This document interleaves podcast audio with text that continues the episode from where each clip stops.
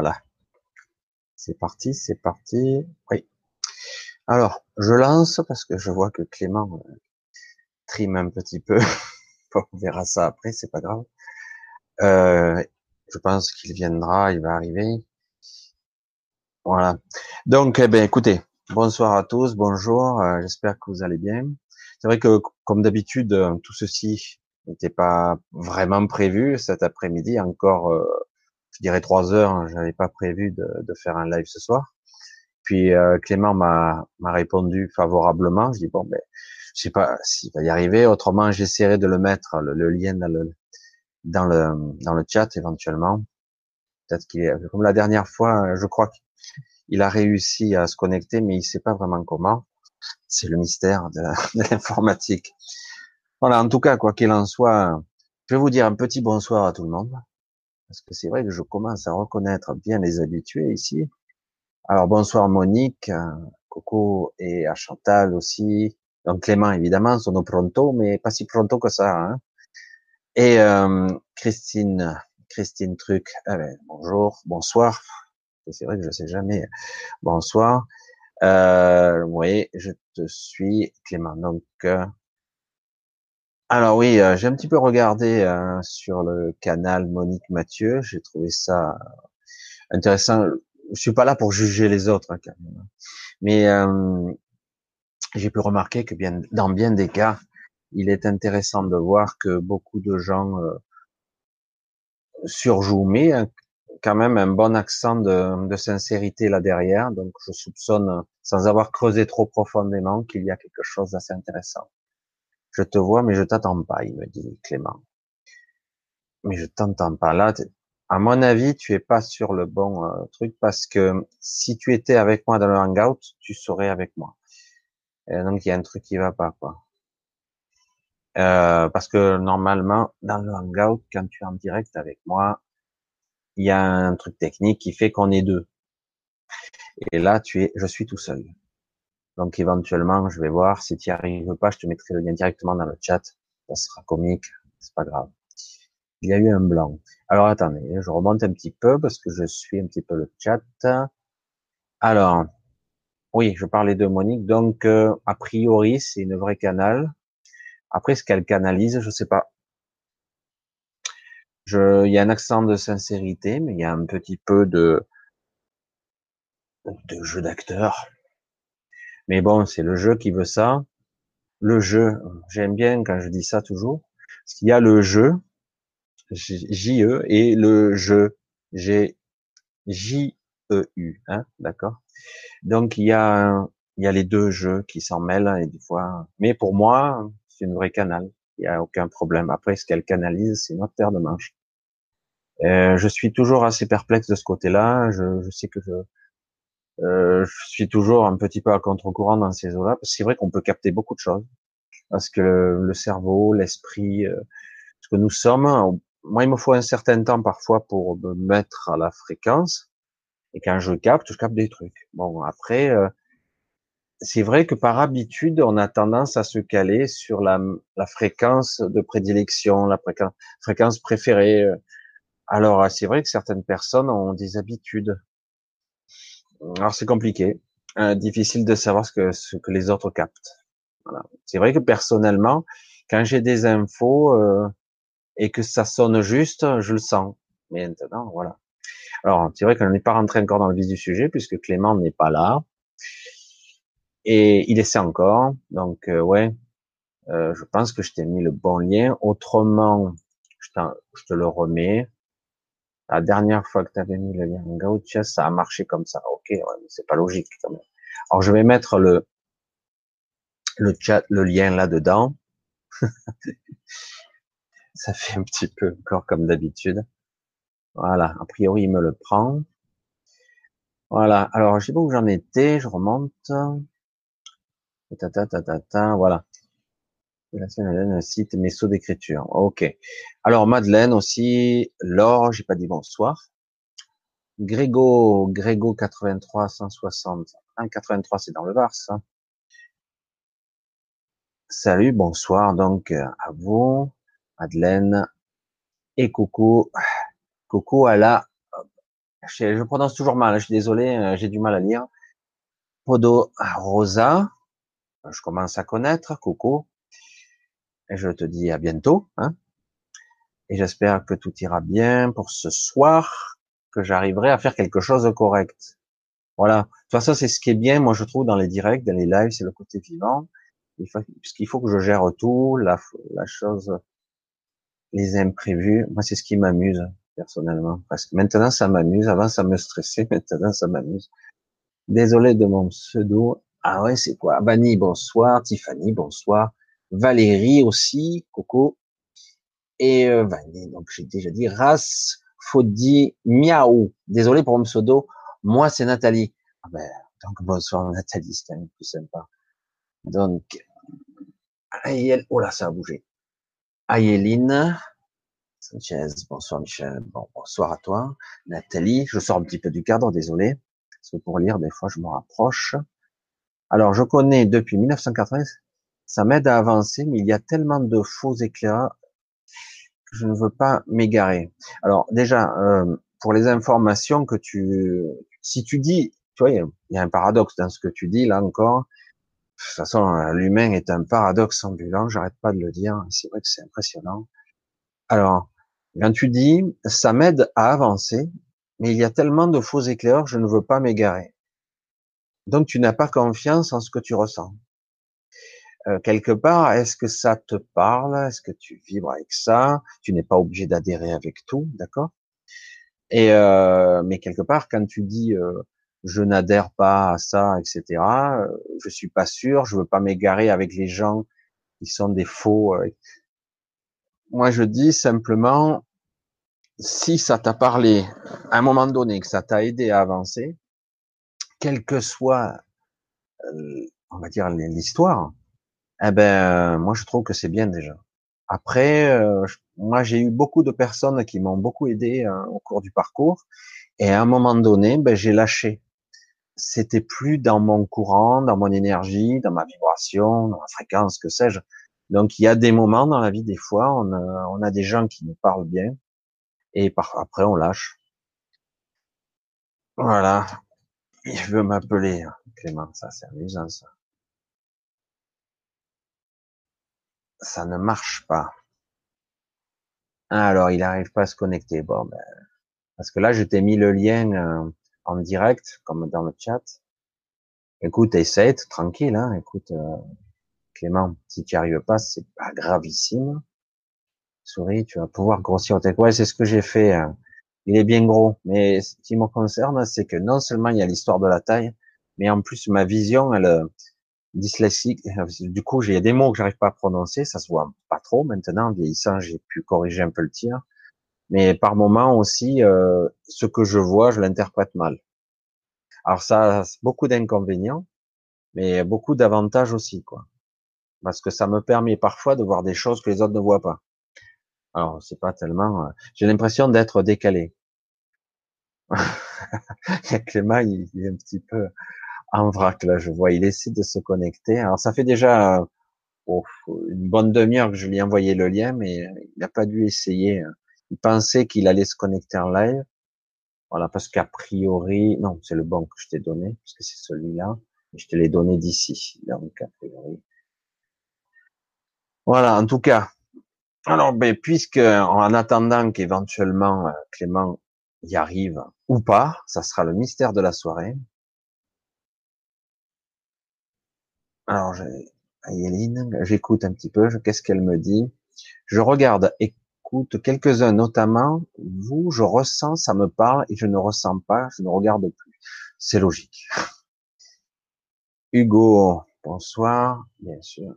Bien, bien le soir, messieurs, mesdames. Ah, on a quelqu'un d'original. Alors, on va essayer de parler de quelque chose. J'avais un petit sujet, mais euh, c'est un petit peu euh, bonsoir. Ah d'accord. Oui, c'est ce qui me semblait. alors, alors, on va essayer de rentrer un petit peu dans un sujet en attendant qu'éventuellement Clément puisse arriver à quelque chose. Euh, c'est pas grave. C'est pour ça que souvent euh, j'envoie le lien un petit peu plus tôt pour pouvoir faire des essais, mais bon, c'est pas grave. La dernière fois, il y est arrivé, il sait pas comment. Alors, on va essayer de parler de quelque chose d'un petit peu, d'un peu spécial. Euh, c'est vrai tout à l'heure j'ai parlé du jeu et du jeu. Ah tiens, fleur de patchouli. Coucou Sandra. Alors c'est vrai que c'est rare que tu sois en direct avec nous. Pas souvent en tout cas. Alors, je vais essayer de parler un petit peu de. Je voudrais pas un petit peu euh, assombrir un petit peu le tableau, mais c'est la période qui veut ça. je vais essayer de parler en attendant un petit peu de de cette partie qui, en, depuis quelque temps, nous assombrit un petit peu le, nous perturbe plutôt dans nos perceptions. Euh, beaucoup de gens ont du mal à s'y retrouver, hein, parce qu'il y a une vraie quête de se libérer, une quête, une recherche de vouloir euh, se, se, sortir de la pénombre, parce que euh, moi personnellement, bien souvent, j'ai pu percevoir ce que mon mental a pu décoder. Hein. Euh, viscosité, ce qu'on appelait le fluide noir. Alors, je sais que certains ont eu beaucoup de mal à... Il m'est arrivé de me réveiller là-dedans. Heureusement, ça m'arrive très très rarement. Et quand vous vous réveillez là-dedans, euh, c'est c'est un vrai cauchemar. C'est comme ça que je vais. On s'étouffe. Euh, voilà. Donc aujourd'hui, c'est vrai qu'il y a une sorte de paradoxe dans la communication, à la fois qu'on pourrait dire spirituelle. D'un côté, on nous dit la montée à vibration, etc., l'ascension et compagnie. Et de l'autre côté, il y a de la viscosité, de ce que j'appelle le fluide noir, cette obscurité qui est quand même omniprésente et qui est extrêmement envahissante. Euh, alors du coup, beaucoup d'entre vous se sont perdus un petit peu en route. Moi, c'est pareil, je cherche. Hein. Parce que quelque part, on se dit, euh, ok, il faut monter en vibration pour échapper à tout ça, mais comment je fais ça dans le quotidien, etc. Le problème, c'est que c'est vrai que c'est c'est presque infaisable sans avoir été quelque part un petit peu initié. Le déclic d'un processus de, de perception de la vie euh, plus éclairé, d'avoir une perception plus lumineuse de, de ce que de notre réalité, euh, peut se passer dans certains cas, mais hors souffrance, parce que lorsque vous êtes bien embourbé, comme je perçois là, ce soir on est un petit peu plombé, hein, mais c'est pas grave. De toute façon, on va aborder tous les tous les sujets. Hein. On n'est pas là pour forcément euh, chanter les louanges de tout. Et à parfois, il faut aborder aussi tous les sujets. Alors c'est vrai que là en ce moment, c'est un petit peu, on redescend un petit peu, la rentrée arrive, il y a une tension sous-jacente qui arrive pour chez beaucoup de personnes, des doutes, des questionnements, une certaine souffrance qui semble qui y était peut-être en sommeil et qui revient. Alors c'est un petit peu inquiétant parce que parce que souvent on se dit je me suis libéré et puis ça revient. En fait, vous aurez ça pendant encore pas mal de temps c'est un petit peu triste. Alors j'enlève un petit peu l'écouteur parce que j'en ai pas besoin pour le moment. Je vais l'enlever. Ah, c'est plus agréable quand même. Oui, parce que tant que j'ai pas Clément qui est en ligne, donc euh, c'est pas la peine que j'ai un retour. Euh, voilà, je regardais. J'ai à peine de regarder que mon micro marchait. Bon, a priori, depuis le temps, vous me l'auriez dit si je parlais dans le vide. Voilà, donc je parle de cette de ce paradoxe actuel qui fait que on est bousculé par euh,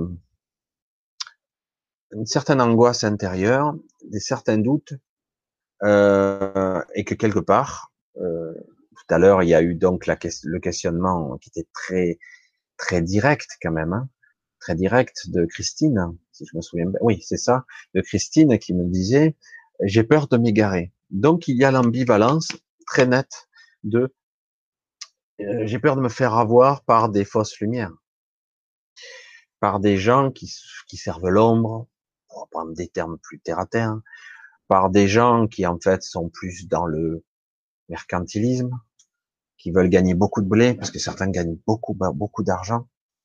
Alors c'est vrai que c'est pas évident euh, toujours de s'y retrouver.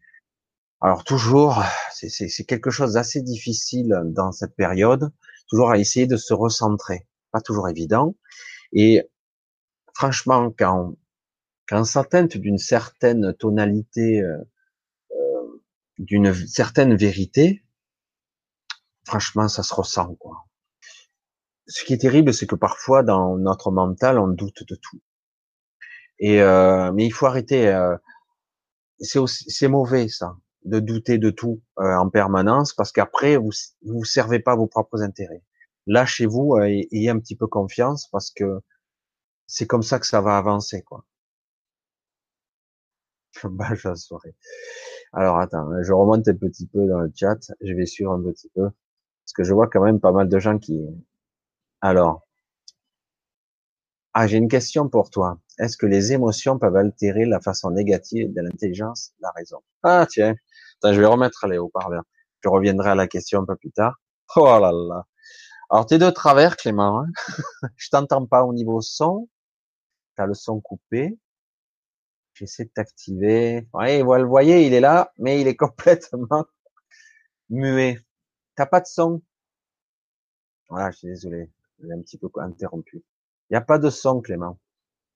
As, je vois le micro coupé. Alors, je ne sais pas pourquoi. Je vais essayer de voir si, oh, dans l'obscurité, si je peux t'activer le micro.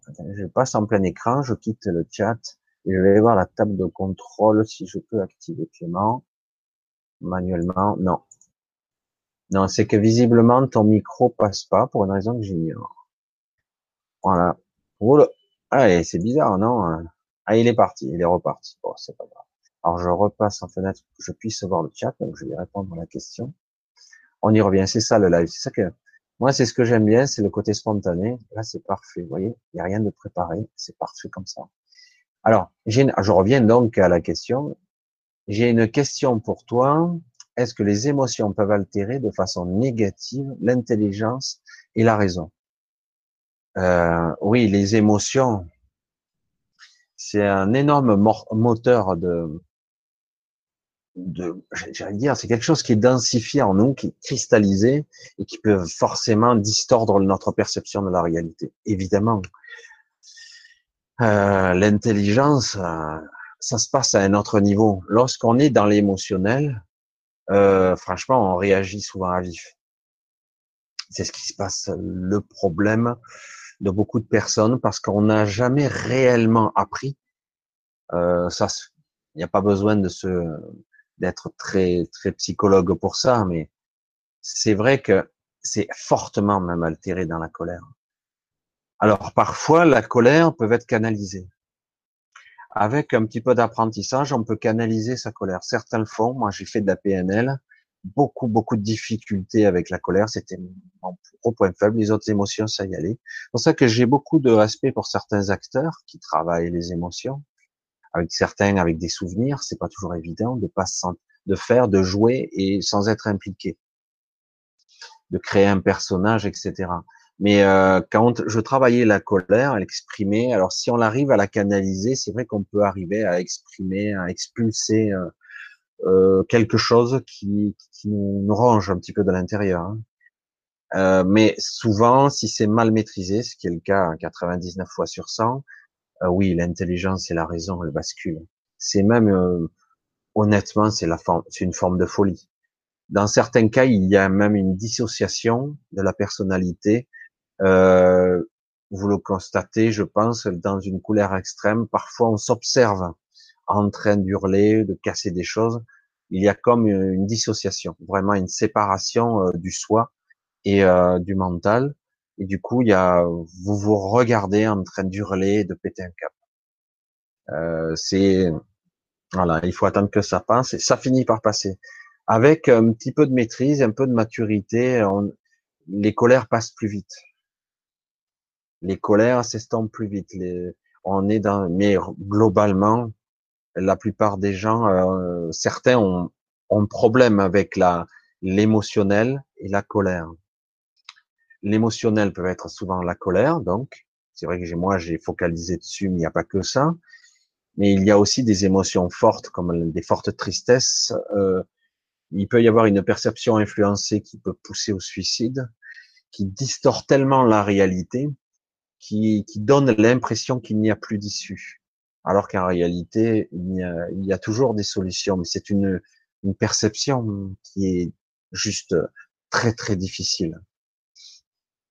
Voilà. Alors c'est vrai que l'émotionnel, c'est c'est le nœud euh, quelque part, c'est ce que nous devons travailler, je pense ici. Pour moi, c'est ça. Et il faut pas avoir honte de ça, pas avoir honte du tout, parce que l'émotionnel est quelque chose d'assez euh, euh difficile à gérer. Il faut y aller tranquillou, hein, parce que parfois on a des gros sacs et c'est assez assez difficile. Et parce qu'il est arrivé à Clément, il est il est entre deux. Voilà, je sais pas ce qu'il est. Bon, bref. Voilà, ça c'est la question de l'émotionnel et l'émotion en elle-même. Euh, D'autant que parfois l'émotion n'est pas euh, la vôtre. On croit parfois qu'on est, euh, c'est une sorte de d'énergie qui va circuler. Vous allez l'attraper inconsciemment. Vous allez attraper cette émotion et vous allez l'incarner euh, comme un égrégore qui passe, comme quelque chose et du coup vous allez, euh, ça va se manifester. Les gens qui ont pris l'habitude, qui sont sensibles, ils sentent que quelque chose va arriver, une émotion, une crise, une dispute, euh, quelque chose de lourd, une maladie, euh, euh un coup de téléphone grave, etc. Ils ne savent pas quoi, mais parce que c'est c'est prenant, c'est dans l'air, c'est très très très difficile. C'est c'est pénible même. Et en fait, c'est quelque chose. Et à un moment donné, il y a quelqu'un qui va incarner cette énergie, c'est pas forcément la, la personne qui, qui, qui est censée l'incarner, mais ça va se manifester à travers l'émotionnel, parce que la personne entre guillemets qui est prête à, exprimer, ça va sortir. Parfois, ce qui sort dans une discussion, parfois dans une dispute, ce n'est pas euh, la dispute n'a rien à voir avec la réalité de l'émotion. C'est qu'en fait quelque chose doit se libérer et ça se libère parce qu'en réalité, un simple prétexte parfois ridicule suffit à déclencher le processus. Des fois, on ne comprend pas. Parce qu'en réalité, il y a quelque chose qui s'est accumulé quelque part. Comme je le dis souvent, euh, ce que nous sommes n'est pas que là, hein, physiquement. Ce que nous sommes est beaucoup plus large. Il y a des connexions euh, claniques, familiales et compagnie. Quand il y a des tensions quelque part, inconsciemment, vous le ressentez.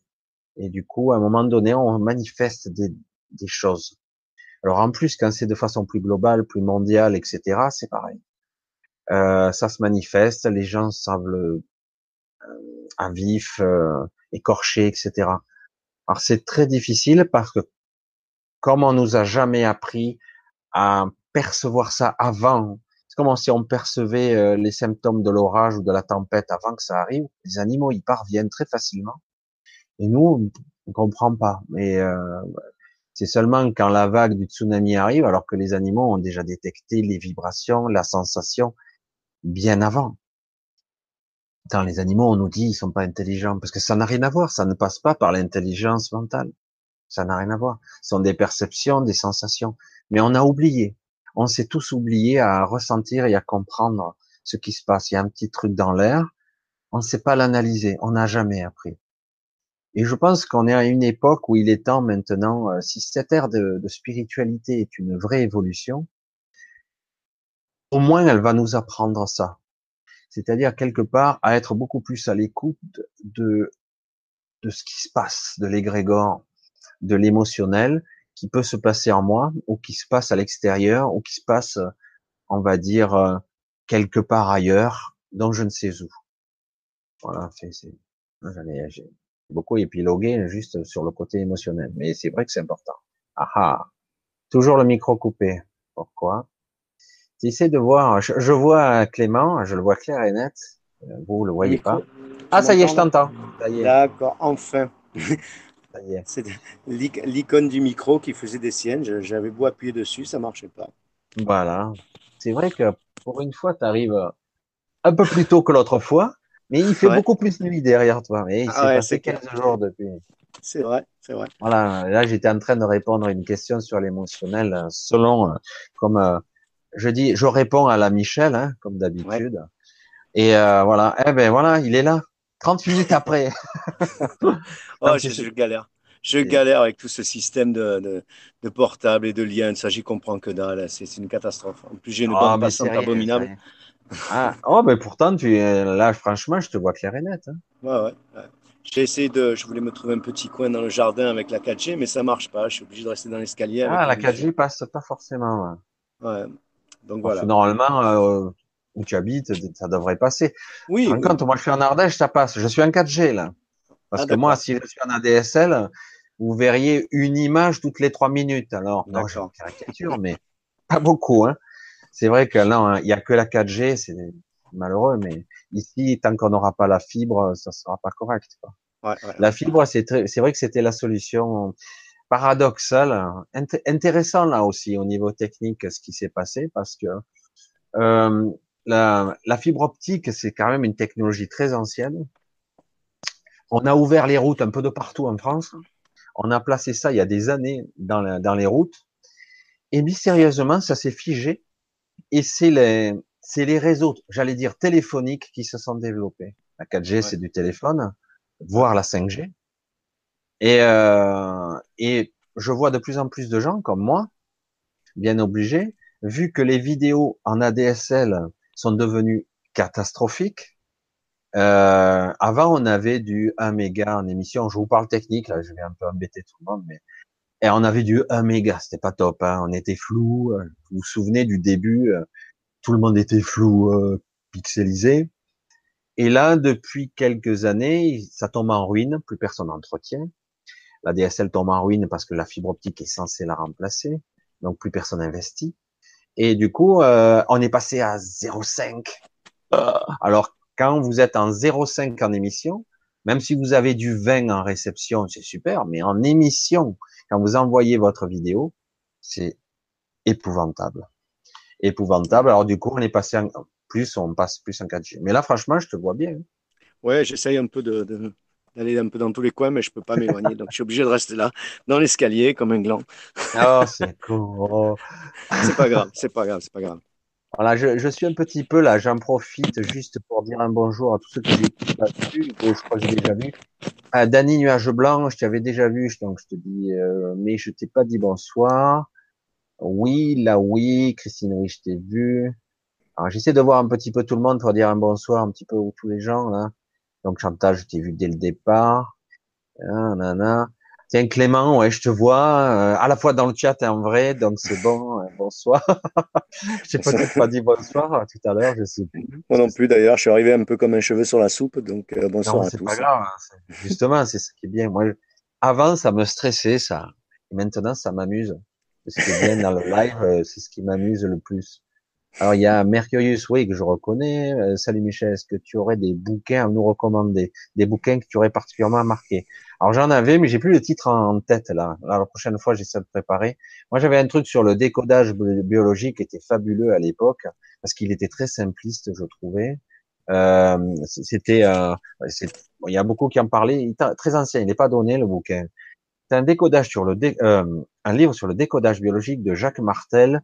C'était le dictionnaire des malaises et des maladies. Parce que j'ai faisais du décodage biologique et je trouvais ça extraordinaire. C'est vraiment un décodage. C'est une piste, attention. Hein. Si vous arrivez à le trouver, parce qu'il y a eu le tome 1 et le tome 2, moi je trouvais ça assez extraordinaire parce que ça me permettait de de relier, on va dire une pathologie qui peut être physique, donc n'importe quoi, euh, même grave, à un lien, un bug psychique, je veux dire, un bug mental, un programme sous-jacent qui tourne par an, un conflit, nous on appelait ça à l'époque. Ben ouais, je suis un ancien moi maintenant. voilà. Attends, je passe un peu et après on essaye un petit peu de se faire une petite discussion. Ah, vas-y, vas-y. Lors de Patchouli, Vanny, ben, je crois que j'arrive un petit peu au bout. Ah ben Romuald, bonsoir. J'espère que j'oublie personne parce que j'ai un peu regardé en diagonale là. Sirdad, ah tiens c'est sympa ça on attend le nouveau ministre de l'écologie. Elle est bonne celle-là. Elle est bien bonne. Euh, oui, notre enfin, enfin, il a notre cher Nicolas National a, fini par dire au grand jour ce qui était évident pour tous. On va pas faire de la politique ce soir, mais c'était très amusant malgré qu'il se sentait très mal à l'aise sais pas si tu as vu, euh, Clément. Ouais, ouais, j'ai vu. J'ai vu, et puis, euh, bon, en même temps, pendant euh, quelques mois, il s'est, il s'est bien gavé. Après, il aura droit à une jolie retraite.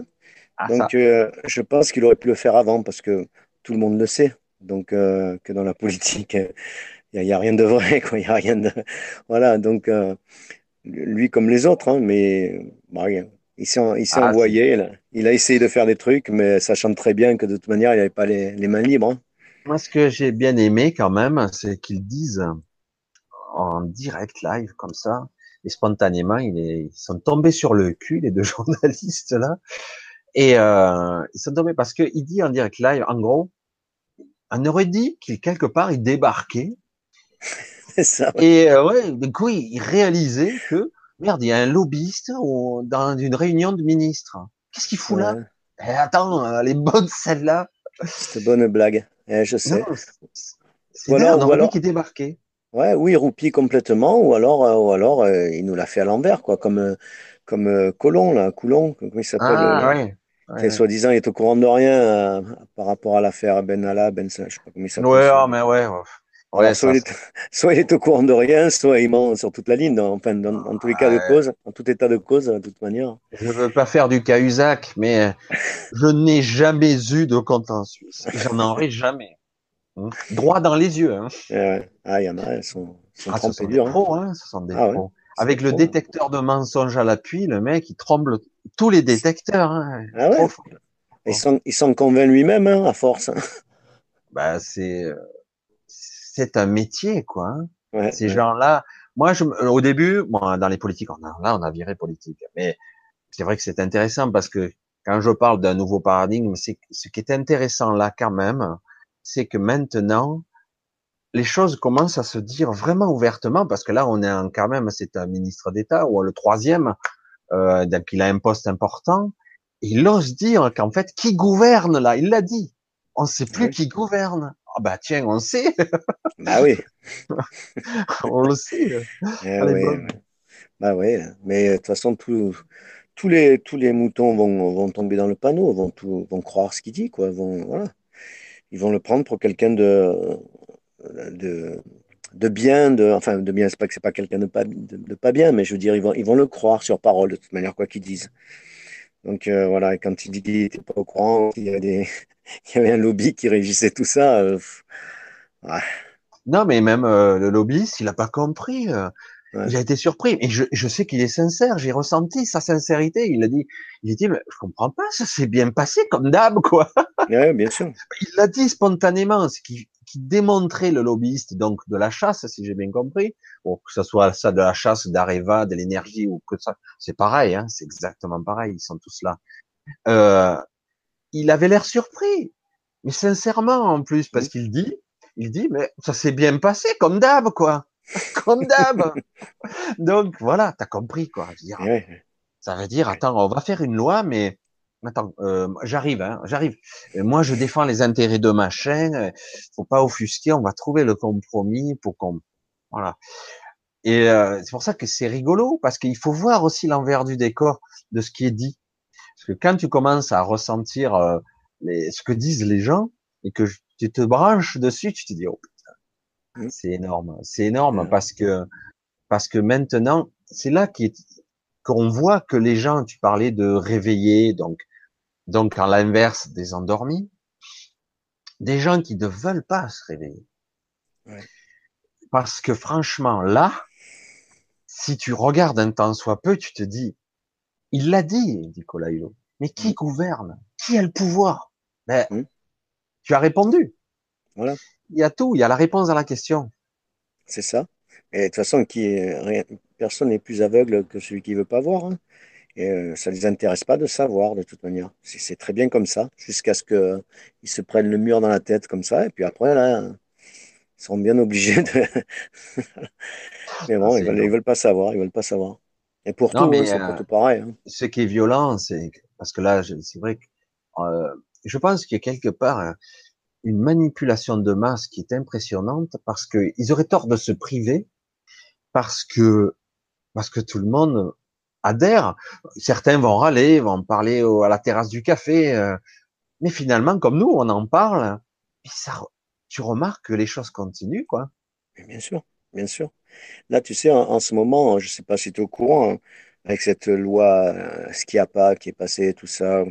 Bon, il y a beaucoup de remue-ménage avec les alerteurs, tout ça. Je les suis un peu de loin. Moi, j'essaie de pas trop m'emmener parce que j'ai pas, j'ai pas à le faire. Mais euh, voilà, ils se, tirent dessus à force, tu vois. Et, ça commence par un bon projet, un super projet. Tout le monde se met les uns avec les autres. Et puis après, il y a une garde d'ego là-dedans.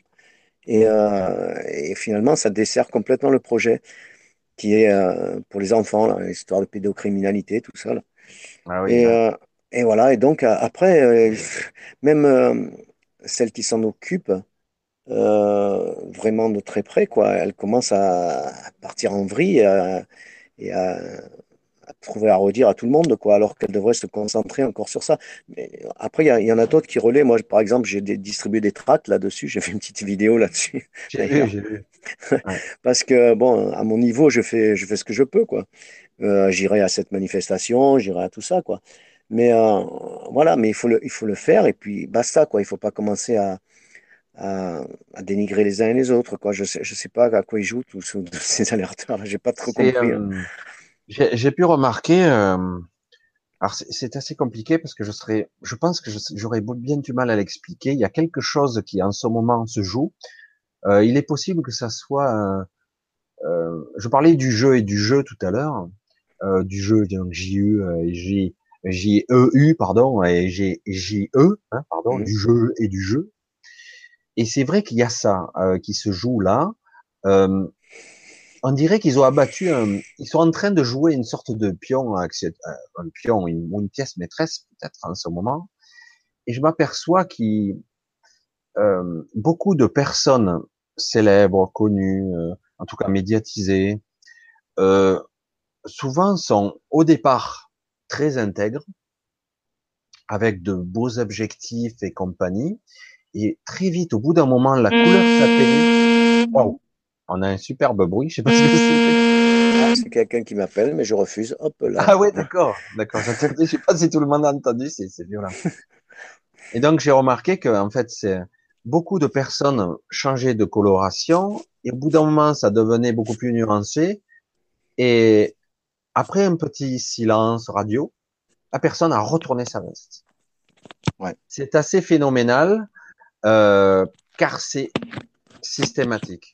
Il y a très peu de personnes qui arrivent à garder son intégrité. Ouais, Alors des fois, ouais. on peut se poser la question, c'est- soit ces gens sont menacés, soit on, on pourrait croire, moi je- des fois, moi je, je dis des choses incroyables, elles sont remplacées. Des fois, moi j'ai j'ai eu cette impression-là. hein. Comment ça remplacer? Remplacer Ah, je te comment? jure, on met un clone à la place, quoi, c'est pas possible. Parce que quand tu as quelqu'un qui dégage même plus la même énergie, tu te dis, il y a un truc qui cloche, quoi. Genre là, ouais, tu vois, attention, hein, là, merde, on va rentrer dans le complotisme, là, c'est bon. Je suis pas bon, là, je suis encore pas bon. Non, mais c'est vrai que c'est c'est étonnant. C'est ce que je disais. On dirait que quelque part, il y a des personnes qui paraissaient intègres, qui avaient un discours cohérent, euh, qui parlent bien, qui vibrent parfaitement. Et d'un coup, petit à petit, on dirait qu'il y a quelqu'un qui module, tu sais, qui change le paramétrage de la personne. Et d'un coup, tu les revois. Ils dégagent plus la même énergie, ils parlent plus tout à fait de la même façon. La langue de bois est apparue. L'hypocrisie, euh, ça va avec, hein, c'est la même chose. Ouais, bah oui. Et, euh, et c'est vrai que c'est impressionnant. C'est un clone, hein, c'est quelqu'un d'autre. C'est pas malgré l'apparence, ou peut-être que c'est un hologramme de de Mélenchon Ah, qui est apparu. Je sais pas. eh, je sais pas. Écoute, après, euh, la nature humaine, elle est tellement compliquée que de toute manière, euh, il n'y a pas besoin de trop, euh, euh, trop penser à des choses surnaturelles. L'homme euh, le fait très bien tout seul. Et je veux dire, il suffit de lui faire miroiter quelque chose de formidable Ouais. et il est, l'intégrité, elle tombe vraiment en miettes en deux secondes, à mon avis. Il n'y en a pas beaucoup qui restent Ben, vraiment intègres de A à Z. Donc, euh, alors c'est vrai que là, pour- juste pour le, la petite euh, histoire, je vais pas raconter de qui ou de quoi. Euh, une personne euh, que j'avais entendu parler, enfin bref, qui allait, euh, qui travaillait pour un député européen et euh, en fait me, me disait en aparté il y a quelque temps, hein, c'était il y a quelques années, me disait euh, à un moment donné, euh, tu n'as plus le choix. quand tu as en face de toi euh, des colosses qui ont tous les pouvoirs, ben que ta vie est menacée, que ta famille est menacée, tu te retrouves avec un choix simple quelque part. Ouais. Toi, tu crèves, soit tu en chies des bulles, toi et ta famille, soit tu prends la valise. Mmh. c'est ça. Ben, c'est mieux de prendre la valise. Hein. C'est sûr que c'est compliqué dans ces cas-là, oui, évidemment, évidemment, c'est sûr. Euh, mais dans la politique, ça doit être pareil, ça doit être pareil dans tout, en fait, dans le show business, dans le. J'imagine que ceux qui, ont, qui sont allés très très loin dans, le showbiz, surtout aux États-Unis, où euh, tu vois de ces trucs euh, qui, soi-disant, ils sont vraiment euh, satanistes, ils ont fait un pacte avec le diable, il y en a qui disent ça, tu vois. après, moi, je, je sais pas vraiment. Peut-être il y en a pour y arriver. Ils ont vendu leur âme, ça c'est sûr, hein, enfin, au sens figuré évidemment. Mais euh, parce que tu ne viens pas à ce niveau-là sans avoir des acquaintances avec un tel ou un tel, ou avec euh, la franc-maçonnerie, ou avec, je, euh, suis sais pas. Ah, bien sûr, tu es obligé. Es obligé, dans la politique, même Hollande l'a dit lui-même, hein, il faut passer par la franc-maçonnerie pour, pour gravir les échelons. Et de flopper, de compromis en plus. Bien sûr, il a dit De négociation, si tu es au pouvoir, on, on te Bah donne oui, mon appui à condition que le Ah ouais. lobbyiste va te financer, le fameux lobbyiste, les Ah ouais. lobbyistes. Attends, euh, est-ce que quelqu'un d'intègre, de, ah, j'allais dire gentil entre guillemets, euh, qui a le sens des valeurs morales et compagnie, pour arriver au pouvoir? Bien sûr que non. Non, c'est pas, pas possible. De même qu'un artiste qui fait euh, ce qu'il ressent, qui veut proposer ce qu'il a, sa musique, c'est vraiment très compliqué de, de l'imposer, quoi. Je veux dire, il Ah, faut sûrement tu passer. sais de quoi tu parles. Oui, surtout que moi j'ai un fils qui, qui, qui est là-dedans, quoi. Et euh, j'espère qu'il va réussir, hein, j'espère. Euh, Euh, mais c'est pas évident, quoi. C'est pas évident parce que lui, il, justement, il intègre, il veut proposer ce qu'il il veut eh proposer et ce qu'il compose. voilà. Et, Et puis le euh, problème, c'est que derrière, si il était pris entre guillemets, on risque de transformer sa musique. ouais, ça, changer le titre, changer le contenu, voir le rythme, le machin, en fait, dénaturer tout, quoi. C'est c'est ça, c'est ça. Il faut que, il faut que les producteurs hein, sentent qu'il y a du pognon à faire sur, sur son compte et puis ça marche. L'autre Voilà, fois, mais j'avais la même, la même, je regardais, je regardais Brel en train de, de brailler et de, presque de, de gueuler, même par moment, quoi, hein, avec son physique qui était pas vraiment avantageux, euh, c'était pas vraiment un chanteur avec une belle voix, mais il avait une émotion, il y avait quelque chose d'énorme qui passait, d'intact et d'intègre euh, sincérité, enfin bref. Et euh, moi, je, je regardais ce type et j'ai dit, putain, aujourd'hui, mais il aurait aucune chance. Mm. Ah ouais, Avec ouais. le système d'aujourd'hui euh, mercantile euh, du showbiz, mais il aurait aucune chance, ce type. Mm. Heureusement qu'on a eu une époque de poètes, de gens, des Moustaki, euh, des Brel, des Brassens, des poètes, des philosophes, que sais-je, mais des gens, parce que franchement, des gens à texte aujourd'hui, euh, Ouais, ouais, ouais. après, il y a eu un compromis dans les années 80. On avait des Michel Berger, euh, Daniel Balavoine qui était très intègre. D'ailleurs, il est mort mystérieusement, celui-là aussi. Ah, ouais. Et, euh, voilà, parce que c'est vrai que des fois, tu te, tu te poses des questions quand autour de toi, il y a beaucoup de gens qui sont intègres et qui meurent les uns, les uns après les autres. Tu te dis, putain, il y a un truc. Ouais, c'est une drôle de coïncidence. hein. Après, bon, Voilà. c'est vrai que c'est, c'est, on peut tout supposer, c'est sûr. Non, Surtout mais c'est vrai que quelque part, après, on a aseptisé. ouais, Et euh, tu parles de, du monde euh, du showbiz quelque part. Honnêtement, si tu veux réussir, il y a une chance sur Internet, une infime chance sur Internet qui est possible. C'est-à-dire, parce qu'il y a quand même, je le vois, beaucoup de gens qui ont du talent quand même, qui arrivent à vivoter, mais à vraiment percer, non. ouais, mais à vivoter, arriver à leur faire le petit truc petit à petit, à force de travail et d'acharnement, quoi, et d'arriver à faire, entre guillemets, accepter son style. Parce que c'est de ça qu'il s'agit. Parce que parfois, on est tellement formaté à un style euh, ouais, lissé de voix, de tel type, de tel tempo, euh, telle musicalité. Du coup, quand tu sors quelque chose de différent, et si tu, et si t'es pas, t'as pas la promotion des nostalgies, des skyrock et des machins de toutes les industries ouais, de, de ces fameux radios qui ont été détournés. Moi qui ai connu, toi aussi, euh, les radios libres, c'était fabuleux, quoi. Ça a pas duré, malheureusement. Mais ouais, c'était ouais, extraordinaire, hein. Moi, je m'amusais à ça. hein. Je m'amusais, hein. Aux radios libres, c'était vraiment le pied. 81, évidemment, ça remonte à loin. Et puis juste après, j'ai vu que toutes les fréquences ont commencé à être prises par les Skyrock, les, les radios bleues, les machins, etc., les énergies et compagnie. Et après, une fois qu'ils ont pris les fréquences, à toi, tu veux une fréquence, toi, en tant que petite radio? Mmh. Non, on te l'accepte pas. Et c'est beau, quoi. Et hop, ça y est, la mafia s'est installée. Tu veux mmh. promouvoir un livre, un, livre ou un film, n'importe, quel que soit le support, faut passer par ces gens. C'est ça, c'est ça.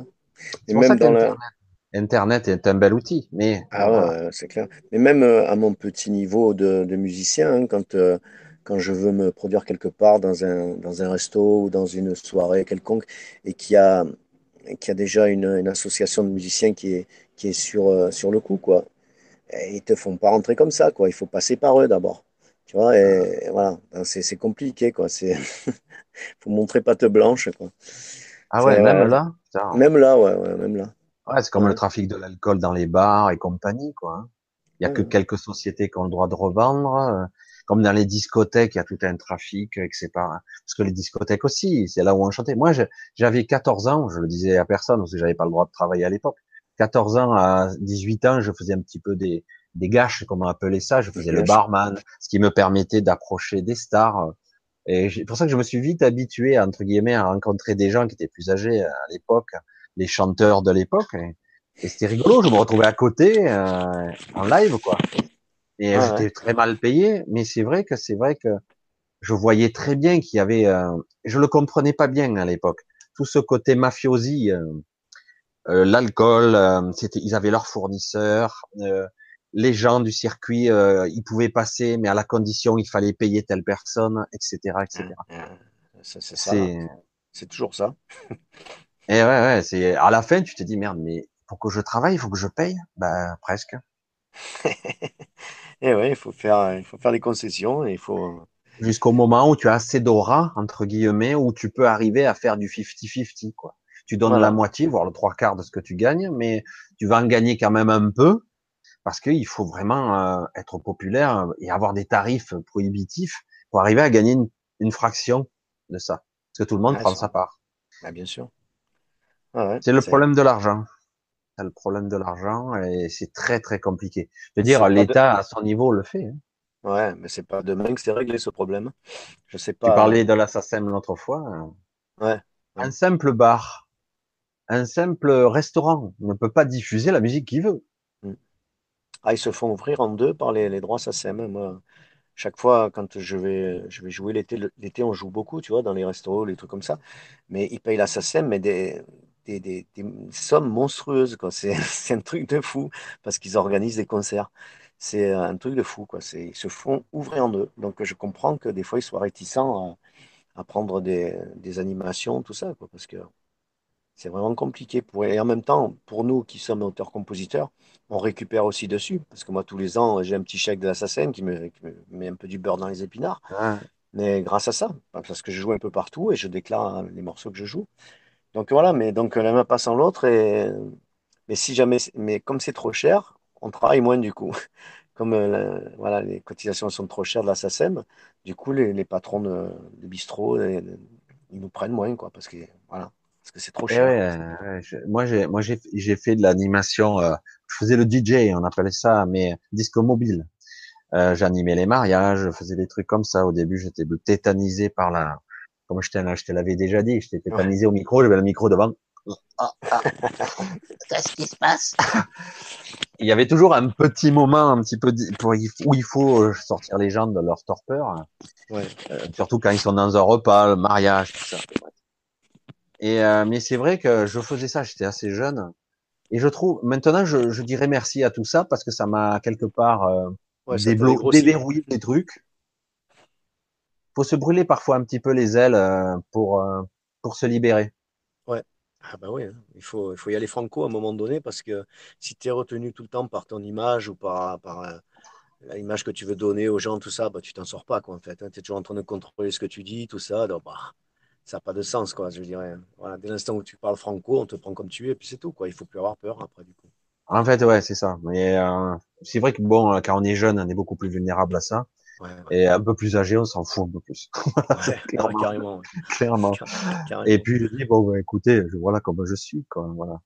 Non, mais c'est vrai que c'est tout un tout un truc euh, compliqué euh, aujourd'hui de vivre dans ce monde. C'est vrai que je reviens un petit peu euh, sur ce que je suis parce que parce que c'est un petit peu ma ma façon de vivre de plus en plus. Et je pense qu'il y a beaucoup de gens qui me suivent qui sont comme ça, dont toi d'ailleurs, puisque tu parles d'alerteur. Quelque part, il y a une prise de conscience d'un que le système, ben, il nous ment, qu'en fait, on n'est pas tout à fait ce qu'on croit, qu'on a peut-être plus d'aptitude à nous libérer que ça, parce qu'on est prisonnier. C'est comme si on était en prison sans même le savoir. Ouais, c'est ça. Ouais. Ouais, ouais. j'imagine, j'imagine. C'est ce que, ce que je pense en fait. Hein. On est, en, prison. On est en prison. On fait des et puis, euh, voilà. Voilà, et on est dans une sorte de prison et, euh, et en plus, quelque part, tu dois payer pour vivre. Hein, tu es taxé sur la vie. Mmh, mmh. Ouais. mais, mais, le problème, comment faire autrement, quoi? Et eh oui, parce que parce qu'on a une vision qui a été bien programmée, que mmh. eux ils sont ils sont puissants et nous on est faibles. Alors que nous on est des milliards. Hein. Mais bon. Et quelque part, euh, on a aussi bien discipliné certaines personnes, parce que certains ont des esprits plus disciplinés, certains militaires. Je parle pas de tous parce que beaucoup de militaires que je connais sont pas si bêtes que ça, parce que certains on parle de policiers, ils sont pas très intelligents, mais c'est faux. Il y a beaucoup de gens qui sont beaucoup plus affûtés que ça et ils sont parfaitement conscients qu'il y a quelque chose qui cloche. Ah, j'entends toutes sortes de bruits. Et, euh, et c'est vrai que du coup, euh, oui, c'est vrai que ce sont les pitbulls de la société, c'est eux qui font, sont censés faire obéir à la loi, et mais le problème, c'est que de plus en plus, la loi devient aberrante. C'est-à-dire, il y a deux poids, deux mesures. C'est-à-dire qu'il y a la loi pour nous et la loi pour les autres. Oui, c'est ça qui est terrible. Et quand on s'en aperçoit et qu'on veut le faire, euh, qu'on le souligne et qu'on veut le faire remarquer à, tout le monde, euh, non, ils s'en aperçoivent pas en fait. Ils sont, ils ont la tête, la tête dans le sable et ils veulent, veulent rien voir. Hein. Oui, il y a la réplique, hein, la réplique fatidique, la réplique, le pot de fer contre le pot de terre. Voilà, voilà. Ouais je sais. à moins qu'on soit vraiment une, masse euh, monstrueuse pour faire changer les choses, mais j'ai du mal à, ah, y croire. Hein. Dans le désespoir, Clément. si tu veux, ouais, j'ai quelque part, euh, j'essaie de rester optimiste, mais euh, quand je vois comme ça se passe sur les réseaux, tout ça, euh, bon, les alerteurs, tout ça, qui essayent, de, ils font de leur mieux hein, pour tous, hein, sans exception. Même ceux qui se font casser en deux par les autres, ils font, je pense qu'ils sont sincères et qu'ils font de leur mieux. Mais ils n'arrivent pas à bouger tout le monde, quoi. Et tout le monde est, les gens sont, ils sont pas forcément chaud bouillants pour, pour changer. Ouais, il y, a une, y a une peur sous-jacente. Moi, c'est ce que je ressens. Et en plus, c'est là, il y a, euh, je pense que beaucoup de gens qui nous regarderont, euh, ils le comprendront très bien. Il y a comme un couvercle en ce moment qui est très fort.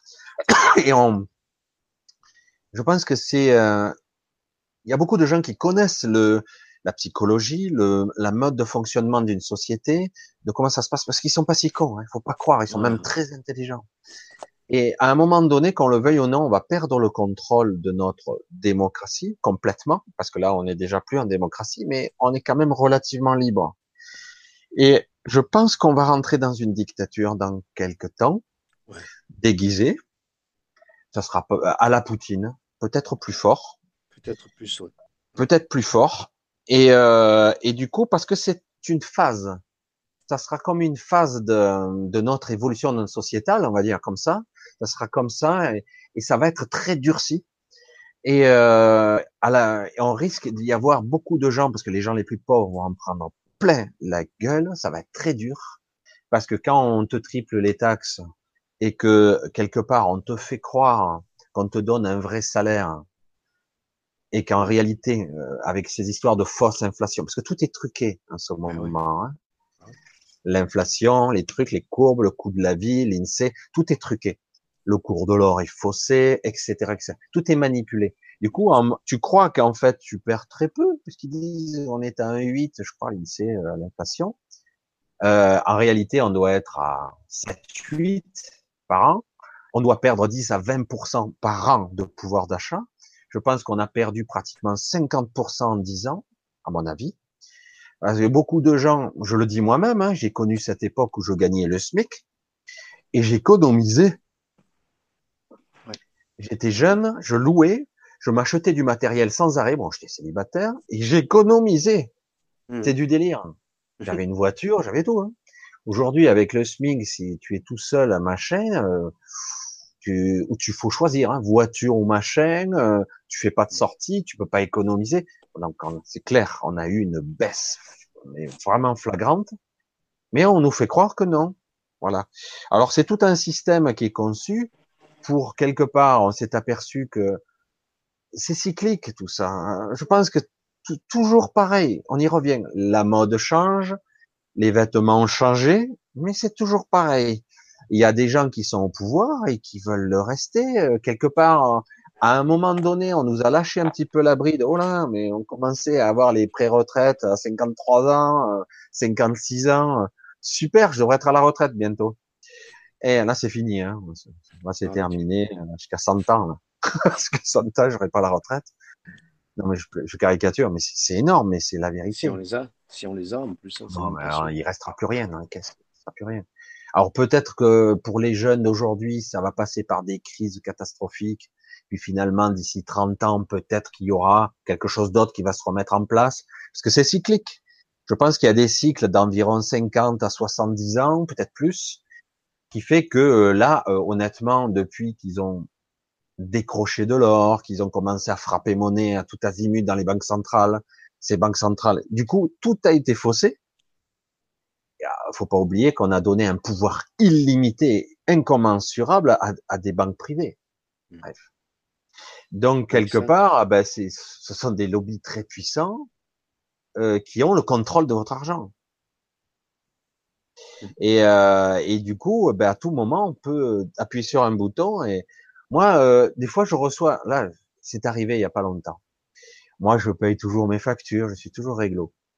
Et je reçois, pas un courrier, il y a quelque temps, une lettre d'SFR. Vous connaissez SFR tous? Moi, j'ai mon opérateur, c'est SFR ici. J'ai Bouygues SFR. Bon, bref s'en fout, et euh, qui me dit que je lui dois 20 euros.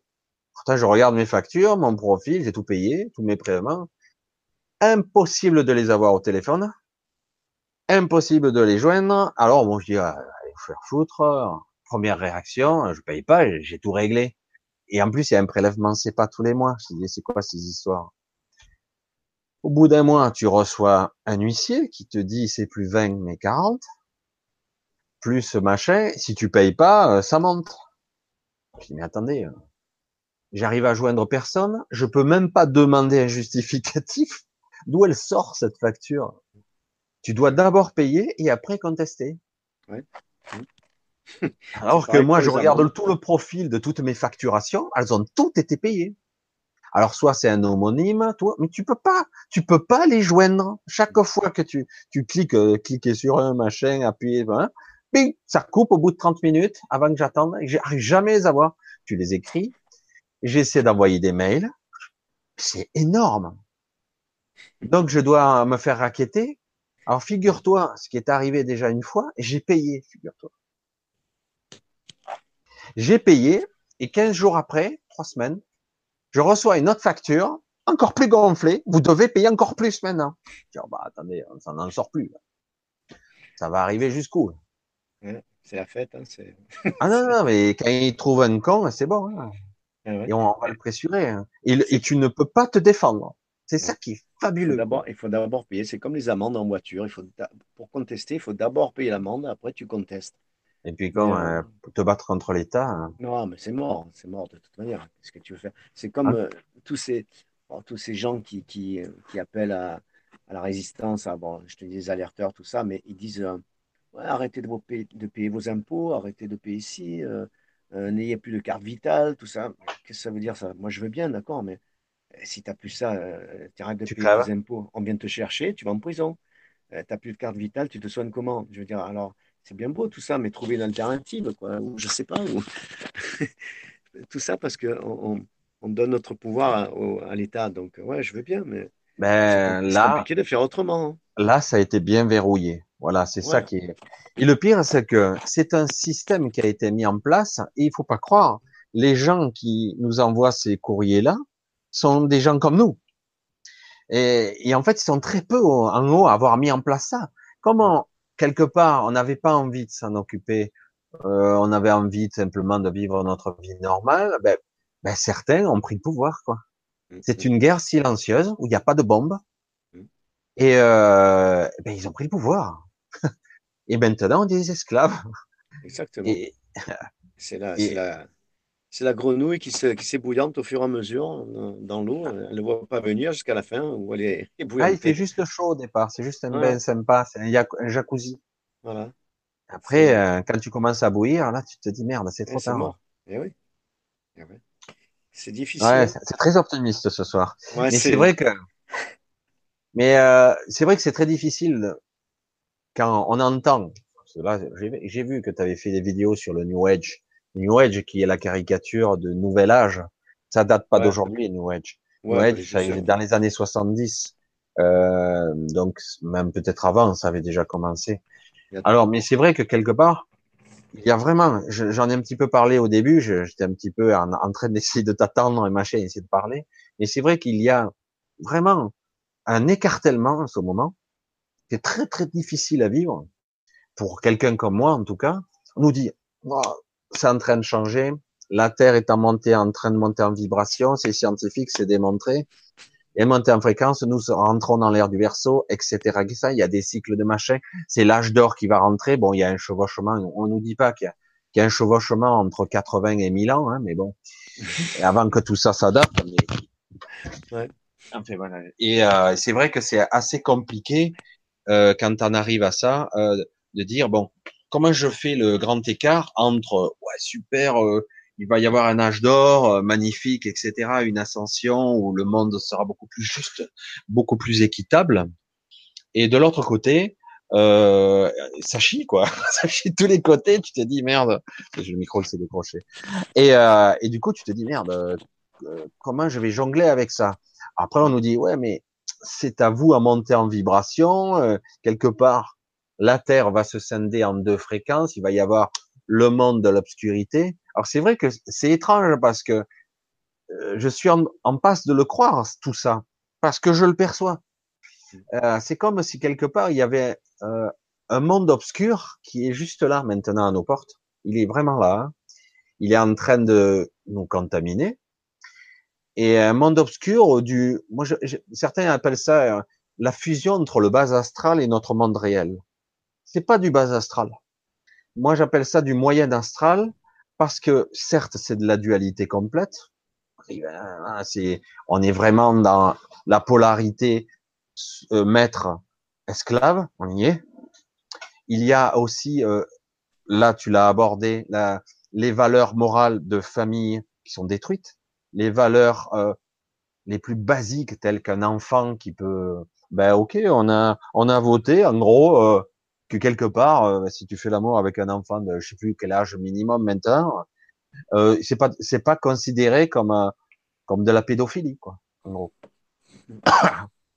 voilà. Et euh, du coup, bon, on est en train de détruire toutes les valeurs morales les unes après les autres. Donc, on est vraiment dans l'ère de l'égotique basique, instinctif, bestial. Et c'est-à-dire, je vais assouvir tous mes désirs et toutes mes pulsions. Bientôt, tu verras dans les rues, ben, il y a un type qui me revient pas, je peux l'éventrer, quoi. À la limite. Euh, ah, je t'entends plus. J'ai peut-être la main sur le micro. Ah oui, c'est bon. Voilà, et euh, donc, c'est vrai que quelque part, si on pousse le vice à l'extrême, on peut arriver à créer un autre système où euh, ça risque d'être chaud quand même, parce que si euh, c'est chacun pour soi et je prends ce que j'ai envie, euh, ça va être difficile, quoi.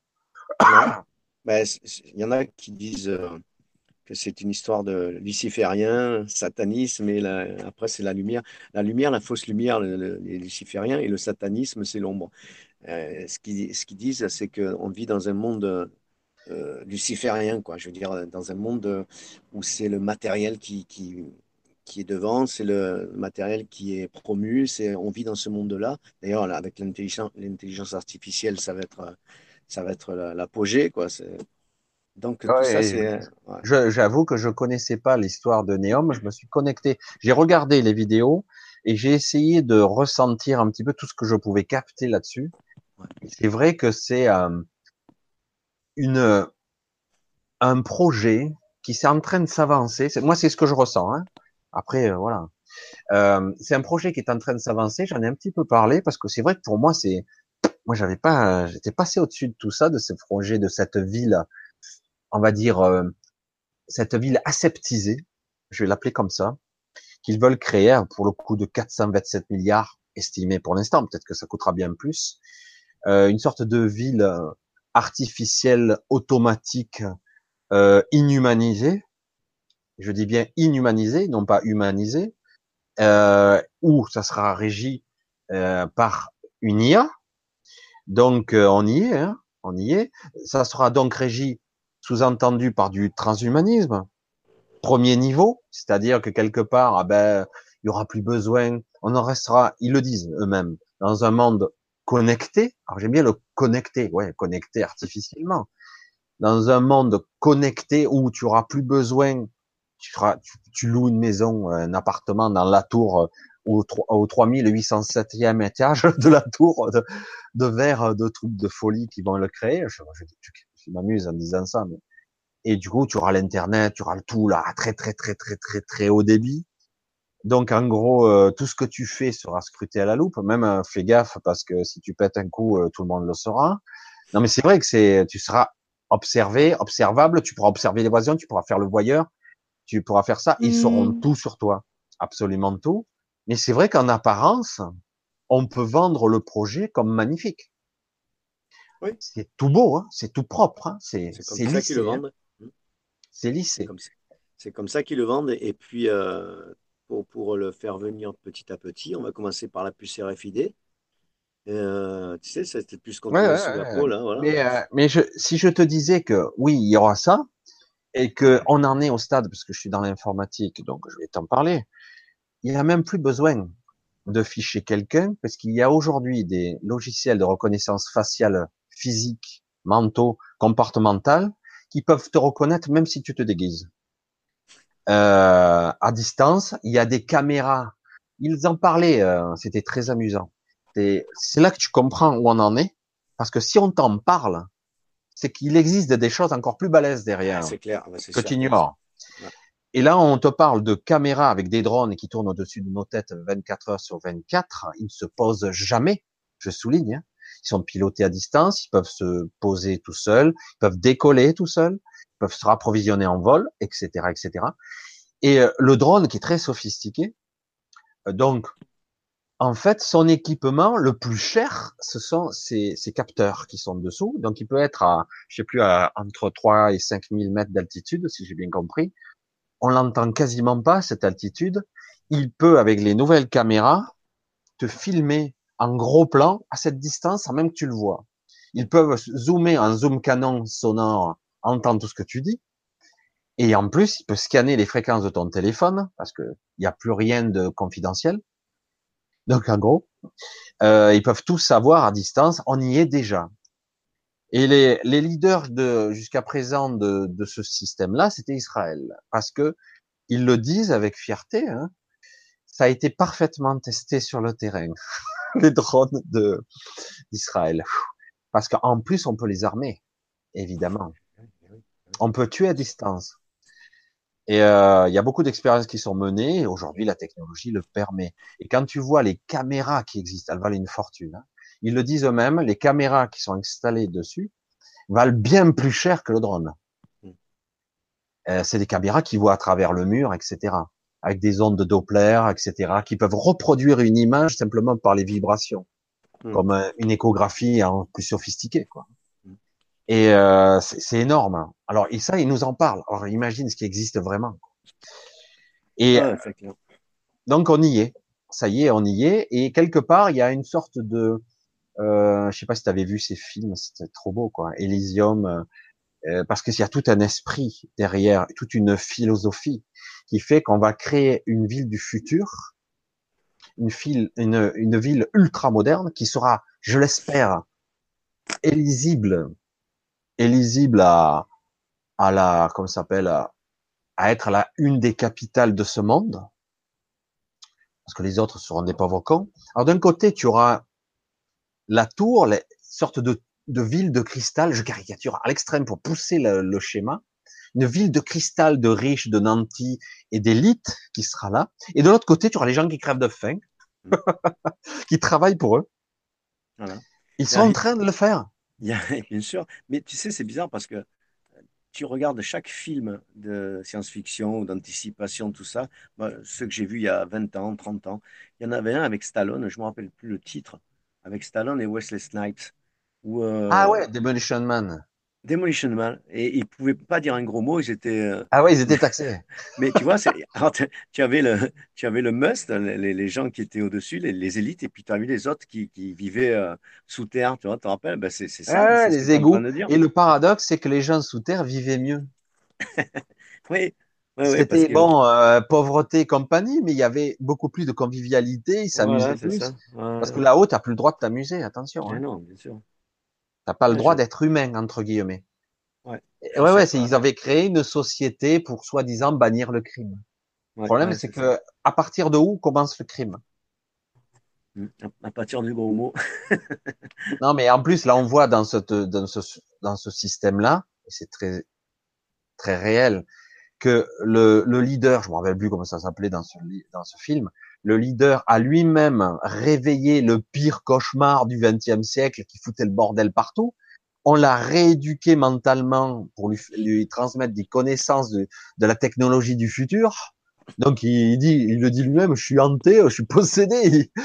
Il, il, connaît tout, il sait clavier, c'est parce qu'ils ont fait un bond, je crois, à 70 ans ou 100 ans dans le futur, je sais pas combien. Et euh, l'autre, il sait pas, mais l'autre, il, sait tout faire parce qu'il. Et en fait, il a été sorti de la glace décongelée pour foutre le bordel, pour en fait, euh, pour être capable de, de démontrer qu'en fait, sa justice et sa, sa loi étaient utiles, en fait, mmh. qu'elle était justifiée. En fait, il a été embauché sans le savoir. C'est ça. et euh, non, mais c'est c'est intéressant. C'est bizarre parce que tous ces films comme ça, on dirait qu'ils sont pensés par des gens qui, qui sont clairvoyants, qui voient l'avenir, et dont ils font des films comme ça pour nous avertir, on dirait, tu vois. Euh, c'est dingue. Hein. Il y a plein comme ça des films. Ben moi, euh, souvent, alors c'est pas toujours vrai, mais là on va rentrer dans le vif du sujet. Moi, souvent, j'avais, j'ai mis sous la vidéo là, j'ai changé le l'image de, de ma chaîne. J'ai mis le premier mot, c'est inspiration. Inspiration, pourquoi? Parce que c'est une forme de guidance, l'inspiration. Il y a beaucoup de gens qui sont très inspirés, qui écrivent des histoires fantastiques depuis des siècles, en fait. Depuis toujours. Mmh. Avant, il n'y avait pas les moyens de faire de la vidéo, évidemment, mais ils, écrivaient déjà des histoires incroyables. Euh, il y a des écrits, euh, des fois quand tu, regardes des écritures d'il y a mille ans, tu te dis, mais merde, ils n'étaient pas si primitifs que ça à l'époque, putain, parce que dire celui qui a écrit ça, c'était, il avait il en avait sous la cabestron, parce qu'il, comme on dit dans le sud, quoi. Hein. parce que je veux dire, il est capable de réagir, il a une résonance, une philosophie très puissante, il, a le sens de la vie, de l'âme, de l'esprit, déjà à l'époque. Il y a mille ans, deux mille ans, même quatre mille ans, quand tu vois 2500, je sais plus combien, à l'époque de Platon, euh, il savait déjà, euh, il parlait de la Terre ronde. Bon, est-ce que c'est vrai, c'est faux, on s'en fout. Mais déjà, ils avaient des, des raisonnements très puissants. Euclide, euh, les, les, les, époques d'essais scientifiques, ils étaient, ils n'avaient pas la science qui suivait, ils n'avaient pas la technologie en fait. Mais le mental, il était aussi alerte que le nôtre, voire peut-être plus développé. Oui, c'est certain. Après, c'est ce qu'on dit. Maintenant, on n'était pas là pour voir hein, non plus. Hein. Non, non, non, évidemment. Et, ouais, ça, là, tu, tu me reprends un petit peu au dépourvu, mais c'est vrai, c'est ce que j'ai dit souvent. Aujourd'hui, c'est vrai que je me mets, je me remets un petit peu en doute tout, c'est vrai, c'est clair euh, ne serait-ce que pour les pyramides et compagnie. C'est vrai que euh, quand je vois beaucoup de jeunes aujourd'hui, ils sont très intelligents et très avertis, ils ont une vingtaine d'années, un peu plus, ils ont étudié. Euh, pour eux, c'est incontestable, une pyramide est un tombeau de pharaon. Point barre. Et il n'y a pas à remettre en doute et pas à se poser de questions. C'était incroyable, c'est des monuments qui ont traversé les siècles. Putain, 45 siècles, c'est clair que ici encore, c'est un minimum, d'après ce que j'ai compris. Et euh, oui, ils sont usés, ils sont très abîmés, mais elles sont toujours là. Quoi. Mm. Et surtout, quand tu commences à creuser un peu plus profond, tu te dis, putain, mais euh, ils étaient balèzes à l'époque, hein, ils avaient euh, de sacrés outils, quoi. Non, non, mais ils étaient nombreux, c'est tout. Ils étaient très nombreux. méticuleux. ah, c'est vrai, j'ai vraiment du mal à le croire, ça. Hein. Bien sûr. Quel que soit, quel que soit l'histoire. Voilà, s'il fallait le refaire avec nos outils d'aujourd'hui, même ça serait compliqué, quoi. Mais ils voudraient pas le faire, c'est pas rentable. Mais déjà, ouais, déjà, déjà. Maintenant, ils font, les ils font les pyramides en verre maintenant. Voilà, ouais, le loup, ah, comme par hasard, pyramide.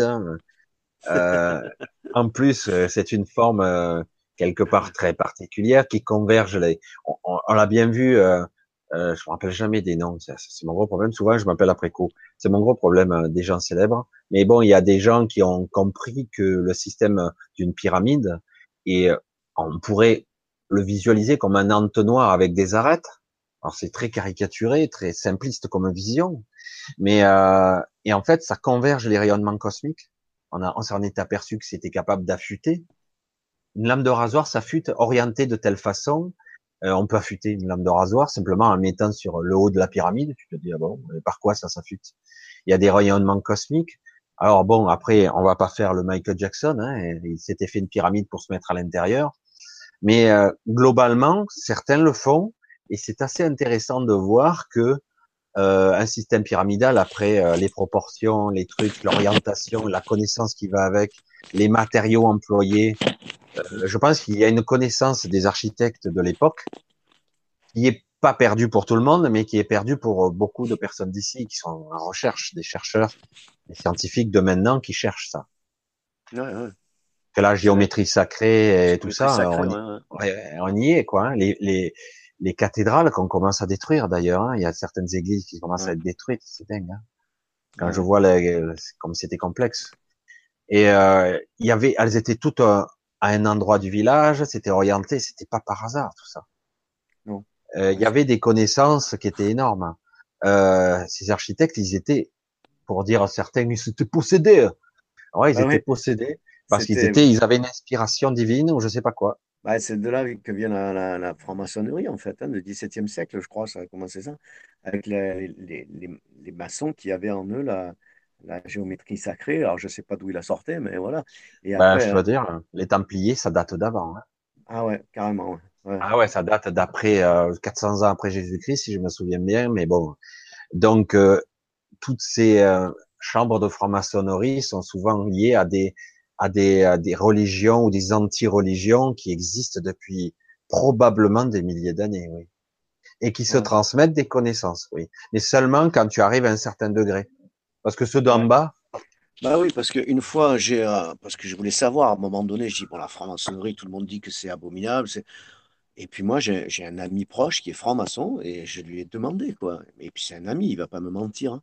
Il m'a dit, mais je suis pas au courant de tout ce que tu dis. Il a dit, c'est pas ça du tout. la Mais c'est sûr qu'à son niveau, c'est pas ça. Mais euh, ben tous, les, tous, les niveaux sont étanches. Personne ne sait ce que font les euh, niveaux au-dessus. Donc euh, c'est vraiment, moi je pense que, personnellement, je pense, peut-être j'ai tort, hein, mais je pense que dans la franc-maçonnerie, il y a vraiment une branche, des, branches abominables, quoi, les sataniques, les satanistes, pédophiles, tout ça. Franchement, ça a été infiltré, c'est sûr.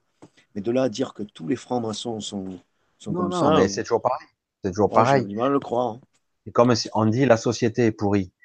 Enlève tout ce qui est, qui est, qui est pourri, fermenté, j'allais dire, et foireux. Entre autres, des gens qui servent à rien. Euh, pendant combien de temps, là, Bruxelles, en Belgique, ils ont eu, ils ont pas eu de gouvernement? Un an et demi? Je sais plus combien de temps. Ils s'en sont très bien sortis. Ça y est, c'était le chaos? Ben non.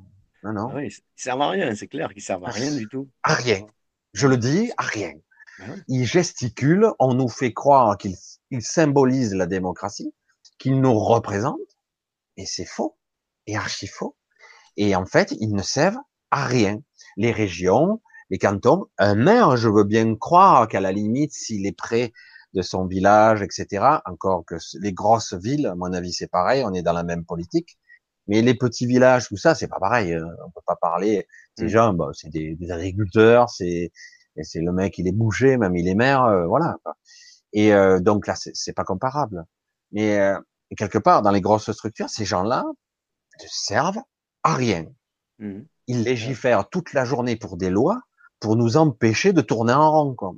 Et donc, on sait même plus pour, par où on va parce que ça sert à rien. Parce que celui qui est juriste aujourd'hui, bon courage, hein, parce qu'il nous pondent combien de milliers de décrets par an. Je dis bon courage, quoi. Je comprends pourquoi il y a des spécialisations maintenant. Ah ouais, ils font, de toute façon, ils font les lois pour eux. C'est, les lois sont faites par eux et pour eux. C'est tout. Pour, euh, voilà, ça s'arrête là. Bah, je, je, je, vais être plus vicieux. Elles, elles, sont faites pour nous et contre nous. Oui aussi. oui aussi. Parce qu'en réalité, bah, tu le vois bien que des fois, des fois, il, y a dû y avoir, il y a dû se passer des trucs. Hein, quand un certain Sarkozy se fait poursuivre par des juges d'instruction encore qui ne le pas. Hein. Euh, je dis, il a dû désobéir quelque part parce que d'habitude ils sont jamais poursuivis. Euh, un certain Chirac, il a fait pas mal de trucs. Bon, bah, c'est pas allé, aller nulle part les emplois fictifs. Bon, lui, euh, c'est vrai, vilain. Il a parlé, euh, il a peut-être négocié avec Kadhafi, etc. Euh, qui sait qui a pas fait ça? Un certain Giscard d'Estaing avait fait ça avec le, je crois les diamants de, comment il s'appelait, un, président africain. Voilà. il y a plein d'histoires. il doit y en avoir et d'autres, et d'autres. Ah. Quelque part, euh, quand entre guillemets euh, tu déranges pas les autres, ça va, tu peux continuer à faire ton trafic. Mais euh, je sais pas, il y en a un qui a pas, qui a dû avoir la, je sais pas, hein, peut-être Sarkozy avec ses petits bras, il a voulu faire plus gros, péter plus haut que son cul, et du coup, bah, on lui a dit non, non, toi, attention, c'est nous la loi. Non mais hein. Je réponds un petit peu à, la, une question que j'avais eue la, la, dernière fois, je crois samedi dernier, et qui encore, je continue un petit peu parce que c'est vrai que c'est là qu'on s'aperçoit que même en haut lieu, ils sont pas tous d'accord quelque part. Euh, on va dire que aussi les marionnettes n'obéissent pas toujours non plus. Hein. Mmh, mmh. Eh Alors c'est pour ça que le pouvoir n'est pas uniforme. Euh, euh, tout ce qui se passe en haut et même en très haut, des fois, ça se passe pas comme prévu. Pas exactement quoi. Parce que bon, il y a, y a toujours la corruption, euh, il y a toujours la démence, les gens, etc. Donc c'est amusant de les voir gesticuler. Et puis ils se sentent tellement puissants, ils sont au-dessus des lois. Et à un moment donné, ils perdent la boule. Et je peux faire ce que je veux, tuer, assassiner, faire de la pédophilie, ah, de drogue, je m'en fous. Je suis intouchable. C'est clair. C'est ça le problème, c'est que euh, ils sont intouchables, donc ils s'octroient des, des trucs, mais euh, au plus profond d'eux, c'est quand même des humains je veux dire, comment on peut arriver à pas redescendre à un moment donné, se dire, bon, est-ce que vraiment c'est humain de faire ça Est-ce que, est-ce qu'il ben, pas. moi, j'ai une théorie là-dessus, mais bon, c'est vrai qu'elle est un petit peu fantastique ou fantaisiste pour certains. Mais moi, je le dis honnêtement, et je, d'ailleurs, je l'ai dit, les, les, hommes politiques à ce niveau, ou, et d'autres plus haut, ne sont pas humains. Proprement dit, selon notre façon de penser. Ils n'ont même pas la même structure mentale que nous. Je, ces gens-là, honnêtement, je vais le dire euh, de façon simple. Tu es au gouvernement, tu es président, tu es donc responsable des armées, commandant en chef, et tu, tu vas faire la guerre au Mali. Pour pas parler hein, d'un certain euh, président qui, qui a le nom d'un autre pays. c'est amusant. Hein et euh, président français qui a le nom d'un autre pays. Et euh, tu vas faire la guerre au Mali. Et bon, Sarkozy, il a fait la guerre à la Libye aussi. Hein, mais bon, et euh, mais bon, on va parler de lui. C'était rigolo quand même. Euh, pour arriver à avoir un certain carré, il va attaquer donc le Mali. On se demande pourquoi. Mais oui, ce pays pauvre qui attaquait tous les paquebots, qui attaquait tous les bateaux, les, hein, il fallait absolument l'attaquer, etc. Et j'ai dit, mais c'est vrai qu'ils l'ont attaqué, mais au moment où on a mis en place cette guerre, on n'avait même pas les finances. Ils ont dû emprunter, louer des navires, je crois, il y a eu des, du matériel russe, américain, anglais. Par contre, on loue des appareils pour faire la guerre. C'est déjà c'est on fait les marioles et on n'a on a même pas les on a même pas les épaules. ah non, mais c'est énorme. Et on arrive là-bas, sur place, ils le disaient, c'était suivi par les informations. Tu avais tous les lobbyistes avec eux. Ils étaient déjà prêts avec les plans pour reconstruire les ponts, les maisons et tout. Ouais, c'est vrai, ouais. Je me dis, merde, attends, c'est quoi? C'est un jeu de rôle, cette planète. C'est pas bah, possible, on s'amuse là. en haut lieu, ils font mumuse, quoi. Bah, bien sûr, de toute manière, moi, on n'enlèvera pas de l'idée qu'il y, y, a un but, il y a un but original, originel euh, de, tendre vers quelque chose. Je veux dire, quand on dit le nouvel ordre mondial, c'est tout et n'importe quoi. Ça, mais ils, suivent ce but quoi avec l'agenda 21. Là, je ne sais pas si vous courant de ça. 21. Donc euh, tout se passe en temps et en heure, quoi qu'il arrive, de toute manière. On peut dire. Ils ont un peu de retard quand même, mais bon. Parce que c'est censé finir avant fin 18, 2018 normalement. Ouais, mais 2019, c'est les derniers carats, le dernier trimestre, je crois. Ils sont censés finir. Mais attends, mais ça tout s'accélère de toute manière. Hein. Ils enfoncent le clou là, puisque personne dit quoi que ce soit. Ah, on le sent bien. Donc, euh, ils enfoncent le clou, donc euh, on n'est pas au bout de, nos surprises, à mon avis. Hein. À la fin 2018. Mais, euh, mais je, je, tout à l'heure, pour, je voulais juste enfoncer le clou, le dernier, une dernier coup, le, dernier, pour arriver jusqu'à la garde, on va le dire. Si toi, tu étais président de la République, que tu es censé défendre, entre guillemets, les intérêts, si tu as envie d'être président, parce que moi, même pas un rêve, hein, j'ai envie d'être président, même si c'est intéressant financièrement, etc. Mais moi, ça m'intéresse pas. Est-ce que tu pourrais aller pilonner bombarder, tuer, vivre avec ça et avoir la responsabilité de bombarder un autre pays, mais de, quel droit, toi, tu te permets d'attaquer un autre pays? Même si euh, ils font des trucs qui sont pas bien là-bas. Dire de quel droit je m'octroie le droit, moi, d'aller dans un autre pays, de, leur dire à eux, t'es pas bien. Si tu fais pas comme je te dis, je te bombarde. De quel droit? Je, Mais moi déjà, je, je peux pas faire ça, je dirais. C'est pas mes affaires, quoi. Ouais, bah, s'ils si, s'octroient le droit de le faire, c'est qu'ils sont couverts de tous les côtés. De voilà.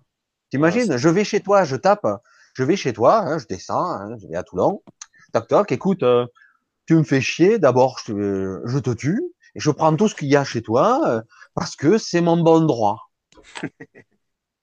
voilà. Et si ça te plaît pas, c'est pareil. parce que voilà, ta gueule me revient pas, et voilà quoi, parce que tu es pas comme moi. C'est exactement ça. Même si, euh, à la limite, c'est quelqu'un que j'aime pas, qui est, hein, j'ai pas à le faire ça, quoi. C'est pas mon problème. Et quand tu dis qu'ils sont pas humains, ben peut-être, hein, finalement. Ah non, mais pas au sens où longtemps. Non. Parce que je pense que quelqu'un de normal, putain, il aurait du mal à prendre la, à prendre l'initiative.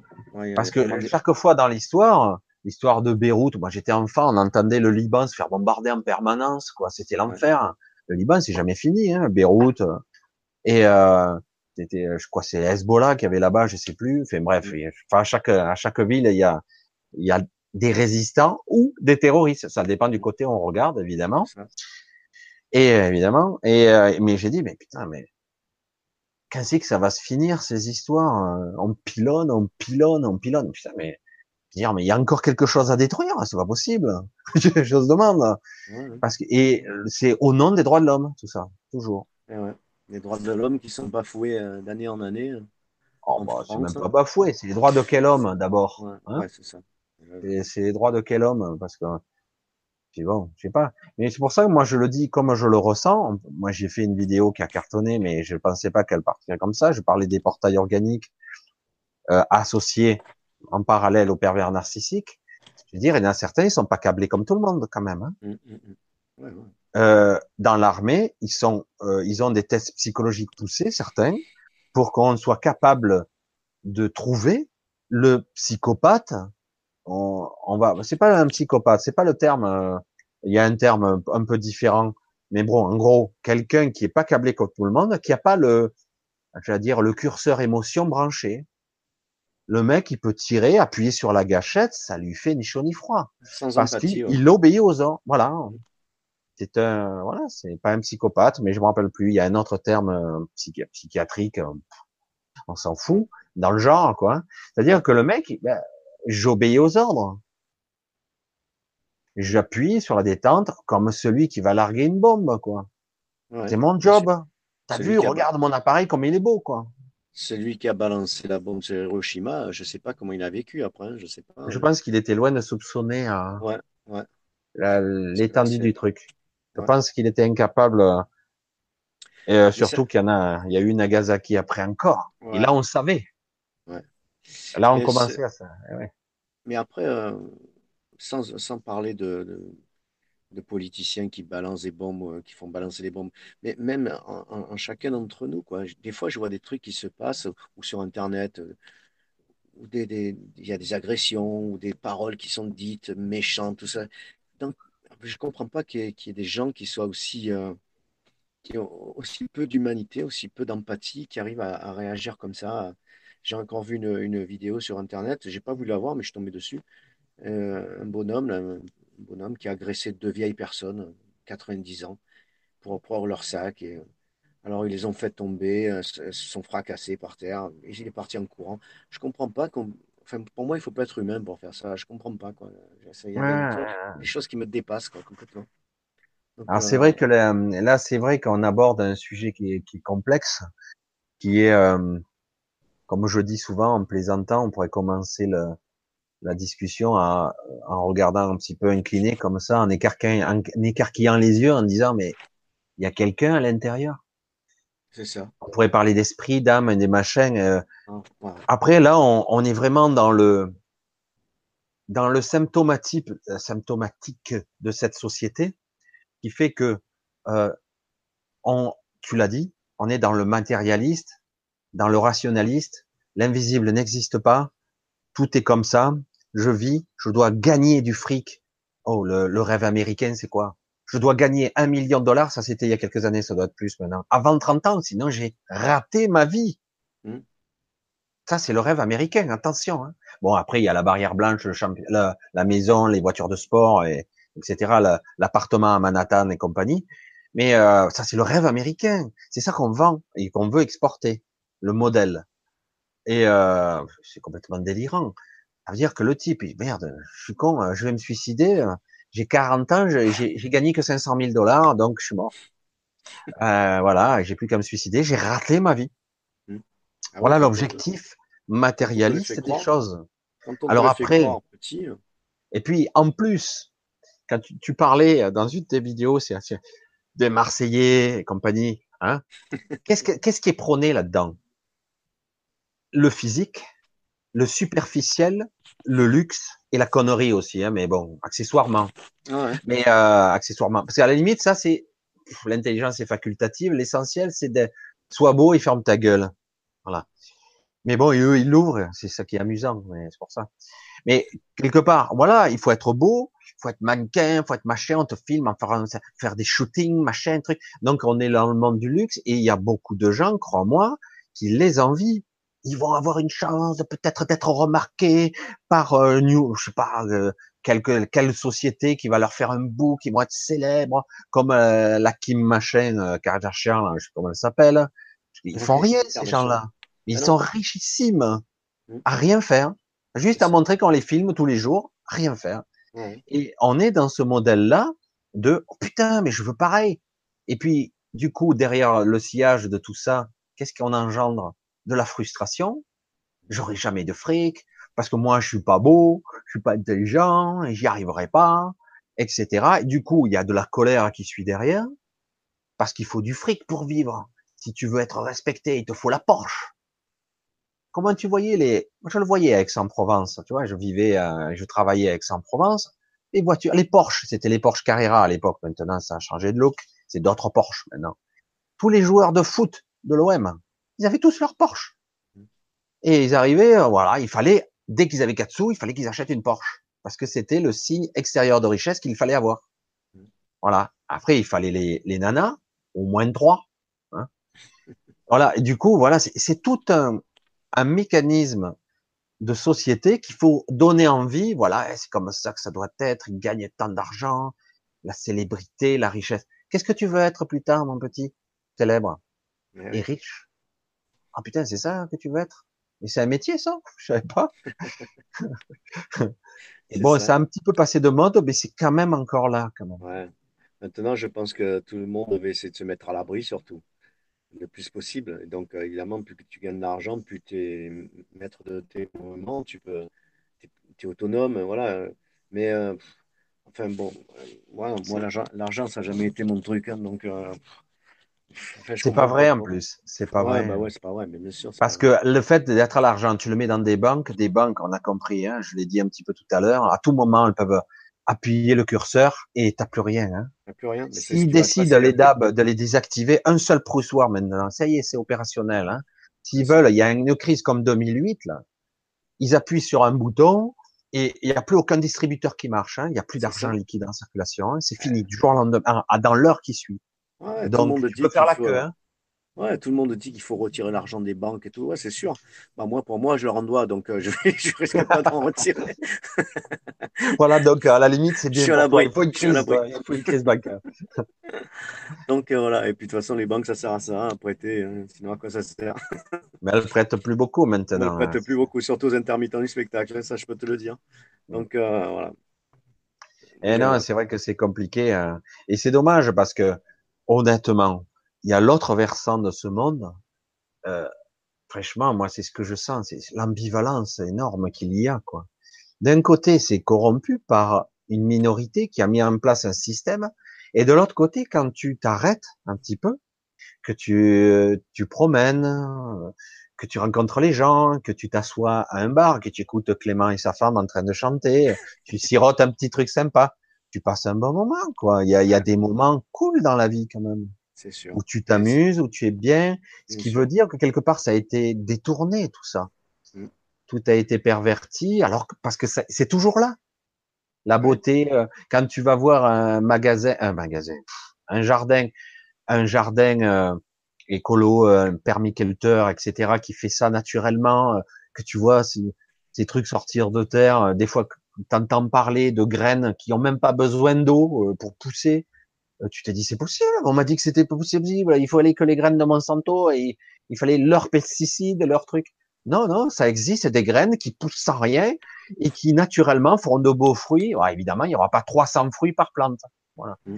Mais il y en aura quelques-uns, voilà, normal, quoi. Et euh, sans eau, très peu d'eau, en fait, tu vois. Et ça existe, ça existe. Et mais seulement, on nous fait croire que non. Alors, tu vas acheter les graines à vert, euh, au Super U du coin ou dans le, le Weldom, euh, tu vas prendre les graines qui poussent. Il y en a une sur trois qui sort et tu sais même pas si la tomate elle va, sortir, elle aura du goût ou un goût de flotte, tu sais pas. Bah, c'est un peu euh, pareil. Moi, je vais me servir en, fruits. Ça dépend à deux endroits différents. Si j'ai un peu d'argent, je vais euh, celui qui les vend de chez lui directement. Et ils sont, ils sont fabuleux, ils ont un goût terrible. Ou alors, euh, si je suis un peu à court, ben, je vais chez Lidl. Et chez Lidl, c'est dégueulasse. Ça n'a aucun goût, c'est simple. Les fruits n'ont aucun goût.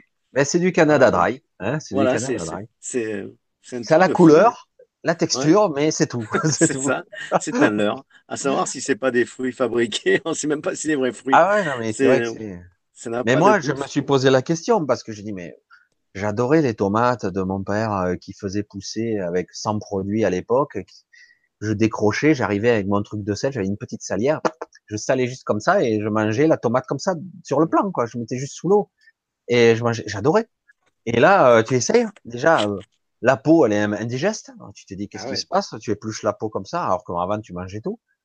Et puis, euh, et là, je me suis dit, bon, ben, c'est moi, peut-être, euh, j'ai les souvenirs d'enfance qui sont déformés. Puis là, j'ai de temps en temps, j'ai quelques clients que je vais voir, et ils me donnent euh, quelques courgettes et quelques tomates du jardin qui ont l'air pareil d'aspect. Pareil. Tu coupes, tu manges. Oh putain, ça a du goût. c'est clair. Aucun euh, rapport.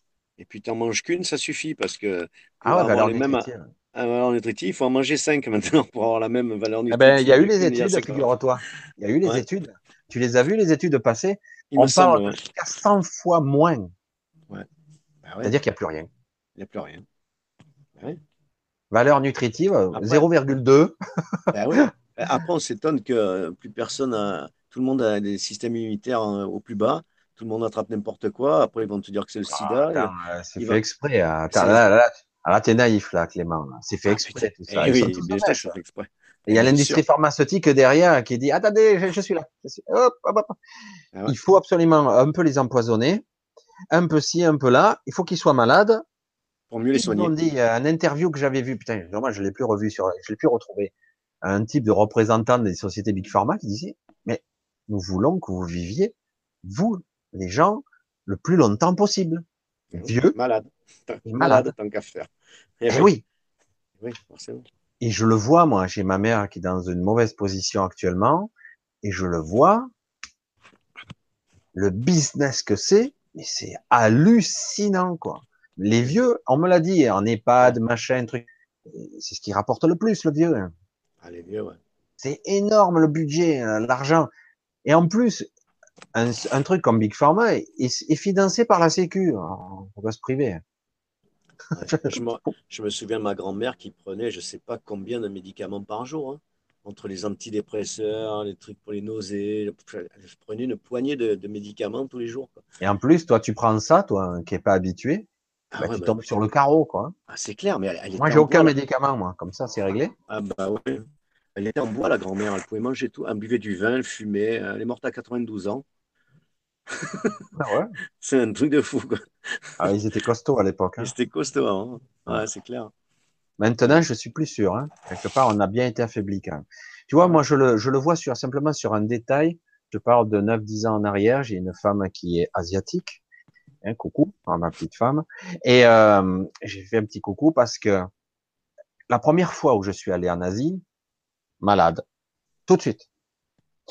Euh, alors, on parle de, je sais plus comment on appelle ça, la, la enfin, il y a un terme, enfin, je sais plus quoi, euh, très connu. Euh, chaque fois que tu vas dans un pays, on va dire soi-disant plus pauvre, t'es vite malade.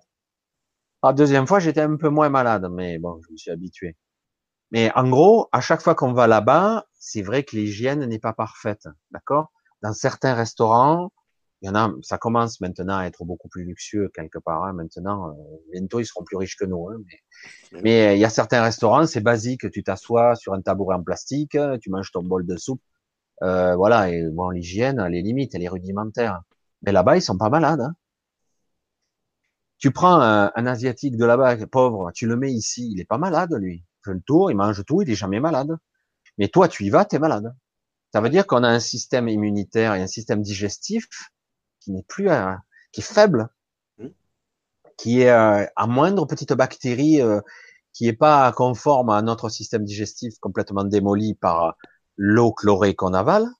Hmm. Eh ben, ben on est malade parce que l'eau chlorée qu'on avale, peut-être qu'elle est à peu près consommable. Ah, J'aime bien le mot potable, po- passable. Mot potable, passable, presque c'est un synonyme. Et euh, donc elle est pas très bonne, hein, faut être honnête. Elle est pas vive cette eau, elle est pas vivante, elle est morte, elle est inerte et en plus elle est infectée de toutes sortes de produits. Eh ben elle détruit ton système flore intestinale Mm. aussi. Mm. Et du coup, toi, tu arrives là-bas, tu vois, euh, je l'ai vu ça en, en- c'était en 2009. C'est- C'est c'est juste la petite aparté rigolote, quoi. J'y vais, on se fait inviter au restaurant. C'était vrai que c'était pas très cher. Là-bas, tu peux manger pour pas cher. T'arrives et je vois la table et je regarde moi derrière euh, la cuisine. Je vois la grosse serpillière bien noire euh, avec un jus euh, et tu vois la vaisselle faite à un coup par terre et un coup la vaisselle faite avec ça. Qui ah putain, je vais être malade. ça a pas raté. Alors Ouais. c'est vrai que quelque part les processus inconscients aussi peuvent me prédisposer à ça puisque je m'y attends. Mais c'est vrai aussi que quelque part eux ils sont jamais malades. Ouais, je sais. Donc quelque part c'est un paradoxe parce que quand on voit au niveau chimie ce qu'on prend au niveau hum, euh, médicaments, produits qu'on avale, qu'on ingère de tous les côtés sans même le savoir, même par l'air, et pourtant on est toujours vivant. Ça veut dire que quand même le métabolisme il est, il est costaud. quand même. Ils s'adaptent, ouais. Il est costaud, hein, parce que on devrait être empoisonné de tous les côtés. Bon, et je pense que ça influence sur notre santé, c'est clair, et sur notre durée de vie. Ça, c'est clair. Je pense que ils vivaient peut-être pas plus vieux, les anciens, mais ils vivaient plus vieux en bon état, physique, forme, énergie physique. Parce que je voyais des gens de 80 ans, des paysans, euh, qui étaient toujours en train de remuer, de, de prendre à la, à la fourche le, le foin, hein. Maintenant, il y en a de moins en moins, mais il y en a encore un petit peu, mais de moins en moins. Et c'est vrai que tu les voyais, ils étaient burinés par le soleil, c'est vrai, mais ils étaient costauds quand même. Mm. Et puis ils avaient des les recettes de grand-mère, quoi. Et t'as qu'à aller en Inde. Il y a des gens, ils ont jamais vu un médecin de leur vie. Ils voient des chamans, mais ils se baignent dans le Gange. Je sais pas si tu vois le Gange comme c'est pollué, quoi. C'est une horreur. Ouais. Ils avalent ça. Putain, ouais. Ils avalent ça, toi tu y vas, euh, tu meurs de dysenterie, quoi. et, euh, et eux, et ben le mec, euh, tu sais, ils ont des cheveux, ils se sont jamais coupés, il faut qu'ils soient intacts toute leur vie. Je sais pas comment ils appellent ça, ces chamans. là. Ils sont très vieux, ils ont plus de 80 et quelques années, ils se baignent là-dedans, ils ont des cheveux qui font deux mètres de long, et Ouais. ils s'enroulent ça autour de la tête. Je sais plus comment ça s'appelle, c'est cette cette religion là, mais ils ont jamais vu un médecin ces gens-là. Et nous, on est fiers de notre science. Nous, on a les hôpitaux, on a les médicaments, on est beaucoup plus intelligent que les autres. Et finalement, on vit pas plus vieux. Non, non, non, c'est sûr. Hein. Ouais, ouais. Mais euh, les médicaments, euh, mais de toute façon, quand on, quand on, quand on va dans les pays étrangers, il faut absolument se vacciner. Moi, je me vaccine pas quand je vais au Vietnam maintenant. hein. Quand je vais au Vietnam, Ouais. euh, maintenant, j'ai plus de problème, je suis adapté. Mais c'est vrai que, mais quelque part, c'est vrai que c'était le cas à l'époque. On te faisait peur. Mais il n'y a pas de raison, quoi. Quelque part, tu peux attraper une maladie, oui, mais c'est vrai aussi que maintenant que je le sais, on peut attraper des maladies parce qu'on t'a dit que tu vas les attraper. Ouais, mais je Il y a une que, peur. ouais, mais je suis sûr que si tu as un, un système immunitaire au, au taquet, tu n'attrapes jamais rien ou tu te, tu te, tu te soignes toi-même. On est fait pour être Ben, parfait.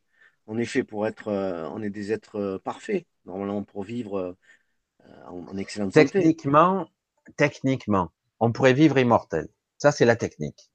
Mais depuis quelque temps, on s'aperçoit que des mécanismes sous-jacents comme le stress de notre société, la Ouais, peur, la peur et puis l'empoisonnement divers et variés de tous les produits font que on a des, déjà des, une sorte de métabolisation des aliments, de tout le filtrage de notre système foie, pancréatique, etc. On n'arrive plus à éliminer tous ces produits chimiques. Du coup, les reins, tout ça, il y a souvent des problèmes. Donc, du coup, ben, on se dégrade un peu au niveau cellulaire. Et avec le stress, on a un raccourcissement euh, de nos télomères. C'est au niveau cellulaire, c'est les chromosomes. On va pas rentrer là-dedans, mais donc on a des télomères qui se raccourcissent très vite. Donc, on a une durée de vie de nos cellules plus courte. Mm. Du coup, nos- la division cellulaire se fait plus souvent. Et au bout de la copie, de la copie, de la copie, de la copie de la cellule, au bout d'un moment, ben, le programme s'altère, le programme génétique. Parce que la télomère est trop courte. Et à la fin, même la cellule qui se reproduit en dernier, la télomère est déjà presque à zéro. Du coup, c'est le vieillissement, ça. hein.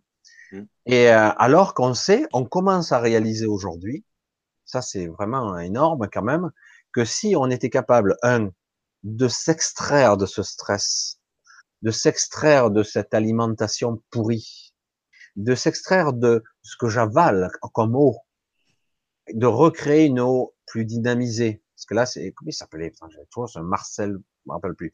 Des années 60, le mec, il a, il a, il a déjà mis, au- il a fait comprendre qu'on pouvait dynamiser l'eau parce qu'on a, il nous faudrait tout simplement boire de l'eau de rivière qui serait pas polluée. C'est juste la parenthèse. Mais euh, on prendrait de l'eau de rivière, de l'eau de, déjà de l'eau de source qui serait pas pris par des nitrates. Ça va être dur à trouver, mais ça doit se trouver encore des sources comme ça. Et du coup, on a de l'eau vive. L'eau vive, elle est chargée en force électromagnétique, en énergie électromagnétique. Elle est vivante, elle est dynamisée par des rayonnements cosmiques, pas canalisée dans la tuyauterie et stagnante. Tu vois? C'est, elle est pas du coup dans Ouais, ouais, l'obscurité et pourrie par des produits chimiques. ouais, Et du coup, eh ben, ces gens-là, ils expliquent très bien. Ce sont des scientifiques, ces gens-là. Ils ont été cassés. Ils montraient par démonstration. Le type, il a montré simplement. Ils ont fait plein d'études. Ça s'est étalé sur des années. Plusieurs scientifiques. Comment il s'appelait? Je me rappelle plus. Je dois avoir sa sa vidéo qui traîne quelque part. Il est sur YouTube. Et encore, Marcel, euh, je me rappelle plus. Bref. Et euh, il montrait qu'une pomme de terre que tu coupes en deux. Normalement, c'est une c'est une racine. Il y a la, c'est une, c'est une graine, une pomme de terre. Tu prends une moitié de pomme de terre, tu le plantes dans la terre, tu vas avoir un plant de pomme de terre un peu dégradé, qui aura moins de pommes de terre que la fois d'après. Tu récupères les 4-5 pommes de terre tu récupères de ton plant, tu reprends une pomme de terre, tu la recoupes après, tu le replantes l'année d'après, tu vas en avoir plus que 3-4, le plant va être plus pauvre. Puis au bout d'un moment, il va être tellement pauvre en, en féculent, en fécule, je crois, ça devient de plus en plus, en amidon, c'est de plus en plus pauvre. Ça s'appauvrit au fur et à mesure. Mais il a montré, ce type-là, qu'avec une eau de pluie, non polluée évidemment, mais une eau de pluie, simplement l'eau de la pluie, la pomme de terre, elle se réénergise, enfin, elle reprend de l'énergie. Et si tu la dynamises avec un, appareil, alors il a fait un, appareil à lui, une antenne sur le toit, un truc, avec euh, une sorte de condensateur avec du miel. Tu te dis, mais c'est hallucinant, quoi.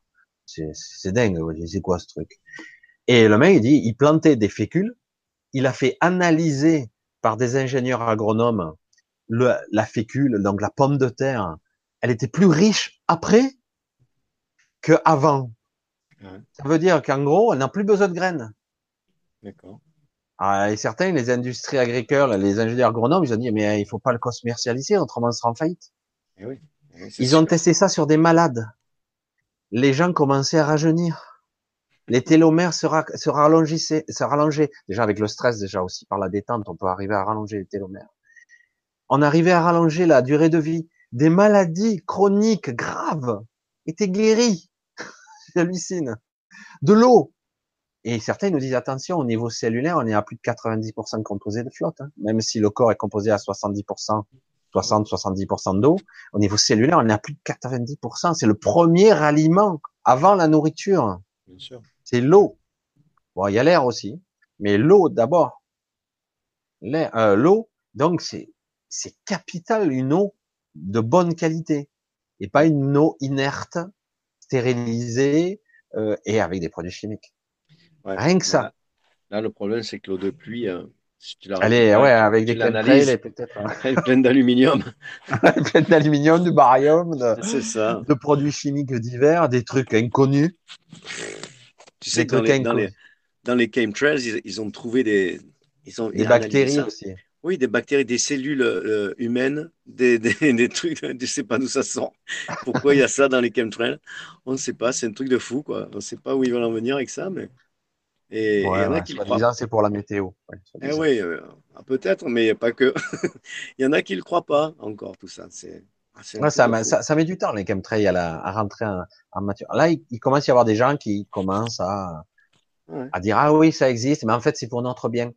Oui, oui, Parce que le soleil est de plus en plus nocif, on est en réchauffement climatique, donc merci, il nous vaporise comme des cafards. Mais, mais alors, ils ont, ils ont qu'à ils faire des chemtrails au-dessus du Sahel, qui, qui pleuvent au Sahel, si c'est bon. Qu'est-ce qu'ils vont nous, nous, faire pleuvoir chez nous, là, de, de l'aluminium? Ouais, il nous faut pleuvoir parce que c'est vrai que ça rafraîchit, mais c'est vrai aussi que ça, soi-disant, c'est pour filtrer les, les rayons nocifs du soleil aussi. Soi-disant. mais j'ai dit, mais il nous vaporise comme si on était des, des cafards ou des moustiques. Des moustiques, quoi. Je veux dire, ça nous retombe sur la tête à un moment donné. C'est sûr, c'est pour ça que Monsanto, il a fait, Monsanto, il a fait des, des graines qui peuvent pousser dans l'aluminium. Alors ils rendent, ils rendent les terres complètement bousillées et il n'y a que les leurs qui poussent dedans. voilà. Donc, euh, ah ouais, à un moment donné, il faudra être, il faudra avoir une sorte de tractopelle, tous, hein, pour son jardin, ou une mini pelle. Il faudra creuser sur 10 mètres de profondeur et faire son jardin.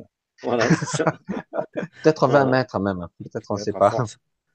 ouais, c'est, c'est un truc de fou, quoi.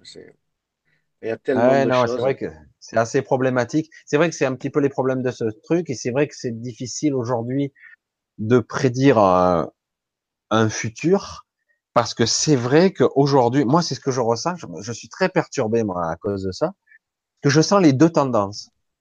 D'un côté, il y a des améliorations, il commence à y avoir un éveil de conscience assez colossal, assez considérable. Et de l'autre côté, oh putain, hein, la noirceur est là. Hein. Mm. Et euh, je dis, mais qu'est-ce qu'on se prend dans la gueule?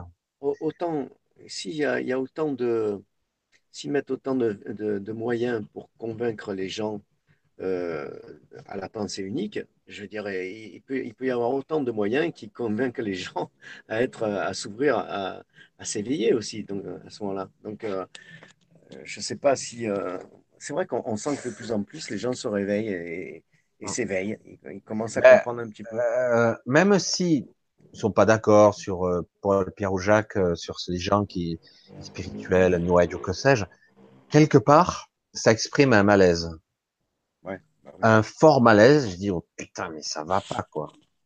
Je dis moi j'ai envie de vivre ma vie, j'ai pas envie de me faire chier tout le temps, euh, je me sens mal, il y a un truc qui cloche là. Euh, on nous dit toujours, moi j'ai baigné dedans quand j'étais enfant, c'est la crise. Putain, mais depuis que je suis enfant, on n'entend que ça. Ouais, ouais, ça dure longtemps la crise. Euh, putain, même elle est pire qu'avant, parce que là en plus on nous prend pour des cons, on gagne de moins en moins. Il faut toujours magouiller pour gagner 4 sous. Euh, pour s'en sortir, il faut, faut arrêter quoi.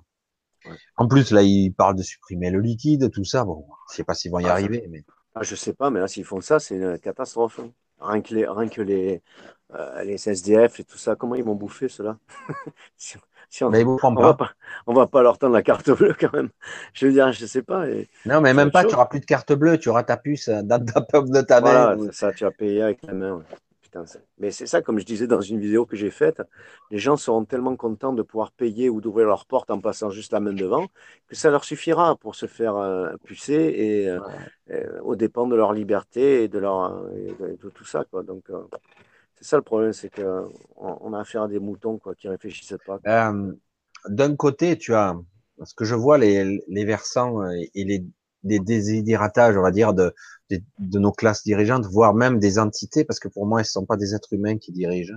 Mm. Pour moi, ce sont des entités qui, qui, tirent les ficelles en très haut lieu. Et euh, on sent bien que quelque part, il y a une vision de perte de contrôle. D'un côté, putain, ça commence à déraper grave, euh, la race humaine, putain, il commence à faire chier en bas, quoi. Donc, on va commencer depuis pas mal de décennies, ça commence à freiner, on commence à créer un système beaucoup plus globalisé qui commence à, à faire chier euh, tout le monde parce que quelque part on s'appauvrit. Oh, on était euh, le vieux continent, on commence, on tire parce que quelque part on a la mafia qui a pris le pouvoir, pour être honnête. Hein. La mafia a pris le pouvoir, et mais euh, quelque part aussi, quelque part, ces gens-là, ils ont des, des comptes à rendre aussi à d'autres personnes. Personne a réellement le pouvoir ici à, à ce niveau. Après, je pense qu'il y a des décisionnaires, ils sont pas très nombreux en fait, en réalité, en gros. Mais tant que tout le monde gagne son, son gros morceau de gâteau, ça va. Tout le monde participe au jeu. Euh, mais c'est vrai que quelque part, ils veulent pourquoi créer une, ce, ce monde mondialisé, quoi. Ce, ce, gouvernement mondial, ce truc, cette harmonisation, éventuellement, ces morts massives qui vont arriver progressivement. Mm. Parce que il va y avoir de plus en plus de morts, je, je le soupçonne, je le sens comme ça, des gens empoisonnés, des systèmes qui marchent plus. On veut euh, inverser la vapeur à contre-courant, ça va être très très violent. C'est comme si tu pédalais à grande vitesse avec ton vélo, et que tu n'avais pas la, le système de débrayage, tu sais, où tu peux faire tourner la chaîne à l'envers, que tu as les pédaliers qui tournent quand même, et, et tu peux pas freiner comme ça, quoi.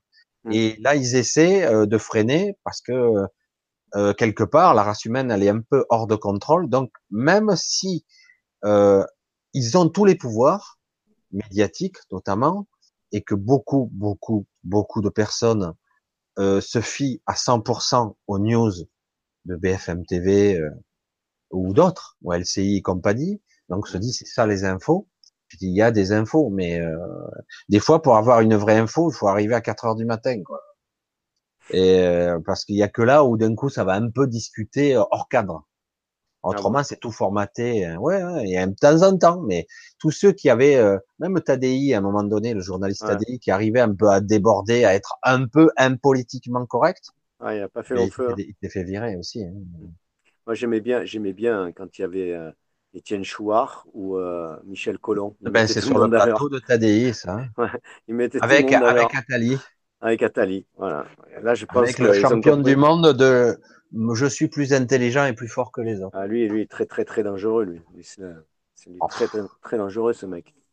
Mais euh, il a toujours été là. Hein. Ouais. Du temps de Mitterrand, il était déjà là. Hein. Ouais. C'est ça qui est incroyable. Hein. Et puis en plus, oulala, monsieur est très intelligent. Hein. T'as pas intérêt à le prendre de haut. Ouais, je sais. Et ouais, il a un ego euh, prêt à exploser. Quoi. Mais bon, il y a des gens comme ça. Il y a des gens euh, qui ont toujours été là, qui ont toujours été les conseillers de président. Ils ont toujours été là. Euh, on les place là. Et tu dis, mais qui les place là? C'est qui ce type? C'est qui d'abord? Mm. C'est comme euh, Hulot qui euh, d'un coup, Nicolas Hulot, qui découvre le lobbyiste, merde, qu'est-ce qu'il fait là, quoi? Ouais. Comment ça, qu'est-ce qu'il fait là? Mais ça a toujours été. Euh, euh, on a déjà vu quand ils font les centrales nucléaires, Areva débarquer à l'Élysée presque avec un rendez-vous avec le président. Oui, et alors les lobbies énergétiques, les lobbies alimentaires, mais bien sûr qu'ils viennent. Mais un conseiller du ministre, c'est pas possible. Attends, t'es naïf ou quoi? Il y en a une qui parlait bien de ça, qui, qui a été empoisonnée, c'était Claire Sévrac. Ah là, pas. Elle était excellente, elle. Hein. Ah ouais, elle, elle, elle, elle, avait pas de langue de bois, hein. Et comme ah par hasard, elle est, elle est, morte brutalement, quoi. Ouais, bah, elle été empoisonnée, hein, théoriquement. Enfin, bon. évidemment, on ne pourra jamais le prouver, mais évidemment. Ouais, mais euh, ouais, elle a écrit un livre, là, La guerre secrète contre les peuples. Et chaque fois qu'elle allait sur les plateaux, elle jetait un froid, hein, parce qu'elle disait vraiment les, des vérités, tout ça sur les lobbies, sur, la, sur Big Pharma, sur, sur tout, quoi. Sur, sur le bah, mondial, sur la. Et ouais, bon, ça n'a pas pu. Hein. Moi, j'avais fait un article sur, euh, sur mon Facebook sur justement les, les 11 vaccins. Putain. Ouais. C'est euh, assez considérable de vacciner des, des bébés.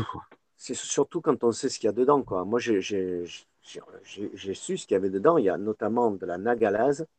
C'est euh, une substance qui fait que euh, si jamais tu développes un cancer, cette nagalase bloque ta, thyroïde qui développe, qui, met en branle le système immunitaire pour soigner le cancer. Donc, tu ne peux pas te soigner contre le cancer à cause de cette nagalase. Après, tu as le, borat 80, je crois, ça te stérilise. Donc, on comprend pourquoi il a fait ça, Bill Gates, il a vacciné la moitié de l'Afrique. Bon, il a mis ça dedans. Il y a des tas de trucs. Il y a, une substance aussi que je ne me rappelle plus comment ça s'appelle, qui, qui favorise la, euh, qui favorise à ce que l'aluminium et, les, métaux lourds passent dans le cerveau, la barrière encéphalique. Ouais, ça, c'est. favorise ça. Ça crée des euh, autistes.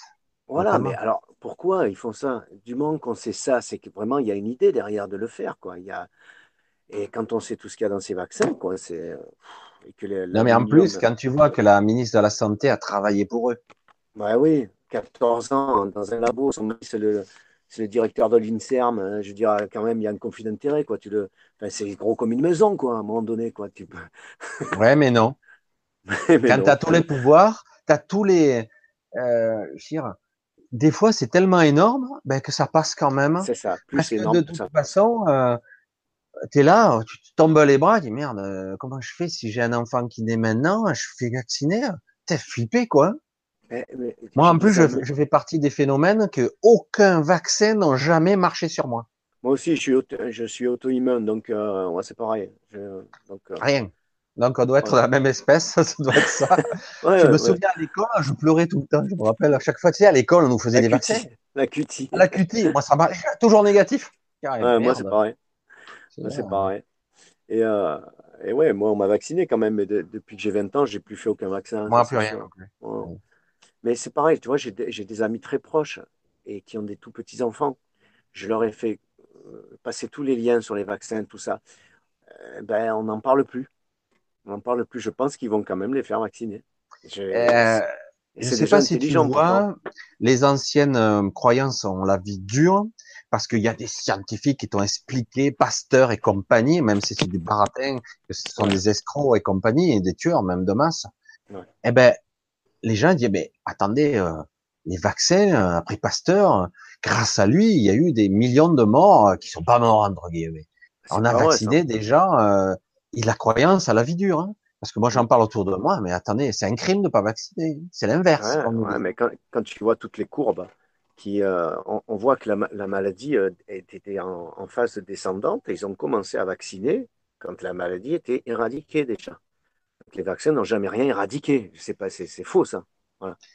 Qu'on le veuille ou non, euh, dans certains cas, je vais le dire comme ça pour le cas de certains cancers, pour essayer d'enlever le plus d'ambiguïté possible.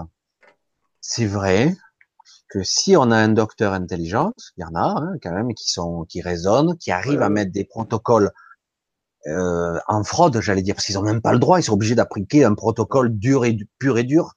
T'as un cancer de ça, c'est tant, t'as une dose de chimio, puis après on t'opère, machin, euh, radiothérapie, toute la procédure il passe. Voilà, il y a toute l'usine à gaz et s'il faut, après dans six mois tu y repasses, puis ton corps est tellement affaibli que tu claques euh, trois mois après, trois mois après.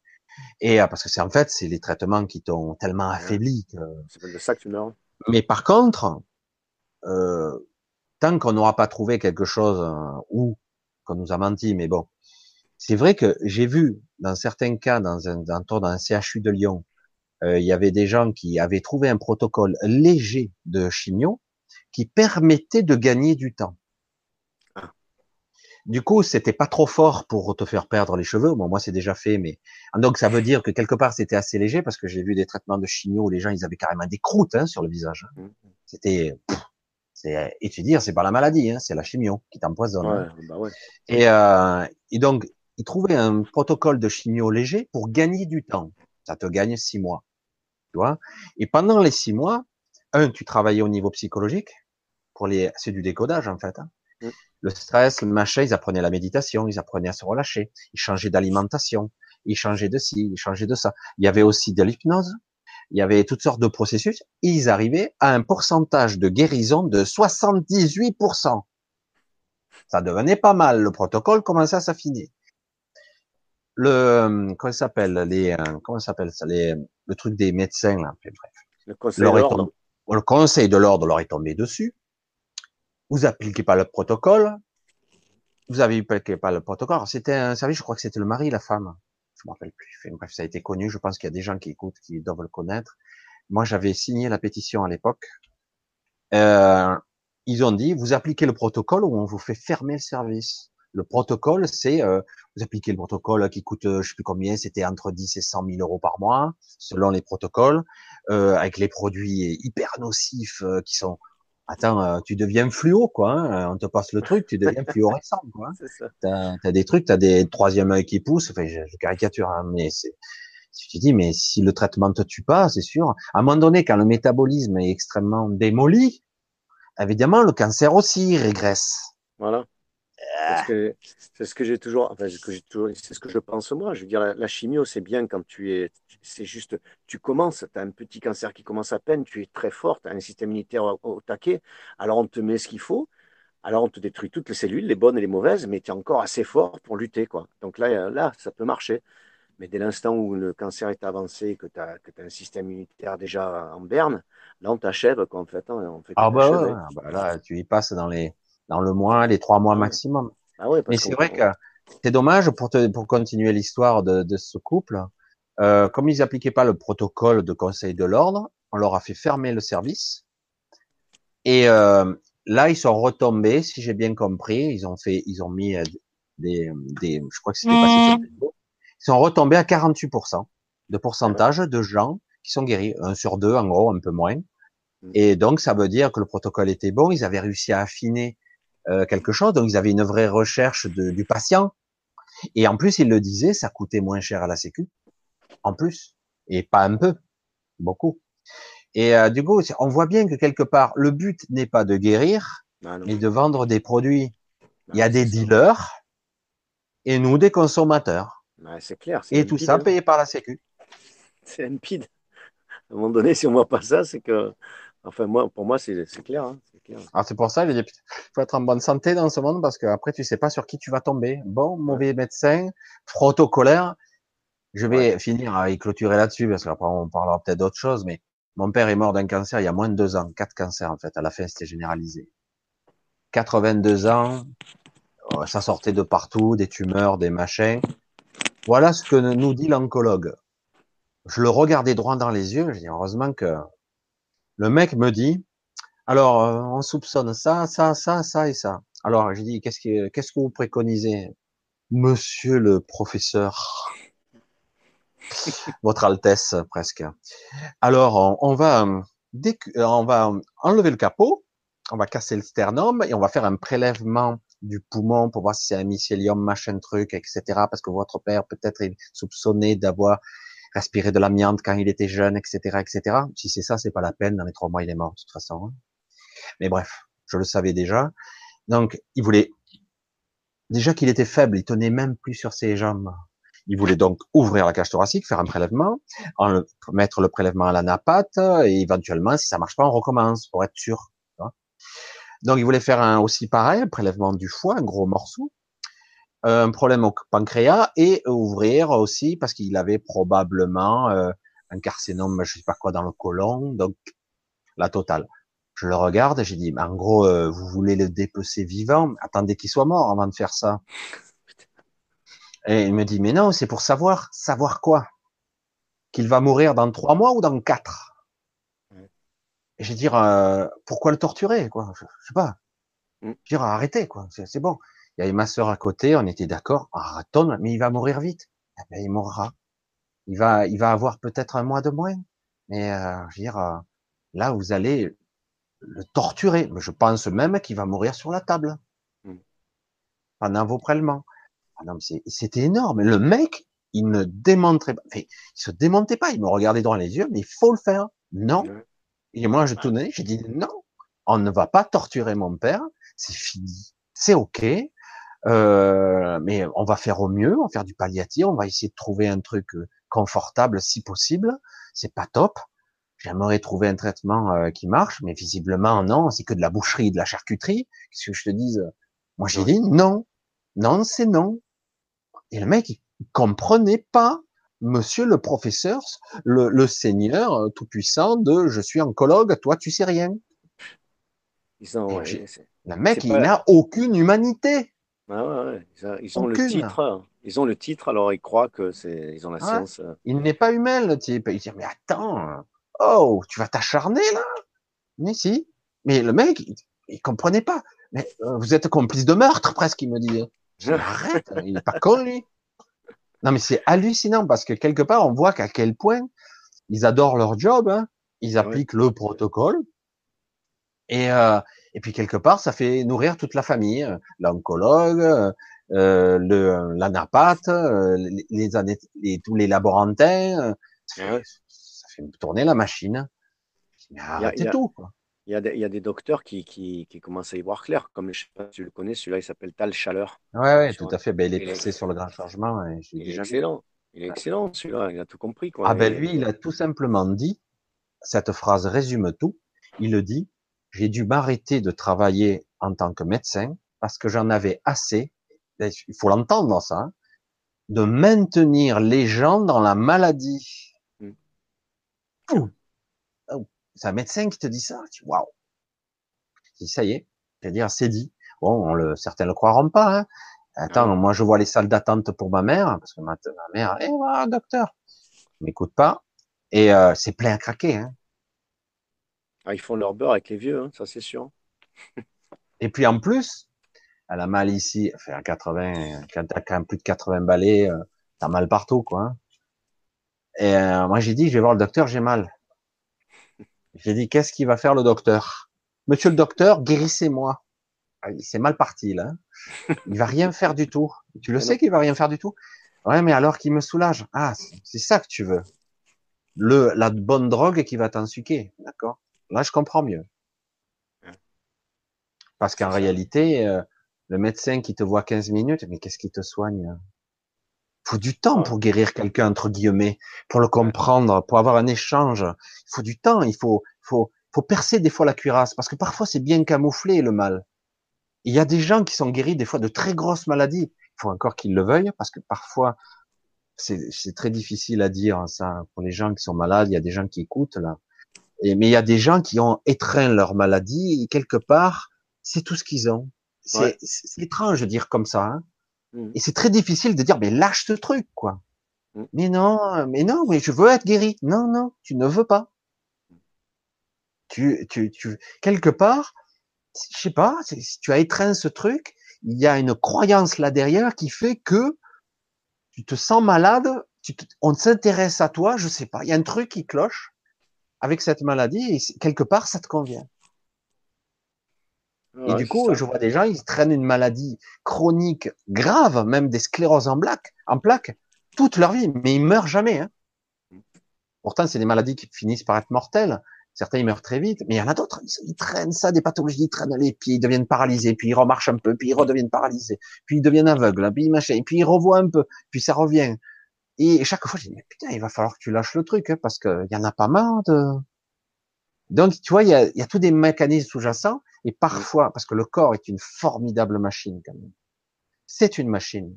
C'est difficile de dire à quelqu'un, ah bon, nous sommes des robots, des machines organiques. Mais après, voilà. Est-ce qu'il y a une conscience à l'intérieur? Je, pose la question parce que il y a certains, on peut se poser la question sincèrement. Certains n'ont pas de conscience, et c'est la vérité. Et il y en a d'autres, bon, ben, évidemment tu as une conscience, donc serre-toi-en. Serre-toi-en. Comme je parlais tout à l'heure de la colère extrême, où parfois on est dans une colère où on s'éclate, on, s'énerve violemment, et, euh, et du coup on a une dissociation. C'est comme si d'un coup on devient observateur de nous-mêmes, on se voit en train de gesticuler, de s'énerver, et dire mais qu'est-ce qui se passe là? Du coup je suis dissocié, comme séparé j'ai perdu le contrôle de mon corps, il s'agite tout seul dans son coin, il s'énerve et, euh, j'arrive plus à le contrôler, quoi. Ah, déjà, c'est étrange. Hein. Déjà, quand tu t'aperçois de ça, c'est que tu as fait un pas en avant déjà, parce qu'en général, on s'en aperçoit pas. il y a quand même, un... normalement, moi, je me... des fois, je pète un câble. Dis, qu'est-ce qui se passe là? Il, y a, il, gesticule en bas là. Qu'est-ce qu'il fait? Ah, Moi, j'aimerais bien, j'aimerais bien justement avoir des, des signes, des trucs comme ça qui me, qui me mettent sur la bonne voie, ça me plairait, hein, mais c'est difficile. Hein. Je veux dire, même avec la méditation, des trucs comme ça, tu n'arrives pas à être euh, vraiment dans le truc. Où... Mais le problème, il est là. Euh, ne, ne, te fie pas. Euh, je sais pas, je vais te le dire comme je le pense. euh, je vais essayer de le dire hein, le plus simplement possible. Tant que tu essaieras de contrôler avec le mental, c'est pas la peine, t'arriveras à rien. Moi, il y a des fois, l'autre fois, j'ai fait une question-réponse comme ça. J'ai dit, je vais essayer de me connecter aux gens au mieux. J'ai dit, attention, moi, je suis pas là pour vous guérir. Je dis, j'essaie de vous sortir une information en miroir qui vous permettra peut-être de mettre en lumière quelque chose qui est occulté, qui vous avez du mal, etc. Voilà. C'est euh, c'est un travail de collaboration entre la personne et moi, tu vois. Ouais. Et euh, en fait, avant le direct, j'ai la tête vide. Et la première question que je me pose, est-ce que je vais y arriver? C'est quoi ce truc? Le mental me dit, t'es nul, t'es un pauvre con, de quoi tu te mêles? Ça, c'est mon mental. C'est quand, quand, je vois tes, justement tes vidéos où tu, tu essayes de, de, soigner les gens, entre guillemets, je me suis dit, mais putain, il n'a pas peur quand même. c'est ce que je me dis. Ben, c'est mon mental qui dit ça. Et c'est le tien aussi. Parce que moi, quand j'arrive à m'oublier, parce qu'à un moment donné, alors pas tout de suite, tu vois, ça met un certain moment. C'est un processus. De l'expliquer, c'est bien, comme ça les gens l'observeront. Et à un moment donné, je m'oublie, moi, en tant qu'individu, je disparais, presque je me dilue. Et je suis toujours là, en fait, en arrière-plan. Et après, du coup, je capte des informations, c'est super. Et même mieux, il y a des moments où je, je parle presque à la je raisonne et je ressens ce que l'autre personne ressent. Et hmm. du coup, je peux dire des choses que l'autre ne veut pas se dire elle-même. Et euh, autrefois, c'était assez étonnant. Je l'ai dit à quelqu'un. C'était étonnant parce que je dis ah, putain, j'en ai marre, je vais déménager. Carrément, je m'exprimais comme si c'était elle. Du coup, je et euh, je dis il faut que je m'arrête. Je dis c'est quoi ce délire? Et, euh, et c'était rigolo. Et du coup, je, je, parlais de mon déménagement. Alors, je savais même pas que la personne déménageait ici. Et j'en ai marre, j'ai plus la force. Tout ça. Et voilà. Et tous les tous les conflits qu'on peut se poser quoi. Et c'était rigolo. Il me dit comment vous savez que je déménageais? Ah, j'ai perdu la caméra là. Ah, merde. Et j'ai le son, par contre. J'ai le son. Attends, Parce que si c'est l'inverse. Ah, ça y est, c'est bon. Parce que voilà, du coup, quelque part, euh, oui, au niveau intuition, de toute façon, c'est les gens qui me, qui me, qui me disent si je suis dans le juste. Tu comprends? Ouais, ouais, ouais. Parce que moi, au départ, je tâtonne, je suis là, je ressens, et puis je m'ajuste. C'est très étrange. Euh, quand tu commences à, à percevoir ça, tu t'ajustes, tu vois, tu n'es pas tout à fait dans l'axe, tu es là, et au fur et à mesure qu'on te parle, tu ressens et tu d'un coup tu captes et tu vois que la personne, elle a bien, elle reçoit les informations et que moi je. Après c'est juste et puis une fois que tu es dans la bonne fréquence, ça ça circule. Et il faut arriver à ça. Voilà, c'est le plus compliqué. Et crois-moi, euh, c'est assez étrange la façon dont les gens expriment les choses. Il y a, au début, il y avait le verbe. Tu te souviens de cette phrase? Je sais plus qui a écrit ça. Au début, il y avait le verbe et la fréquence qui va avec. C'est exactement ça. Tout le monde émet des vibrations lorsqu'il communique. Il parle, il écrit. C'est impressionnant. Ouais. Et quand tu sais capter ça, après, tu as des informations. C'est pas facile. Hein euh, c'est pour ça que je, quand il y a des personnes qui viennent, qui me disent guérissez-moi, je dis attendez, euh, je suis pas guérisseur, je suis pas Jésus, moi. Ah, ben non, j'ai dit, moi, je dis, si vous voulez essayer, on voit, on va essayer de, de, de mettre en perspective votre inconscient, entre guillemets. Parfois, c'est des ressentis. on va expliquer. La, la personne va être soulagée en face, juste avec des mots. C'est énorme. Et euh, comme on dit, au début, il y avait le verbe, et parfois, il y a des mots guérisseurs. Ça, je l'ai appris il y a déjà quelques années. Et parfois, ça va sortir et je sais pas d'où ça vient. Et je vais sortir des mots qui vont déclencher des processus. Parce que là, je vois, par exemple, euh, j'ai vu là un petit peu, j'espère que voilà, il y a Valérie qui avait laissé. Oh là, ça a sauté. Ah, c'est fatigant ça. Chaque fois, ce chat, moi, ça me rend marteau. À chaque fois que je bouge un peu, il y a tout qui saute. Voilà, Valérie qui me posait une question simplement euh, sur, euh, je sais plus quelle Valérie. Euh, voilà, ça a sauté. Bon, bref je le retrouve plus. Et elle parlait en fait qu'elle fait des, elle fait un soin sur les constellations familiales, etc. Il y a pas mal de trucs et elle se rend compte qu'elle fait des trucs qu'elle comprend pas toujours. Hein. En fait, moi, c'est ce que j'ai perçu dans son écrit. Demain, je retrouve plus là son truc. C'est exactement ça. Il faut pas essayer de capter mentalement et de rationaliser parce que si tu veux chercher à chercher les signes mentalement, je veux en gros euh, la flèche va par là. tu vois? C'est un peu ça, mais c'est pas aussi, c'est pas aussi rationnel que le mental le voudrait. Tu vois Ça serait trop beau, quoi. Ah, c'est bon. Alors tu poses ta question à ton soi supérieur hein, et tu poses la question comme ça et tu dis voilà. Bon, aujourd'hui, euh, je veux pas une journée de merde. Hein. Allez les gars, vous bossez bien pour moi hein, là-haut. Je veux, je veux une belle journée, bien cool. Alors vous me faites le jeu fléché et euh, pour savoir, je veux pas trébucher sur une peau de banane, d'accord euh, C'est clair. Et euh, s'il y a une personne qui commence à être pas bien, eh ben vous lui changez l'attitude, l'énergie pour qu'elle soit bien, d'accord Et en même temps, si je gratte et que je trouve un, un, un, truc de tac au tac que je veux gratter, je veux prendre le bon. Hein Donc vous guidez ma main en plus. Hein non, mais ça c'est que du mental, quoi. Ça se passe pas. Ouais, je me doute, hein, je me doute. Voilà. Et pour revenir, juste pour finir, euh, donc j'ai dire, elle disait qu'elle elle était remuée. Je reviens juste un petit peu à Valérie pour finir parce que j'ai pas fini. Elle doit attendre à la fin si elle est toujours là. Parce qu'elle a, du coup, euh, évidemment, on a parlé de, de, politique et de tout. Et euh, Marcel Violet, voilà, je viens de voir, c'est Marcel Violet. Voilà, il est canton, etc. Voilà, c'est super. Canton, voilà, c'est ça. Marcel Violet, génial, génial. C'était d'une c'est scientifique, hein, c'est, il est mort à 87 ans d'un accident de voiture ou de vélo, mais il était pas malade. Ah Bref. Donc, ce que je voulais dire, c'est bien. Euh, donc, pour finir, voilà, toujours j'entends le clairon hein, derrière, c'est rigolo. C'est d'être à moi ça. Ouais, et c'est le téléphone. Et euh, donc c'est pour dire qu'en fait, euh, elle, elle était remuée donc par ses soins entre guillemets de, de clan, etc. pour la mémoire familiale, et qu'elle elle est remuée intérieurement sans vraiment comprendre ce qui se passe. Évidemment que ça remue les structures, et parfois ça met euh, plusieurs semaines avant de se décanter, avant que quelque chose se dégage. Euh, parce que nos structures sont hyper costauds, c'est hyper compliqué, nos structures, notre façon de fonctionner, les couches du mental, les croyances, euh, l'éducation euh, et éventuellement notre transgénérationnel et compagnie, comme si c'était pas facile de vivre déjà avec nous-mêmes. Il faut en plus vivre avec la mémoire de nos ancêtres. Mmh. Super, euh, super. Et en plus, on a l'égrégore général, les influences à droite et à gauche. dire, euh, il est où le libre arbitre Il en reste plus beaucoup. Hein Je subis mmh. un peu tous les côtés. Donc c'est vrai que c'est pas évident de demander du soutien, de, de d'essayer de se maintenir dans une bonne énergie quand tu es sous la pression. Mais elle, elle le disait, donc elle, quand on, on a un, un soin entre guillemets ou en tout, cas quelque chose qui va faire bousculer ta, ta structure. Dans ce cas-là, c'était sa mémoire familiale. Eh ben oui, ça prend du temps et parfois, avant de remonter, parfois ça te fait un peu descendre quand même. Et c'est difficile à dire aux gens, dire s'il faut que vous mettiez dans un coin euh, pour chialer un coup, euh, dégager des bonnes émotions qui étaient bien bien bloquées à l'intérieur, ben il faut expulser. Il faut pas garder tout ça. Hmm. C'est pas bon. Euh, il faut vraiment l'expulser. Ça soulage. Euh, les yeux, c'est, on dit que ça lave les yeux, hein, les larmes, mais ça lave aussi l'âme et le corps.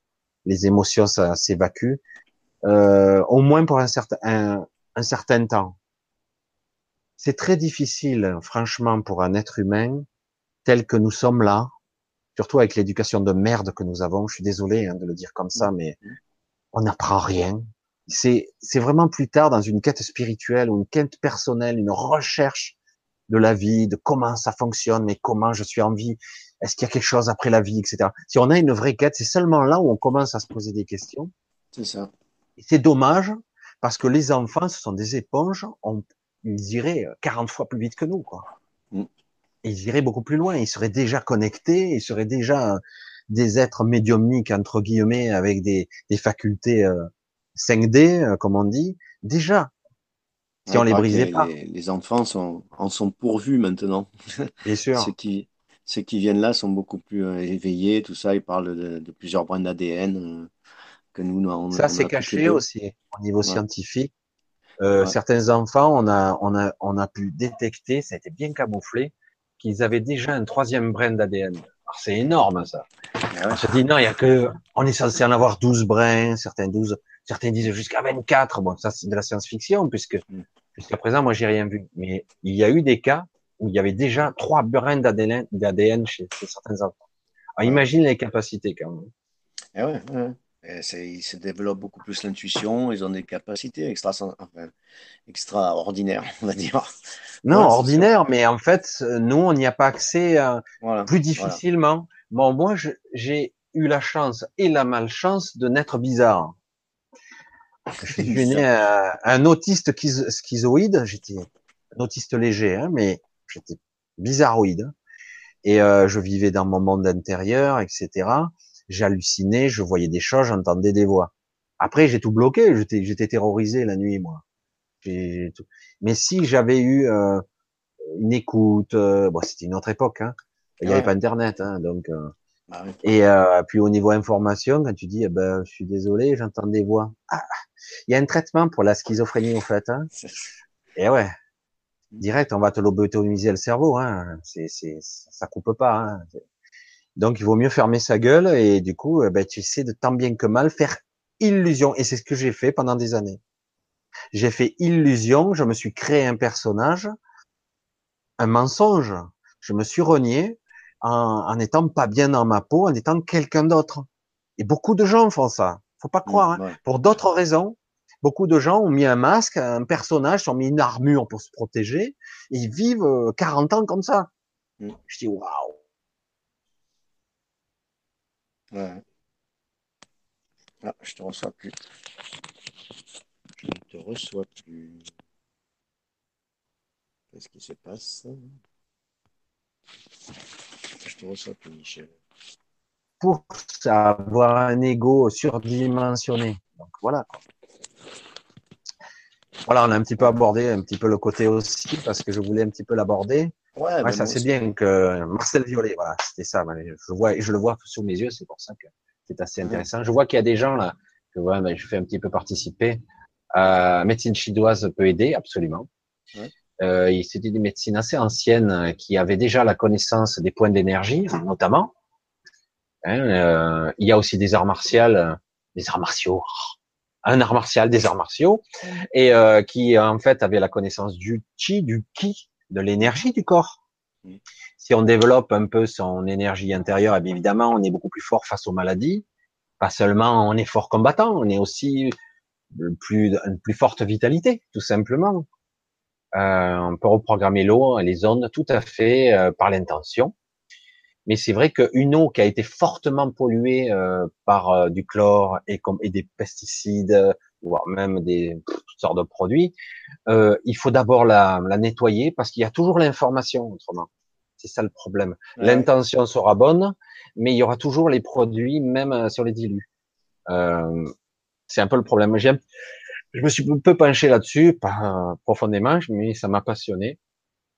Et euh, j'ai trouvé le truc de l'eau, c'est assez énorme parce que c'est un, un véhicule. L'eau est un transmetteur d'informations. Alors, euh, l'eau salée a tendance à l'effacer l'information et l'eau, euh, on va dire euh, neutre, quoi, hein, douce, elle, elle peut véhiculer l'information quelle qu'elle soit. Alors, s'il reste des, des détritus, l'information est retransmise. Même si, c'est pour ça qu'on voit fleurir ici et là des dynamiseurs qui valent une fortune, avec des ondes ou des lumières euh, luminiques et, euh, et aussi euh, avec des sons et des fréquences, ce qui, qui, parce que c'est ce qu'il avait, il a essayé de reproduire après euh, Marcel Violet, et aussi avec les intentions, évidemment, l'intention, euh, tout comme, euh, je veux dire, euh, si tu as des intentions néfastes et négatives, c'est clair que l'eau va s'imprégner d'une émotion forte, puisqu'elle est véhicule d'information, elle va stocker l'information si tu es dans une émotion horrible. Alors vu qu'on est des sacs d'eau, imaginez ce que ça fait sur notre corps, quoi. Hein. Si on a une émotion négative permanente de dévalorisation, où je suis une merde, je suis mauvais, je suis nul, eh ben, on envoie l'information en permanence, nourrie et auto-alimentée. Alors, on renouvelle notre eau en permanence, hein, mais si je pouvais avoir de l'eau plus avec euh, une information plus positive et plus d'énergie, euh, évidemment, ça renouvelle cette eau, les cellules elles vont danser de joie si elles avaient des, des jambes. non, c'est vrai que c'est amusant, mais il y a plein de processus comme ça. Mais je suis certain que certains qui nous dirigent bien haut, euh, parce que ça, euh, j'avais appris ça, je crois que c'était Sarkozy à l'époque qui le disait. Il avait dit une fois lors d'une interview qui, et j'avais, j'étais étonné. que ça soit dit, que même, où c'est Hollande, je ne sais plus, bref, euh, qui se lavait les mains à l'Élysée avec de l'eau dynamisée. Même se laver les mains. Oui. Euh, Ah, je suis... Donc, ce qui prouve qu'ils n'utilisent pas l'eau du robinet, par contre. Non, non, je suis... je Même l'eau en bouteille, hein. Ah oui, je suis sûr et certain qu'ils savent plein de trucs euh, euh, qu'on prend pour de l'ésotérisme, tout ça, mais qui, qui se servent de tout ça, je suis sûr, moi. Ils se servent de, euh, ouais, de, ben, de l'eau, de ce que tu dis, et puis plein de, plein d'autres trucs. De, euh, c'est pas Mitterrand qui, euh, qui, qui prenait conseil avec l'astrologue ou je sais pas quoi. Ah oui, oui, exact, euh, qui était euh, Mercier, Ah ouais. ou je sais plus quoi, comment elle s'appelait, ouais. Ouais, euh, ouais, ouais. Et nous, on C'est énorme pour- quand même, hein. Ouais, Moi, moi il, y a, il y a 20 ans, j'étais pas du tout, j'étais vraiment terre à terre. Je me mais qu'est-ce qu'un président de la République va demander conseil à une astrologue? Mais qu'est-ce que ça veut dire? Il avait ça, pas l'air con, pourtant, tu te dis. euh, ça Ouais, c'est vrai. Il a l'air éclairé, le type. euh. Ouais. Alors, euh, justement, et bon, ben, s'ils le font, c'est que, à mon avis, il y a, y a, y a des, preuves que, que tout ça, euh, tout ça marche. hein. Voilà, je, je sais pas, je, je sais pas comment l'exprimer, ce truc. ouais. Non, mais c'est vrai qu'il y a une connaissance, on va dire, qui a été conservée pour certains, hein, pour une élite, et euh, qui a été un petit peu mis aux oubliettes, parce qu'on a été, euh, je l'ai déjà dit, mais on a, on nous a mis dans l'ère de la, du scientifique, de la scientifique, de la science. La science a tué Dieu, on dit, mais pas seulement Dieu, elle a tué tout ce qui était connaissance véritable, naturelle. Ils ont tout tué, parce qu'on a, on nous a dit, la science peut tout faire. Voilà, puisque regarde, on est allé sur la Lune, t'imagines Donc euh, voilà. Et puis en plus, quand je vois que tout s'appuie sur du mensonge et du business, quoi, c'est que du pognon tout ça. Ouais, c'est ça. Il n'y a plus rien de vrai, quoi. Il n'y a plus rien de vrai, absolument plus rien. Non, mais même depuis quelques années, à la mode, on a la mécanique quanti- quantique qui revient à la mode. C'est quand même, ça date d'un siècle, hein, la mécanique quantique. quantique, hein. Mais c'est seulement aujourd'hui qu'on commence à démontrer euh, la théorie des cordes. J'aime bien parce que c'est là, on l'a un peu oublié, il y a la théorie. Et le monde quantique, quelque part, on est quand même dans beaucoup de suppositions. Il y a beaucoup de choses qui commencent à être démontrées, mais quand même, ça reste encore quelque chose d'indémontrable. On nous montre, pour frapper l'intellect des gens, des molécules, des petites billes, tu sais, particules, des billes, un atome qui gravite, un électron qui gravite autour d'un atome, etc. Ça n'a pas du tout cette forme-là, en réalité, la matière. Mais on nous le montre sur cette, cet aspect-là. Alors c'est rigolo. Et du coup, nous, on est, on est frappé d'imaginaire, mais en réalité, c'est une représentation comme on nous montre la Terre en permanence en CGI. En pour ceux qui comprennent pas, CGI, c'est une représentation numérique. Mm. On nous l'a jamais montré en vrai. D'accord. C'est énorme. Hein c'est pour ça que je dis à un moment donné, évidemment, tu te poses des questions. Ça fait- On arrive à avoir des plans euh, de, mais vraiment de loin, non. On n'a que du CGI. Ah ouais, mais parce qu'on n'arrive pas à, à la photographier en une seule fois. Je croyais que les satellites étaient à 100 km. 100 km, on commence à avoir une bonne forme. hein. Et euh, donc c'est pour ça que après on nous dit il y a des centaines de milliers de satellites autour de la Terre.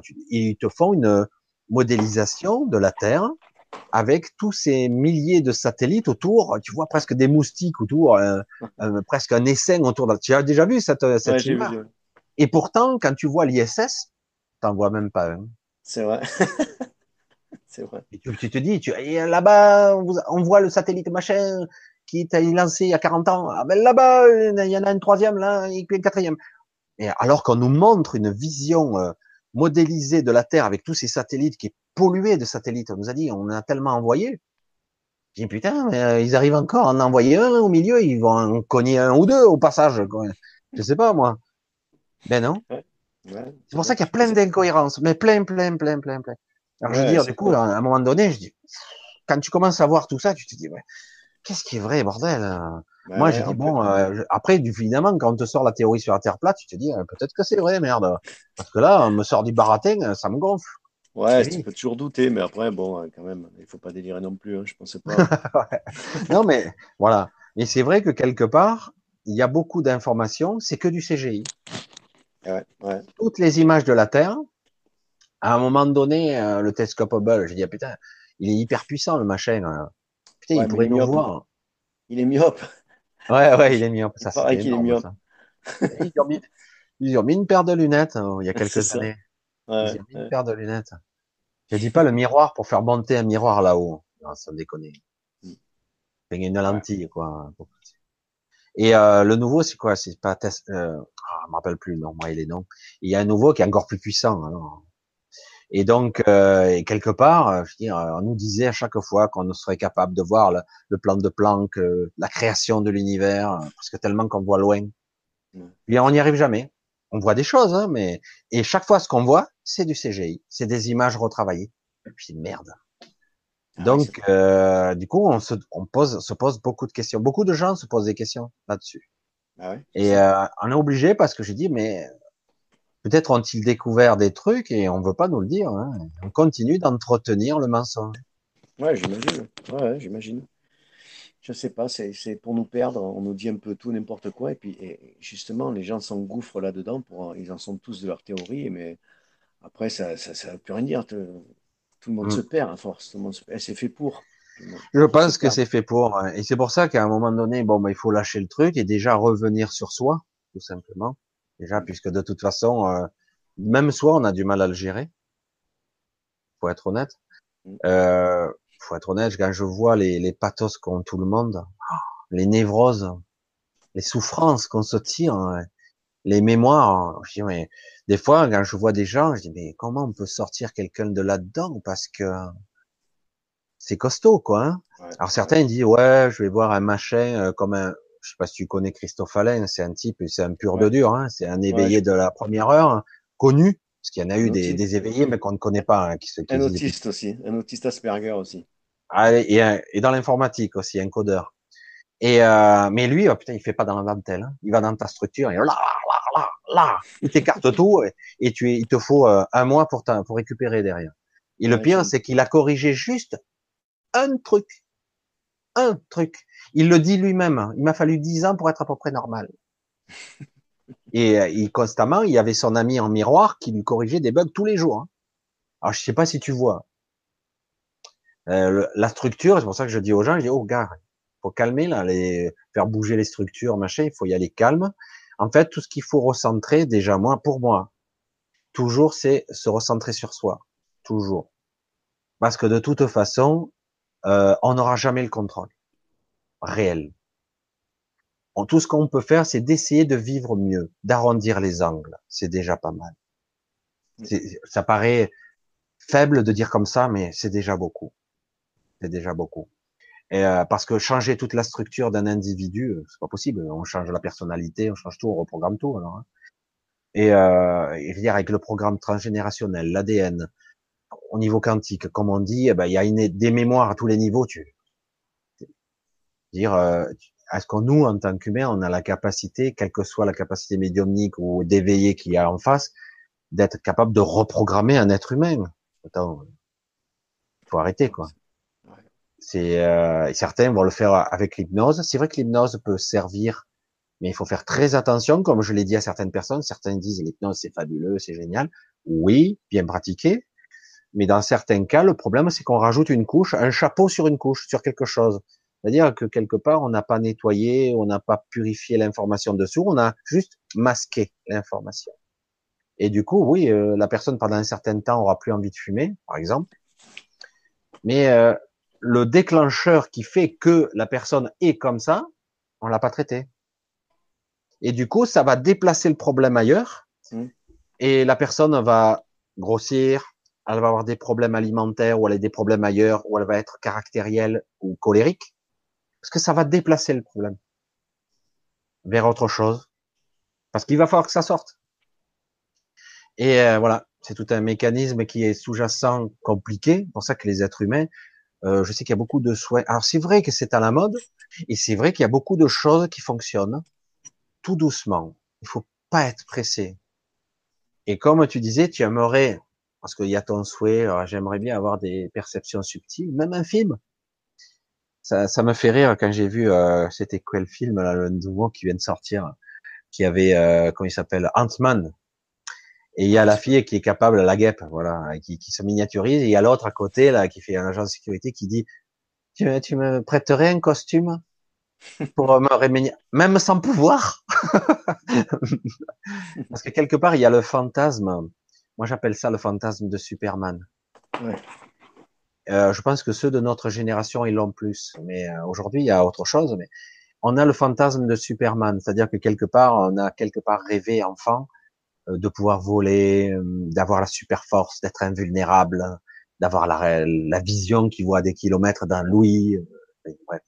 On a le complexe de Superman et on aimerait être quelque part des dieux ou des demi-dieux, allez, des petits dieux. Même avec sans les pouvoirs, je veux la cape. ah, moi, j'aimerais bien avoir euh, des, intuitions plus, plus fortes.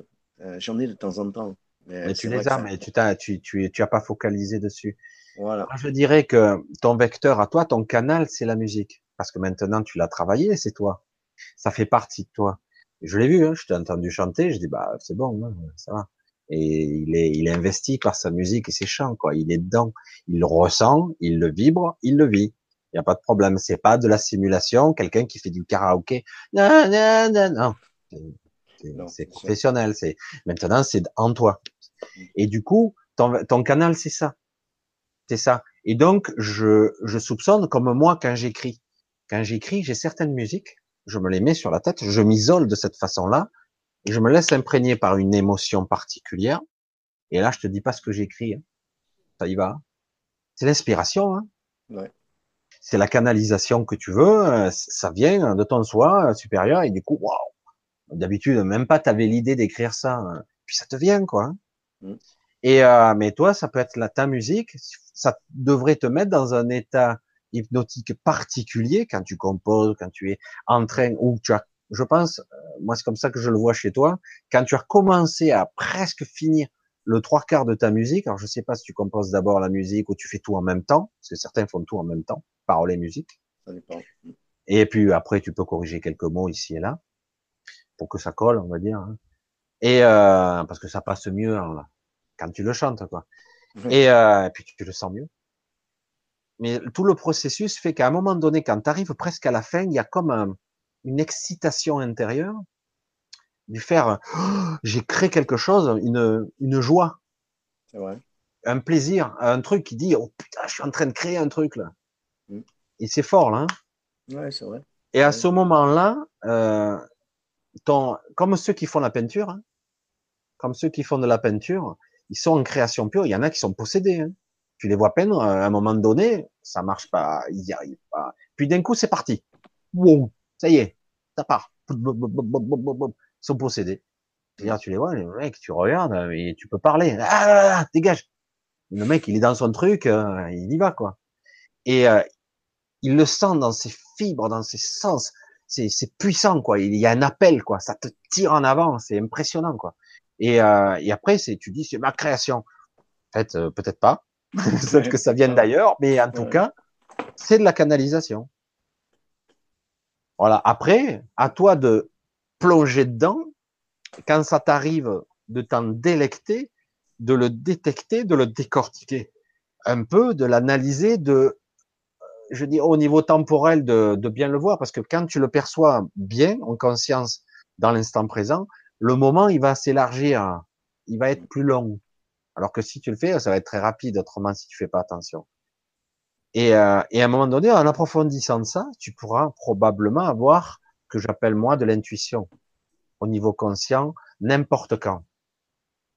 Tu vas n'importe où et si tu écoutes ta musique intérieure, franchement, ça a dû t'arriver de te lever le matin. Moi, ça m'arrive à moi. Alors, je suis pas musicien.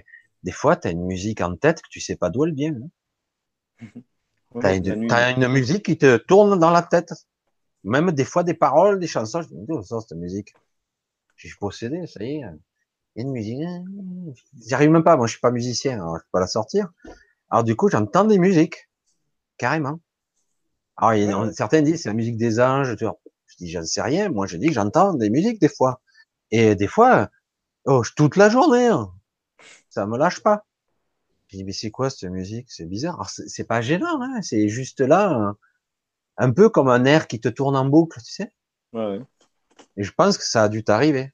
Moi, ça m'est arrivé la nuit. carrément, je me, je me, suis réveillé et puis j'avais le clavier à côté. Et du coup, ça m'a Voilà. J'allais jouer, ouais, bien sûr. hein, Ah bah attends, c'est quoi ça? Ouais, ouais, C'est quoi? Évidemment, toi, tu voudrais quelque chose en mots. Voilà, Clément, je te contacte. Je vais te. Ouais. C'est ça, t'as raison. T'as raison. Et ouais, C'est- ouais. Et ben, on s'attend toujours. Le mental, il veut des choses concrètes. Mm. Et il faut sortir de ça, parce qu'à un moment donné, tu vas t'apercevoir, quand- on le dit nous-mêmes, tout le monde le dit, quand tu parles, quand tu parles, le langage verbal, ça représente quoi? 20% de la communication, on me disait en PNL à l'époque. 80% c'est du non-verbal. L'attitude, le comportement, l'énergie, le regard, tout, c'est le non-verbal. C'est 80%, on me disait à l'époque, je sais plus si ça a changé, ça a bougé depuis ce que j'avais appris à l'époque, mais ce qui veut dire ce que ce que j'exprime en mots, ça représente que 20% de l'information, quoi. Et euh, dans ta musique, c'est pareil. Le mec qui chante, ouais, ouais, c'est pas mal, ouais, c'est pas mal. Putain, il, il est puissant, hein, il, a, il a un organe, ça arrache. Hein. Elle est où l'émotion? Il est où le type là? Et qui c'est qui qui s'exprime? Tu- Le mec qui est pro, euh, il, le- il le sent tout de suite s'il y a une personne derrière qui chante ou si c'est juste un type qui a un organe très performant et qui est doué pour ça, et c'est tout. Ouais, S'il y a La différence. ah ben, je veux. Et c'est ce qui fait que les gens vont vibrer ou pas. À ce compte-là, on fait, on fait, on fait une IA, on la fait chanter. Hein. Il y aura des prouesses techniques énormes. Hein. C'est clair. Et ouais, hein, c'est. Ouais, maintenant, tu sais, avec les, toutes les, ce qu'ils appellent les, euh, correcteurs de hauteur de voix, là, comment s'appelle ça, l'autotune. Ah, Ça, ouais. tu, fais, tu fais chanter n'importe qui juste. Hein. Et ça n'a aucune espèce d'intérêt, quoi, quelconque. hein, Ça Ouais, non mais euh, franchement, qui sait un, un petit peu de sensibilité, il va s'apercevoir de la différence. Bah ouais. Surtout que, qu'on le veuille ou non, euh, selon l'humeur du moment, euh, ça va jamais être interprété de la même façon. C'est clair. Et ce qui est bien, c'est les failles aussi. C'est justement les, euh, les petites cassures, les trucs qui sont pas forcément Ah, réussis, ouais. mais qui veulent dire quelque chose. C'est ça qui est intéressant aussi dans les interprétations. Voilà. Je t'entends plus. Tiens, t'as disparu. Allô, allô, allô? Moi, toi, t'es en face, si sensible, tu, tu- presque tu vas chialer toi aussi parce que tu l'as ressenti, quoi. Ouais. Parce que d'un coup, ça sort plus, quoi. Tu vois, c'est. Ouais. Et puis d'un coup, ça repart doucement, mais ouf, tu es là. Ouais. Tu vois, par exemple, pour un anniversaire, quelqu'un qui est ému ou écoute, t'es là, euh, ouf, tu captes l'information, c'est c'est quelque chose, hein. Ouais, ouais. Tu sais, dans, quand- dans toutes les, tous les artistes que je peux écouter sur YouTube ou que je connais, ou, euh, il y en a certains, ils te, ils te mettent les poils, quoi. Et tu sais pas pourquoi, quoi.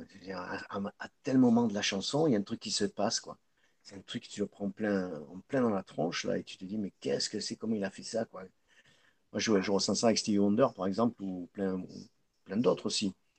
Mais, Ouais. euh, Tu sais que c'était mon karaoké préféré, ça. I just call to say I love you. cette chanson, cette- cette chanson, je la fais tout le temps. Et Ouais. euh, parce que et c'est bizarre parce que c'est la seule chanson que les gens connaissent, enfin que tout le monde connaît Ouais, à ouais, n'importe ouais, quel âge. c'est- Même moi, je la chante. Ouais, karaoké. Et je chante bien en plus, pas mauvais. Bon, pas comme toi, hein.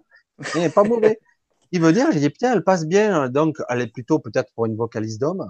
Peut-être bien. Ouais, ouais. Et euh, surtout quand t'as pas trop de voix. Mais euh, c'est vrai qu'elle passe bien. Ouais, c'est sympa. C'est ce qu'on va dire. hein. C'est quand même un, un saucisson de Stevie Wonder, on appelle ça, parce que bon, il a fait d'autres trucs vraiment Oui, ouais, quoi. Vraiment très, très musicaux. Et, et pour moi, c'est un génie. hein. Mais après, il a fait I Just Call euh, to Say I Love You. Ça, c'est le saucisson, mais c'est le truc qui a le marché le plus. Le, le Ah, moi, c'est, mon karaoké. Quand je me retrouve à l'étranger, on a fait un karaoké. Il y a, il y a, il y a Sting, dou dou dou da da da, comme ça c'est très bien. Là, ça va au niveau paroles. je sais le. Et puis euh, Just Go to Say I Love You, ah, c'est bon. Voilà. Et puis après, quand j'arrive à me jauger, parce que c'est toujours pareil quand tu arrives à une salle de karaoké, surtout en Asie, ils sont très bien équipés hein, en matériaux, en matos. Au début, je m'entends pas, le retour c'est épouvantable. Ouais, J'arrive pas à jauger ma voix. Alors une fois que j'arrive à évaluer, ok, j'y suis. Et puis après on m'entend, parce qu'au début, ou je suis trop faible, ou je suis trop fort. Et euh, ça c'est le mauvais quand c'est trop fort que tu t'entends pas. Ah ouais, c'est clair. euh, C'est pour ça que moi maintenant je travaille avec des ears, donc je m'y retourne dans les Ah ouais, carrément, c'est- t'as c'est tes écouteurs. Ah ouais, Ouais. c'est vachement plus confortable. Hein. C'est- T'entends exactement ce que tu veux entendre. Ah Parce ouais, que parce que sinon, pas à chanter. Moi, j'avoue que quand j'étais au karaoké, j'ai, qu'on m'entend là, on m'entend pas? Je sais même pas si on m'entend. Mhm. Tu Tu vois, si tu parles, on m'entend là. Ouais, ouais, ouais. Ah bon, ok. c'est clair. hein. Mais de toute Alors du si coup, tu tu veux... peux pas jauger, quoi. Et voilà, si, tu- et si tu veux faire une bonne performance et de donner ce que tu as envie de donner, il faut absolument bien t'entendre. Sinon, c'est carrément pas possible. Ah, c'est pour ça que je, j'admire euh, ceux qui font des scènes monstrueuses parce que si c'est pas bien réglé, les balances. Ouais, ah ouais. Ça doit pas être évident. Hein. en plus, on leur dit à certains, tu te balades là, mais pas là. Attention, on l'arsène. Eh ouais, tu sais. Mais hein, c'est pareil sur les plateaux télé. Sur les... Moi, mon fils, il a fait des, quelques plateaux télé, tu vois. Et euh, il, a, il me dit, il y a des endroits où tu n'as pas le son. Dans les derniers ils te font un son pourri, quoi. Tu t'entends pas bien. Ou euh, sur les ah, plateaux, terrible, les retours, ils sont mauvais, donc tu peux pas, tu sais pas où tu es. Donc, euh, c'est carrément difficile de chanter, quoi. C'est même pas si on t'entend. Ah, c'est compliqué. Ah non, on n'imagine pas. C'est vrai que moi, j'ai fait, pas comme toi, mais j'ai fait de l'animation et tout ça. Et il y a des fois, tu te dis, putain, faut que j'arrive à m'entendre parce que j'arrive pas à poser ma voix, quoi. c'est ça. Alors, des fois, oh, doucement. Ah bon, je m'entends même pas, quoi. Surtout avec des micros un peu dynamiques, un peu costauds, quoi. Euh, des fois, tu as une voix, on te reconnaît même plus, tellement que tu as une voix de folie. Alors, du coup, il faut presque chuchoter, des fois. Presque chuchoter. des fois, il faut poser la voix tout doucement. Alors, des fois, bonjour à toutes et à tous. Un peu suave, comme ça. Après, c'est le compresseur qui fait tout. C'est le compresseur. Ah ouais, c'est énorme. En plus, ça te faut une, voix très grave ou euh, un peu très puissante en basse. Bonsoir à toutes et à tous. Bienvenue dans la soirée. Et d'ailleurs, c'est comme ça qu'on voit souvent dans les ou dans les films. C'est assez rigolo. Où on voit les gens, ils sont pas naturels du tout quand ils parlent. Parce qu'on le voit bien de l'extérieur. Mais comment il parle Mais c'est pas naturel, quoi. Parce qu'en fait, il a tellement un retour qu'en fait, il a, il a comme un jeu avec sa propre voix. Et c'est rigolo, quoi. Bah, la voix que tu entends dans tes retours, c'est pas celle que tu entends dans ta tête hein, et dans ton. Non, pas du tout. Voilà, c'est pas, du pareil. Donc, euh, pas du tout. Déjà, quand on se réécoute, tu dis, putain, c'est ma voix, ça. C'est pas terrible. D'ailleurs, c'est compliqué de faire enregistrer dans un studio un chanteur lyrique parce qu'il n'a vraiment pas l'habitude d'entendre dans, ses retours. Alors, il enlève le casque, il écoute comme ça pour entendre sa vraie voix et ses résonances. Sinon, il n'arrive pas à chanter. Moi, j'ai un pote, euh, pour l'enregistrer, c'était très très dur. Un chanteur lyrique, il avait vraiment du mal. Il reconnaissait pas sa voix. Ah ouais. Ah ouais, on n'imagine pas. C'est intéressant ça, parce que du coup, on voit, euh, tu vois, là, c'est un rapport avec soi et soi. Qui est moi euh, Ma voix, je suis moi, euh, mon mental, ma voix du mental, le retour. C'est énorme parce que quelque part là, on, on, on arrive à s'évaluer par rapport à soi.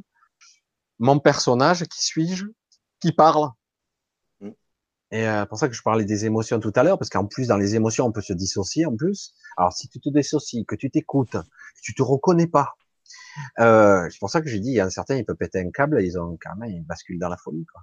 Mmh. Ouais, ouais, on a abordé un peu tous les problèmes. On en a perdu pas mal de spectateurs parce qu'on a tellement, mais c'est pas grave. Et, euh, le but, c'est de faire du spontané, mais c'est vrai que certains s'attendent à chaque fois que je fasse un petit peu de, une forme, moi, ce que j'aime pas dire, hein de la médiumnité, mais j'aime pas trop. Ça, je le ferai plutôt samedi. Euh, je le fais samedi.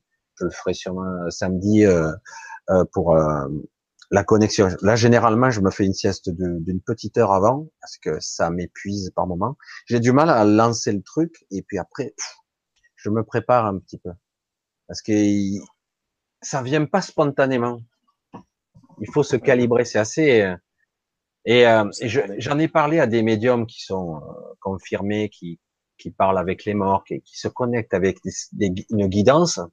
Ils montent en fréquence, ils se mettent en et en fait pareil, ils se mettent en état méditatif. Ils sont dans leur bulle. Ouais. C'est indispensable. Ouais, ils se mettent en alpha d'entrée là. Voilà, voilà, c'est exactement ça. C'est à un moment donné, tu l'as sûrement perçu, les gens ont dû sûrement euh, souvent perçu, c'est que quelque part euh, euh, par moment, euh, on se met en, état euh, sans le savoir, on change, pas forcément en alpha, mais à certains moments de la journée, on a des brefs moments de lucidité, de clarté. Et le but, c'est d'arriver à les, les, à faire un focus dessus pour dire dans quel état je suis quand je suis dans cet état. Alors c'est super agréable, hein, attention, mais ça dure pas. Des fois, ça dure une minute, des fois, ça dure une heure. Des, certains, ça dure toute la journée.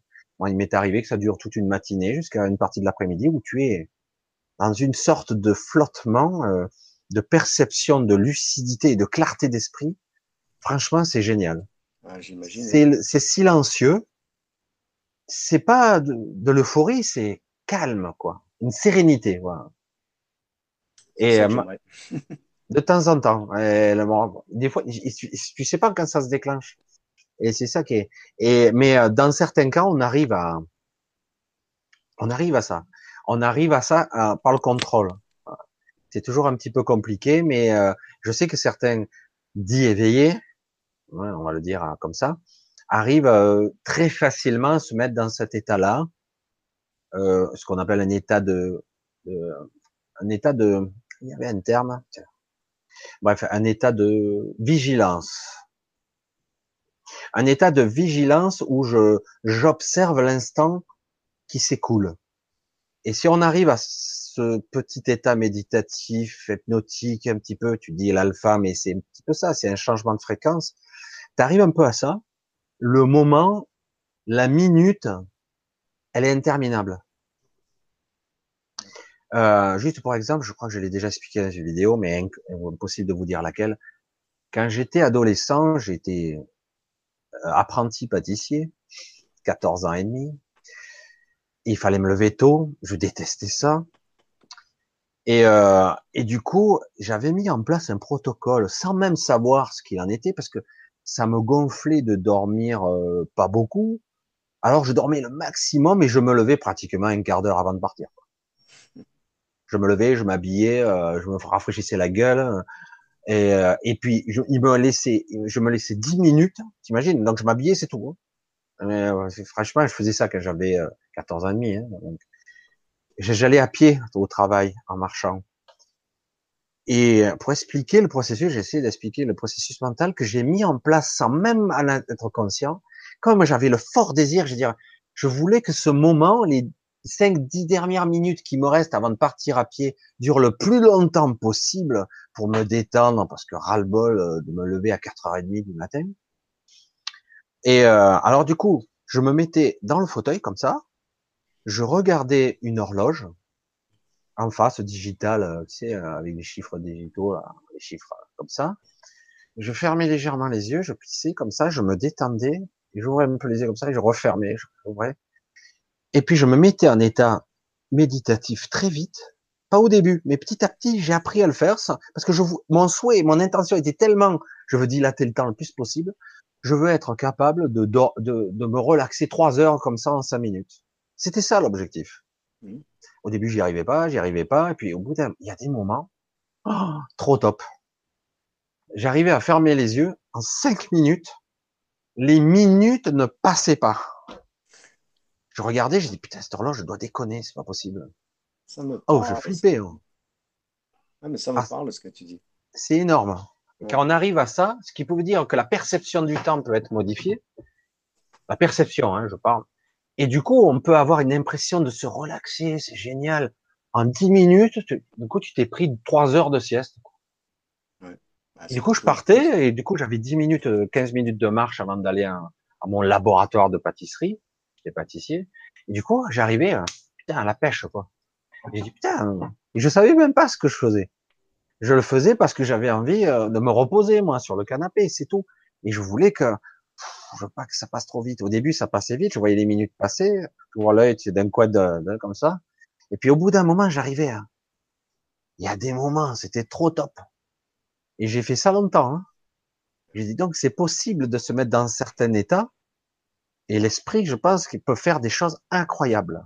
Ben oui, il y a celui qui a traversé l'Atlantique, je crois, en avion euh, sans moteur, là, je sais pas quoi. Ah oui. Et eh ben, il, faisait des petites plages d'auto-hypnose. Il dormait, enfin, il était auto-hypnotisé pendant 15 minutes. C'est comme s'il avait récupéré deux ou trois heures de sommeil. Ah, et eh oui. Donc, il pouvait piloter. Et Rester euh, un ah oui, quelque part, il partait en automatique, son corps et son esprit, il partaient ailleurs.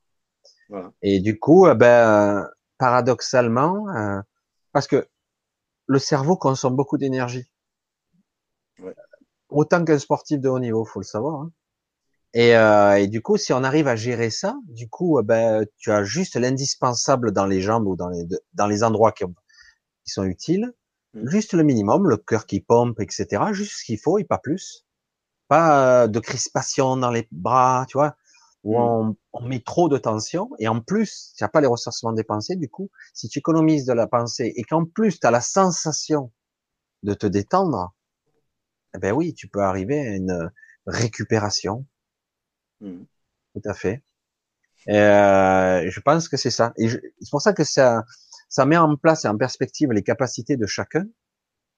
Si on a vraiment un désir puissant, ardent et euh, focalisé toujours sur le même, tous les jours, ben ça marche. C'est ça qui est étonnant. Ça marche. Le problème, c'est que souvent, par fainéantise, on abandonne avant. Ouais, c'est ça, c'est un peu mon cas. C'est pareil pour le, pour le voyage astral. J'ai commencé, j'ai commencé, j'ai persévéré, puis après j'ai abandonné. J'ai dit, bon, j'y arrive pas, j'y arrive pas. Ben, pour te dire ça, à un moment donné, moi, il y a des années de ça, j'ai voulu contrôler ça. Parce que moi, j'ai jamais contrôlé ça. Je me réveillais où j'étais dans un état, et ça m'arrivait, c'est tout. Moi, j'ai jamais fait comme certains, comme Anne Givaudan, qui explique qu'elle sort à volonté, euh, ou comme euh, Pascal Lafargue aussi, qui dit ça, qui, elle, de coup, elle se projette. Elle, c'est une projection de conscience. Mais euh, et du coup, moi j'ai dit, moi, projection de conscience, ça va, mais euh, la projection astrale, euh, sortie de corps comme ça spontanée, non, j'y arrive pas, hein, honnêtement. Moi, d'un coup, je me retrouve dehors, ok, voilà, j'en profite, j'utilise. Euh, et du coup, je reprends conscience dans mon état, et du coup, je relatif contrôle, relatif, je dis, hein, parce que euh, relatif. Euh, parce que quelque part, une partie, tout ton ego est un peu en sommeil. Et du coup, tu es plus tout à fait la même personne quand même. Hein. C'est toi, c'est toujours toi, mais bon.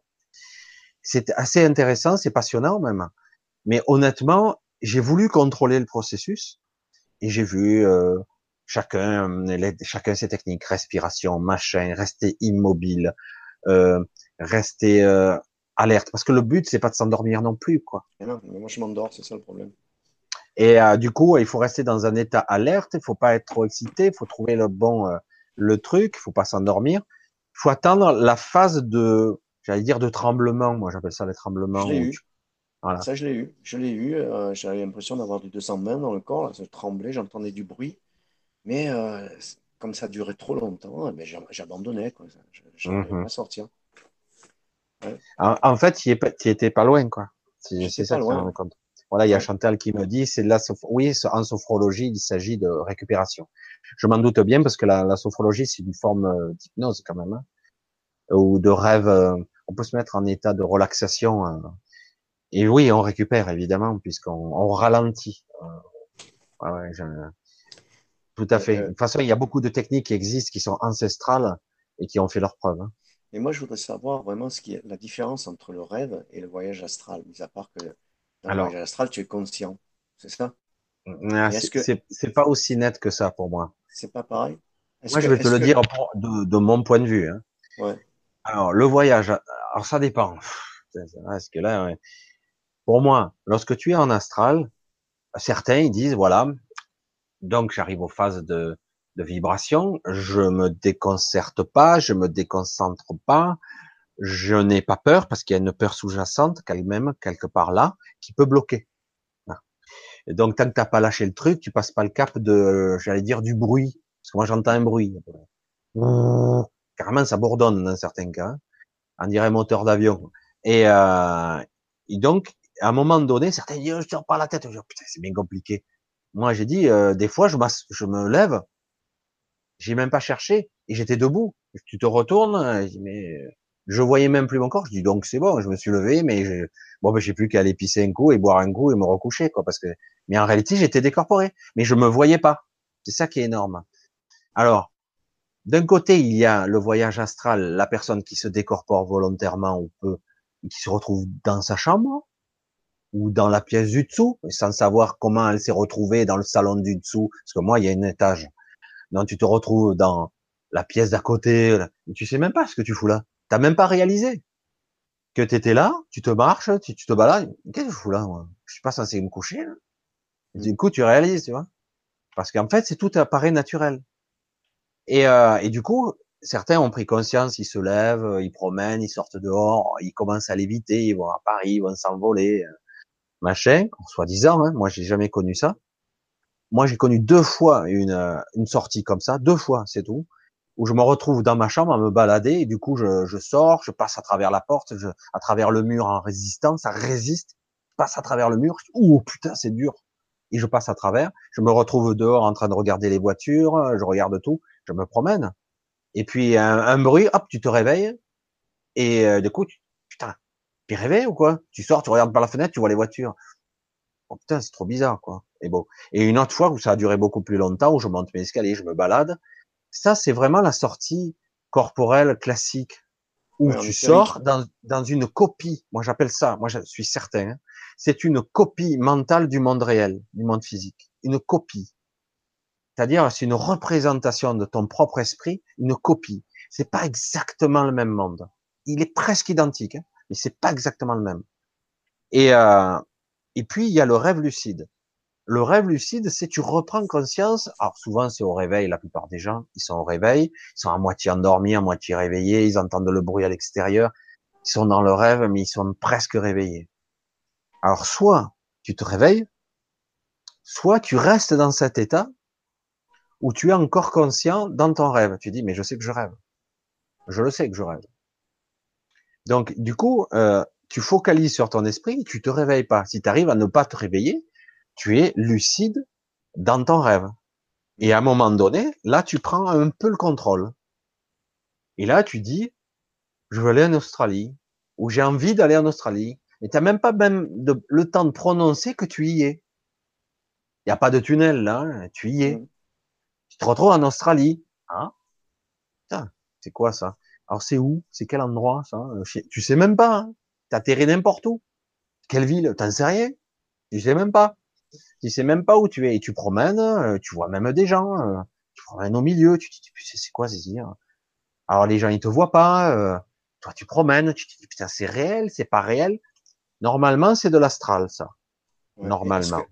Est-ce que c'est est -ce aussi dense? Tu le perçois comme si tu, tu vois pas la différence. Ah, tu perçois comme si tu vivais la Ouais. Tu vois pas la différence. dans certains cas les couleurs sont pas tout à fait les mêmes pour moi. Pas tout à fait, il y a des nuances, parce que bon, en plus, le problème, c'est que moi, je vois mal, mais en astral, moi, je vois super bien, hein, évidemment. Et, euh, et, donc, j'ai une super vue. Alors, évidemment, les couleurs sont pas tout à fait les mêmes. C'est, je suis en HD, hein, euh, moi, que je suis. C'est pour ça que des fois, quand je reviens de mes rêves euh, super lucides et que je reviens, je dis putain, il est fade ce monde ici, parce que j'ai une super haute définition. Je reviens ici, euh, je vois mal. Et donc, euh, alors du coup, je sais pas trop quoi.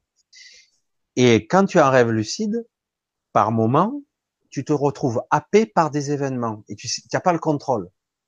Moi, je me suis retrouvé des fois dans des endroits. Je dis mais qu'est-ce que je fous là, quoi?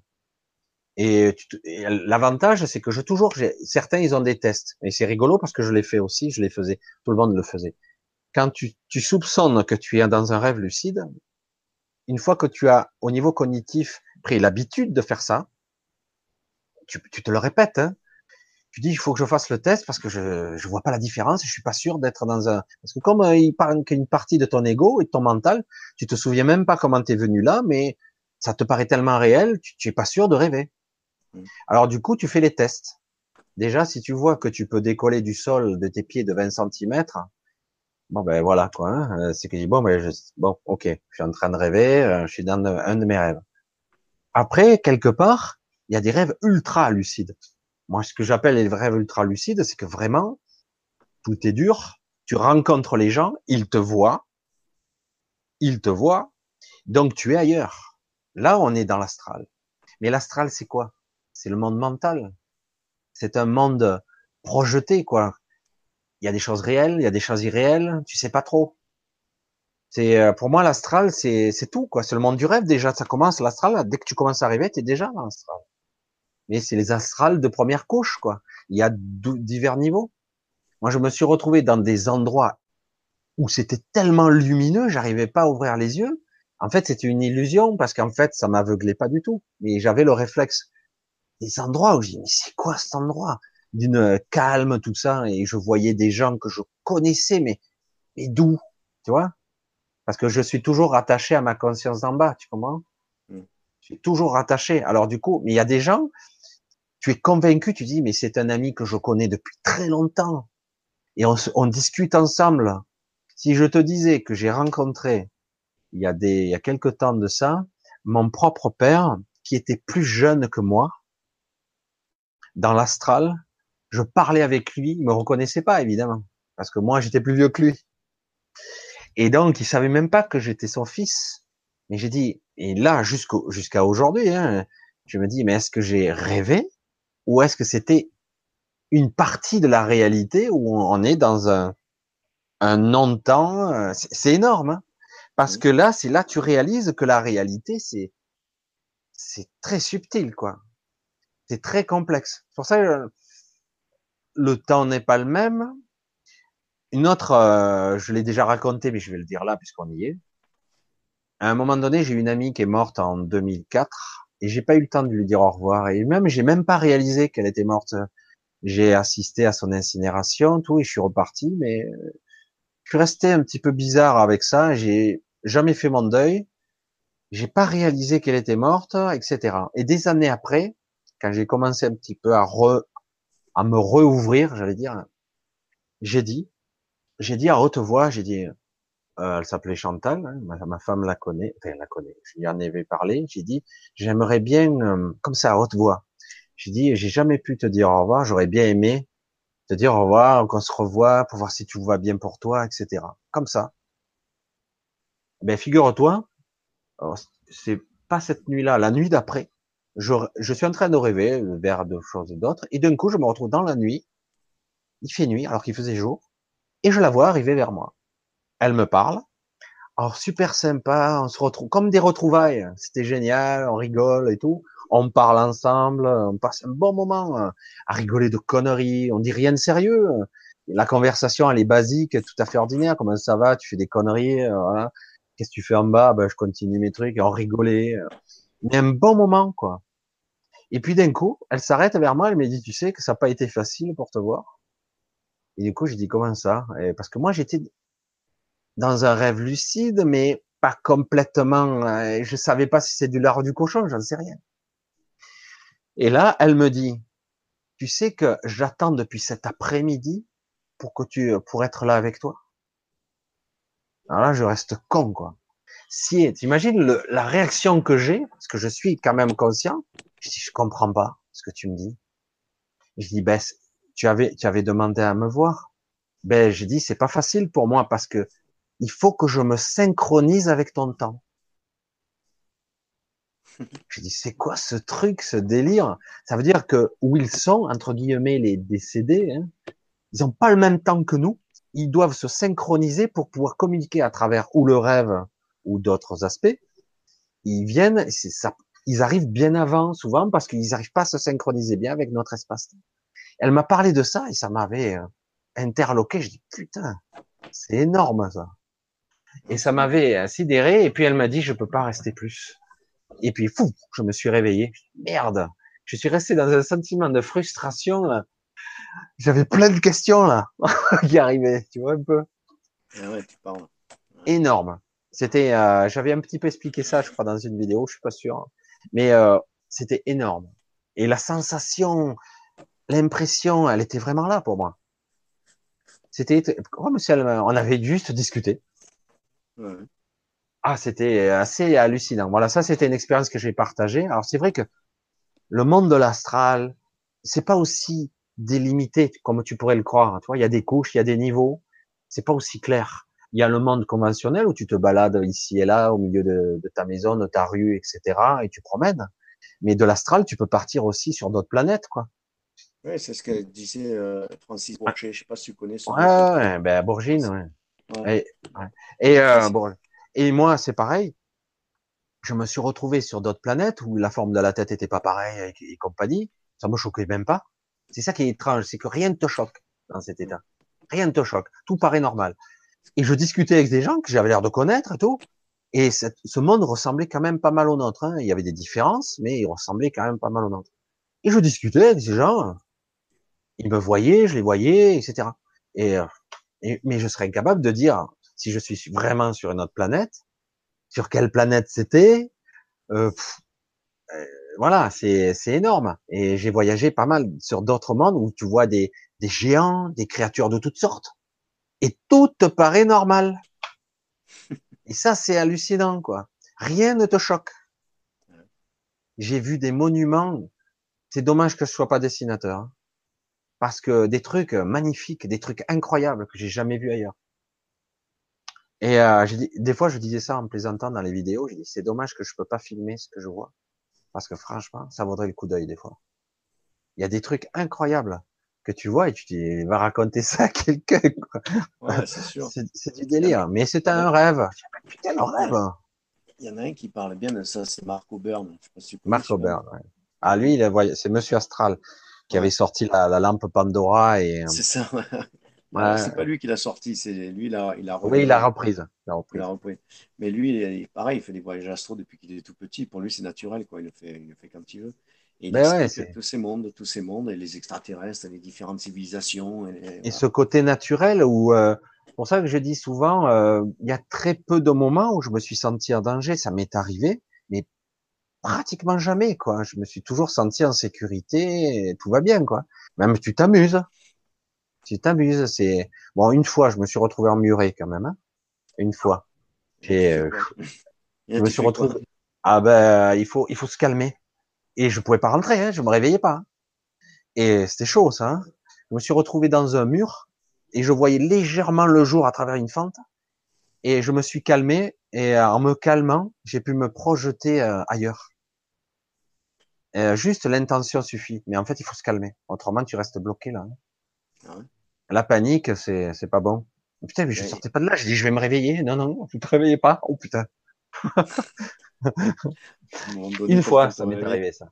À un moment donné, quelqu'un t'aurait réveillé, peut-être. ouais, pas sûr. Peut-être que tu restes dans le coma, ne sais rien. qui sait, je me suis souvent posé la question. Ouais. Comme dans, euh, comment ça s'appelle ce film, là? Film d'horreur, là, qui est sorti il n'y a pas si longtemps que ça, il y a 5 ou 6 ans. Inside Just.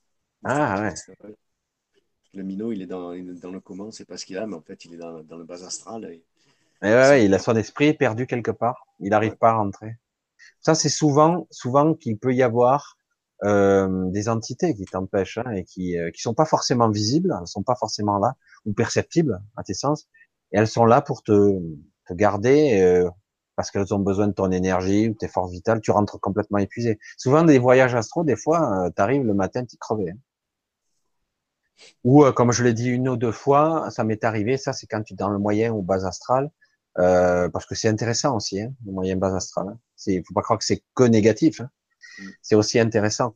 Mais là, j'ai ramassé des traces. Je suis revenu avec des traces de des bleus.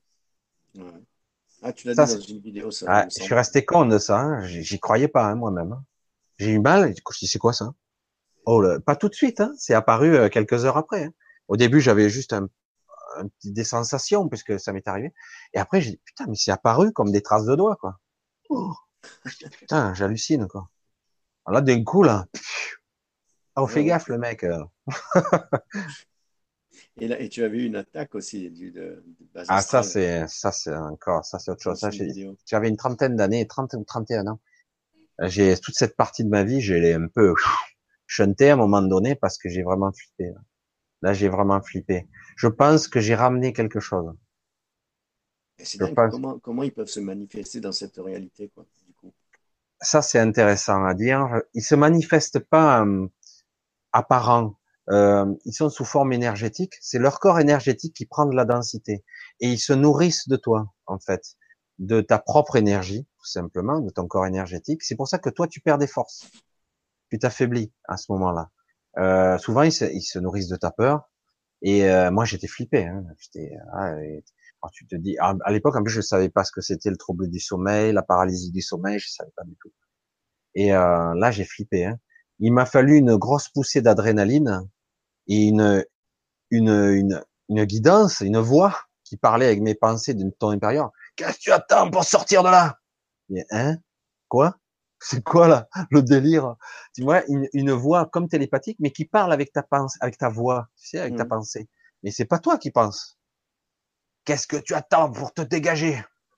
Ah ouais? Et je fais quoi? Elle est bonne celle-là. Et du coup, tu as la violente poussée d'adrénaline, une colère, tu vois. Te fais un bond et waouh le, tu te retrouves d'un coup de l'autre côté du lit euh, avec d'un bond. Du coup, parce que en plus elle était grande cette chambre que j'avais super grande. Oh, le flip que j'ai eu, mais je sentais que c'était pas fini. Hein. J'ai eu pas mal de visions là. Et euh, j'ai été flippé pendant un bon mois après ça. Je dormais les lumières allumées. Euh, tu m'étonnes. euh, J'arrivais plus à J'avais peur parce qu'il m'arrivait encore un petit peu. Je, voyais des choses qui me fonçaient dessus. Je oh putain. Alors j'ai dit c'est moins, c'est moins, c'est moins amusant là. Arrêtez tout. ah ouais. Comment tu, comment tu les vois euh, euh, Tu les vois pas avec tes yeux du coup parce que les yeux peuvent pas voir ça. Non, non, c'est. Tu vois, mais euh, en théorie, tu vois avec tes yeux, mais euh, c'est l'impression que ça donne, mais tu vois des choses qui sont pas, euh, je sais pas, parce que c'est, ça se connecte par toutes sortes, euh, par toutes tes sens et des sens qui sont qu'on n'a pas l'habitude de déployer. c'est en fait les cinq sens, mais mal utilisés, parce que quelque part on dit j'ai la vision, et en fait personne n'utilise réellement sa vision complètement le ressenti, eh ben justement, si j'avais euh, des ressentis, euh, je ressentais plus les intuitions, les choses, les sentiments.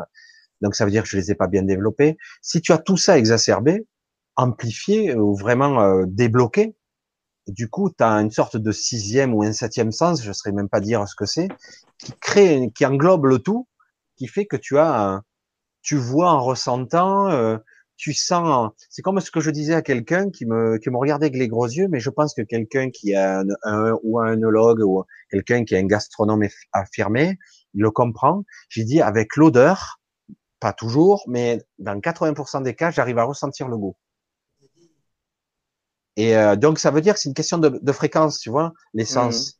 Mmh. Mmh. C'est comme si on avait une bande de fréquence comme ça. Euh, dans cette bande-là, je vois. Un peu plus loin, j'entends dans cette bande-là, j'ai plutôt le, le, ressenti, le tactile et compagnie, le kinesthésique, quoi. Hein.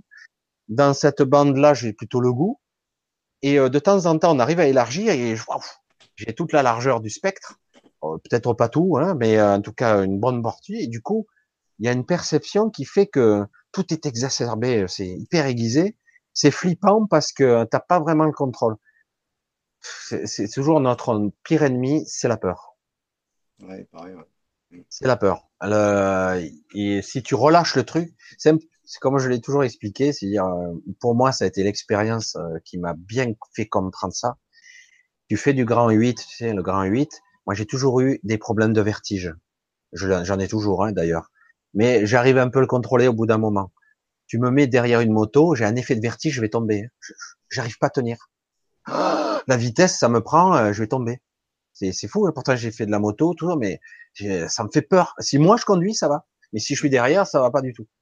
Et même des fois à côté d'une voiture, j'ai du mal. J'ai un effet vertige. Alors imagine. Et, euh, et du coup, moi j'ai fait le grand 8. Bonjour le test. Hein.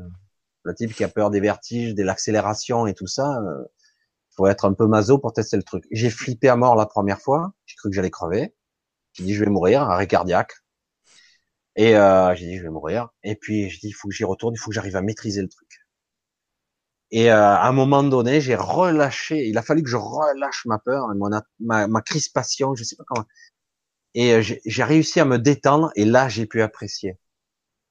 Mais tant que tu te crispes, tu es dans la la terreur, quoi. Et ça m'a fait comprendre euh, des peurs nocturnes, les mêmes mécanismes de peur provoqués par autre chose et ça m'a fait comprendre les mêmes mécanismes, qu'il fallait que je me relâche, et les ressentis de comment il fallait que je me relâche pour pas avoir les peurs. Et du coup, tu peux observer et voir des phénomènes sans être terrorisé. Parce qu'on a toujours dans notre inconscience ce qui se passe à l'extérieur, on va forcément t'attaquer. Ce qui arrive, mais c'est très rare quand même. Et quand, quand tu, euh, quand tu te trouves en face d'une entité euh, qui fait peur dans l'astral, il y en a qui disent qu'il faut leur envoyer de la lumière, mais ça c'est un, terme. Comment tu t'y prends? Alors euh, ça, normalement, par, voilà, on va dire la théorie, hein, la théorie, par l'intention, je peux projeter mon esprit. Ça c'est la projection de conscience en fait. Hein. Je, si je visualise de plus en plus, par exemple, même si c'est faux, hein, c'est une création mentale que tu te fais. Alors tu dis, euh, voilà, tu imagines que ce personnage, il est coincé, euh, qu'il est pas là, qu'il est dans le noir ou que sais-je, et tu y projettes dans ton esprit un point lumineux, une direction à suivre. Tu projettes et tu, tu parles dans ton mental, tu dis voilà, suis, suis la lumière, suis, projette ton esprit, projette-toi dans cette direction-là, c'est là la sortie. C'est là, ah bon, chacun fait son truc, hein. chacun a ses protocoles, sa façon d'être, mais en, en, en fait, une, une création mentale et une projection de conscience. Quand tu prends l'habitude, en fait, tu, tu le vis, tu, tu projettes vraiment dans ton mental, même si c'est probablement à 80% de l'imaginaire, euh, tu projettes quelque chose dans ton, dans ton imaginaire, quelque chose comme une libération, parce que c'est ça l'intention. Voilà le passage, il est là. Prends-la et donc ils appellent ça des passeurs d'âme, etc. On n'est pas obligé, mais il y a des gens ils veulent rester, hein, ils veulent rester là. Hein. Tu peux leur projeter tout ce que tu veux, ils vont rester. Et certains arrivent même à percevoir la présence de la personne et dire ouais ça y est, elle est passée de l'autre côté. Ça c'est c'est que de la de l'entraînement tout ça. Mm. Après tu apprends à percevoir. Comme l'autre fois, je j'étais à table, je regarde, je suis assis, je regarde la fenêtre, putain il va pleuvoir. Il y avait un putain de soleil pourtant. Je parle mal, hein. Parce que j'étais pas content parce que euh, voilà, mais bref. Et il y avait toutes sortes de trucs, on devait partir promener, fait bref.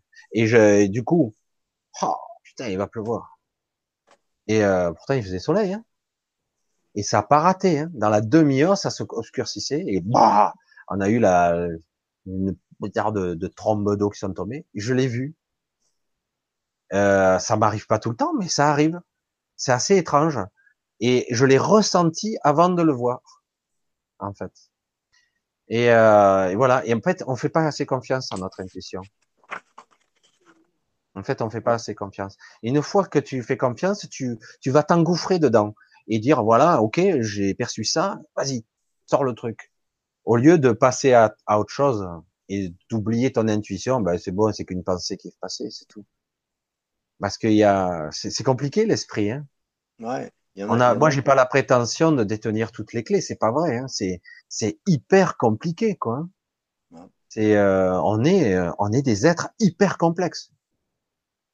Il y, en a un qui dit que l'intuition, c'est c'est ton toi dans le futur, ton toi qui, qui vient te parler et qui donne l'intuition. Ouais, ça c'est, euh, il y avait Mallet qui disait ça, le double du futur. C'est ça, ouais. C'était un scientifique.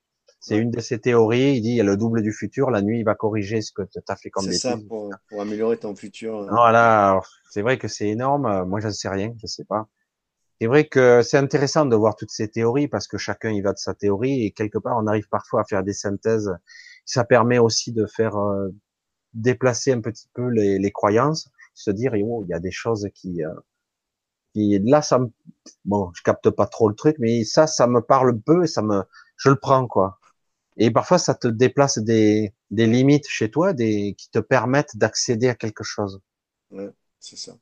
parce que là c'est comme ça que ça a marché, moi, plus ou moins, parce qu'il y a, il y a 20 ans en arrière, j'étais vraiment un cartésien, je crois, je croyais à rien, tout ça.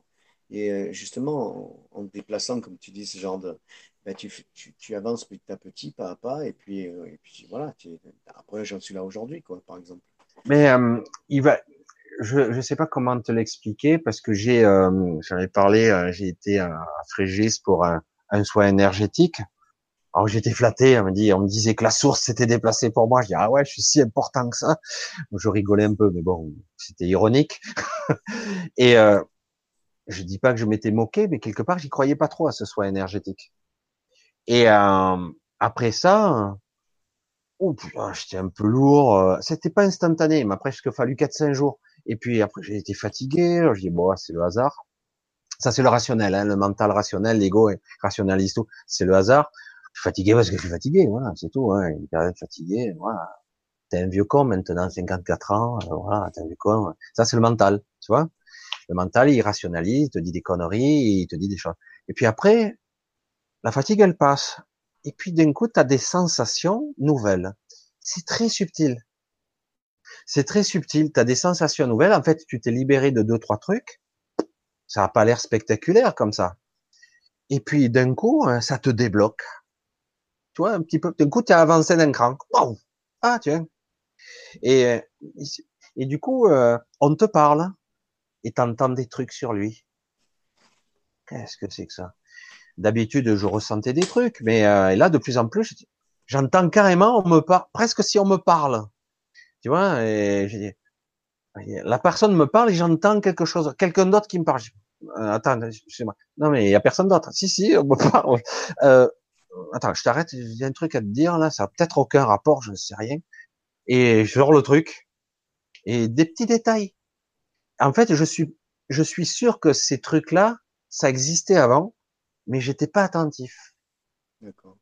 Et ça m'a permis d'être plus clair avec ça, avec moi. Euh, en fait, il y a moins de bruit là-dedans. Et euh, l'autre fois, c'était quoi?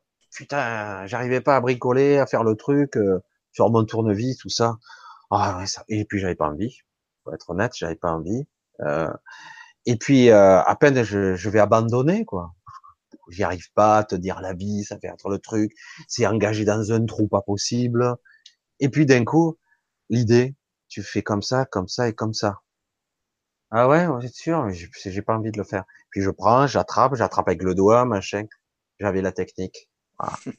En fait, on me l'a soufflé. C'était énorme. Je putain. Et c'est ça la guidance en fait. Beaucoup de gens l'ont, ils s'en rendent même pas compte. Qu'ils ont les idées et ils s'en rendent même pas compte que c'est de la guidance. Mais c'est vrai qu'on peut être, on peut en être plus conscient, le voir le mécanisme au lieu de juste le vivre. Et c'est et c'est juste ça. Et après, petit à petit, comme le fil d'Ariane, tu focalises sur ces petits moments, et à force de focaliser, tu entraînes ton esprit à les voir. Et euh, après, euh, ben, presque tu t'en sers quoi. Tu vois, tu t'en sers. Après, bon, il y a des fois, il y a des jours, tu as la tête dans le cul, euh, c'est pas la peine. Donc, et puis il y a des moments, c'est tout le temps. Presque il y a des gens, euh, tu arrives à les contacter à distance, euh, tu sais ce qui va, tu sais qui va venir. Euh, oh, merde. Bah, ben demain il vient ma sœur, ok. des fois tu le sais avant, tu vois, parce que quelque part elle a dû émettre l'intention qu'elle allait venir et moi je l'ai entendu. Et euh, je dis bon, je vais l'appeler pour voir ou bon elle m'appellera de toute façon et puis ça rate pas. Alors c'est des détails comme ça. Franchement, combien de fois ça a dû t'arriver de penser à quelqu'un et il appelle dans la journée ou le lendemain? Oui, c'est déjà arrivé, mais je pense pas. Je pense, que c'est des coïncidences.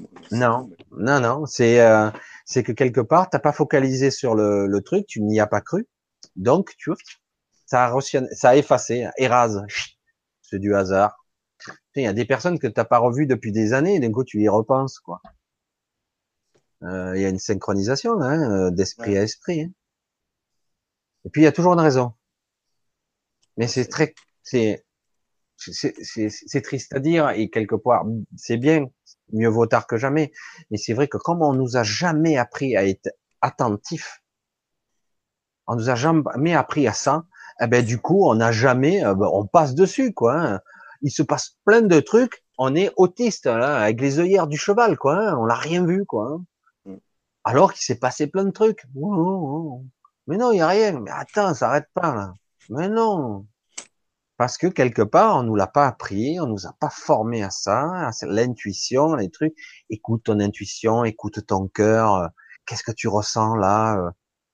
Hein, quoi Mon cœur Attends, euh, mon cœur il a mal, j'en ai marre, il a plein le cul, j'ai le moral à zéro, c'est tout.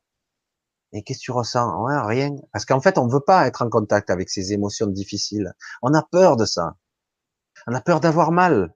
Alors du coup, on le place de côté, on met le capuchon par-dessus, une tonne, et puis on le laisse de côté, et puis ça disparaît pas. Hein. Alors qu'en réalité, des fois, on peut se mettre en contact avec euh, cette émotion, tout ça, ou des fois, ça te fait monter des larmes, des trucs. Ben tant pis, hein, laisse filer. Hein. Tu sais pas d'où ça vient, tu sais pas de quoi il s'agit, mais c'est pas grave.